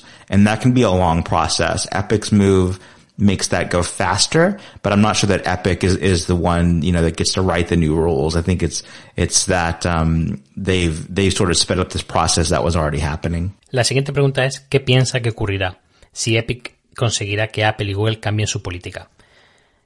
Eh, su respuesta, su respuesta rápida, como él dice, es que cree que Epic lo único que intenta es presionar desde la industria a Apple, a los reguladores y a los jueces, para hacer que Apple y Google cambien las normas a largo plazo. Este movimiento de Epic puede que haga que este cambio sea antes, pero no cree que sea Epic el encargado de hacer eso, o el que haga que estas normas cambien, sino que será todo por la regulación que está sufriendo. In your opinion, do you think Apple and Google uh, commission policies are right for developers? Uh, so 30% cut, that's a lot. and of every in-app purchase, that's a lot, a lot. And to pretend that there's no safe way that alternative in-app purchase methods could be provided is just crazy to me. Um, I look at it kind of like the web where on the web, on Safari, for example, you can use Apple Pay if you want to have probably the most secure and convenient payment method or you can populate your credit card information either manually or automatically. Uh, or you can do a method like PayPal. And like, if all of those things were offered in the App Store, I think it would still level out, you know, like Apple can take 30% cut, I guess, of, of, uh, in-app purchases. Um, and then just give the other ones as, as options. But I'm not, I, I don't think it's, it's, uh, the right policy for today just because of how, how it negatively impacts customers. Pues a la pregunta de que si piensa que las comisiones de Apple y Google son justas para los desarrolladores, él dice que el 30% es mucho y el 30% de las compras in-app es mucho, mucho. Eh, pretende, eh, bueno, pretender que las alternativas de pago no son seguras es algo que no tiene sentido a día de hoy. Si pone, pues, eh, el ejemplo que pone es el de Safari en la web, en el que puedes utilizar Apple Pay como método muy seguro, según Apple, o puedes poner la información de tu tarjeta manualmente o automáticamente, dado que Safari te permite guardarlo, o usar PayPal. Piensa que si estos métodos estuvieran disponibles en la App Store, estaría todo más nivelado, sería más justo para los desarrolladores, puesto que Apple podría tener el 30% de, de- de sus compras si usas el sistema de Apple, o al menos dar las otras opciones. Pero al final comenta algo así como que no cree que sea lo correcto porque sería negativo para los usuarios. Do you believe Apple has a monopoly, and do you think we'll be able to see another App Store, an App Store competitor, on an Apple device as Epic is demanding? So th- I guess the, the case against Apple being in a monopoly is that there's Android and that there's Google in the Play Store. Um, and so if you don't like the App Store policies, you can pick a different platform. Um, so it isn't like saying if you don't like, um, you know, the cell phone strategy, you have to work on a desk tied to a wall, you know, for power. Um, it, it, it, there's so much crossover between Apple and Google that, um, they, they can certainly argue that they're not a monopoly. They don't have the most customers, um, around the world. They might have the most in, in the US, but in other markets, the, you, it's hard to argue they want that, but they don't have it yet. Um, they do have 100% of the market share for the App Store if you have an iPhone because there are no other app stores allowed. Um, that that's that's a funny issue because I think like on Android where you can sideload apps and you can have the Amazon App Store, like it's just way less popular. You know, like uh, they barely exist if, if at all. Um, Fortnite tried sideloading on the app on on the on the play you know on Android to avoid the Play Store uh, fees, and it did, didn't go well for them. They had to put their app back in in the, the Google Play Store. So it, it, you know it, whether or not you know some ill-informed uh, government body or regula- regulatory body demands that there's um, a second app store or a third app store or an open door for sideloading apps, I'm not sure that makes a big difference in terms of um, how the actual app store works. La siguiente pregunta es si cree que Apple tiene un monopolio y si veremos una App Store de terceros en iOS en un futuro. Él comenta que el caso de, Apple y Google que hay ahora mismo en antimonopolio debate de que si no te gusta la política que una de las tiendas tiene, tengas otras opciones. Si no te gusta, por ejemplo, eh, el ejemplo que pone es un poco raro, pero por lo que es que si no te gusta la estrategia de los teléfonos móviles o de trabajar en movilidad, siempre puedes trabajar con un escritorio cara a la pared para poder tener corriente eléctrica.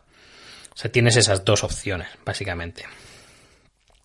Ahora mismo hay mucho cruce entre Google y Apple, porque como dicen ellos, o ellos se defienden que no son un monopolio porque no tienen el 100% del mercado.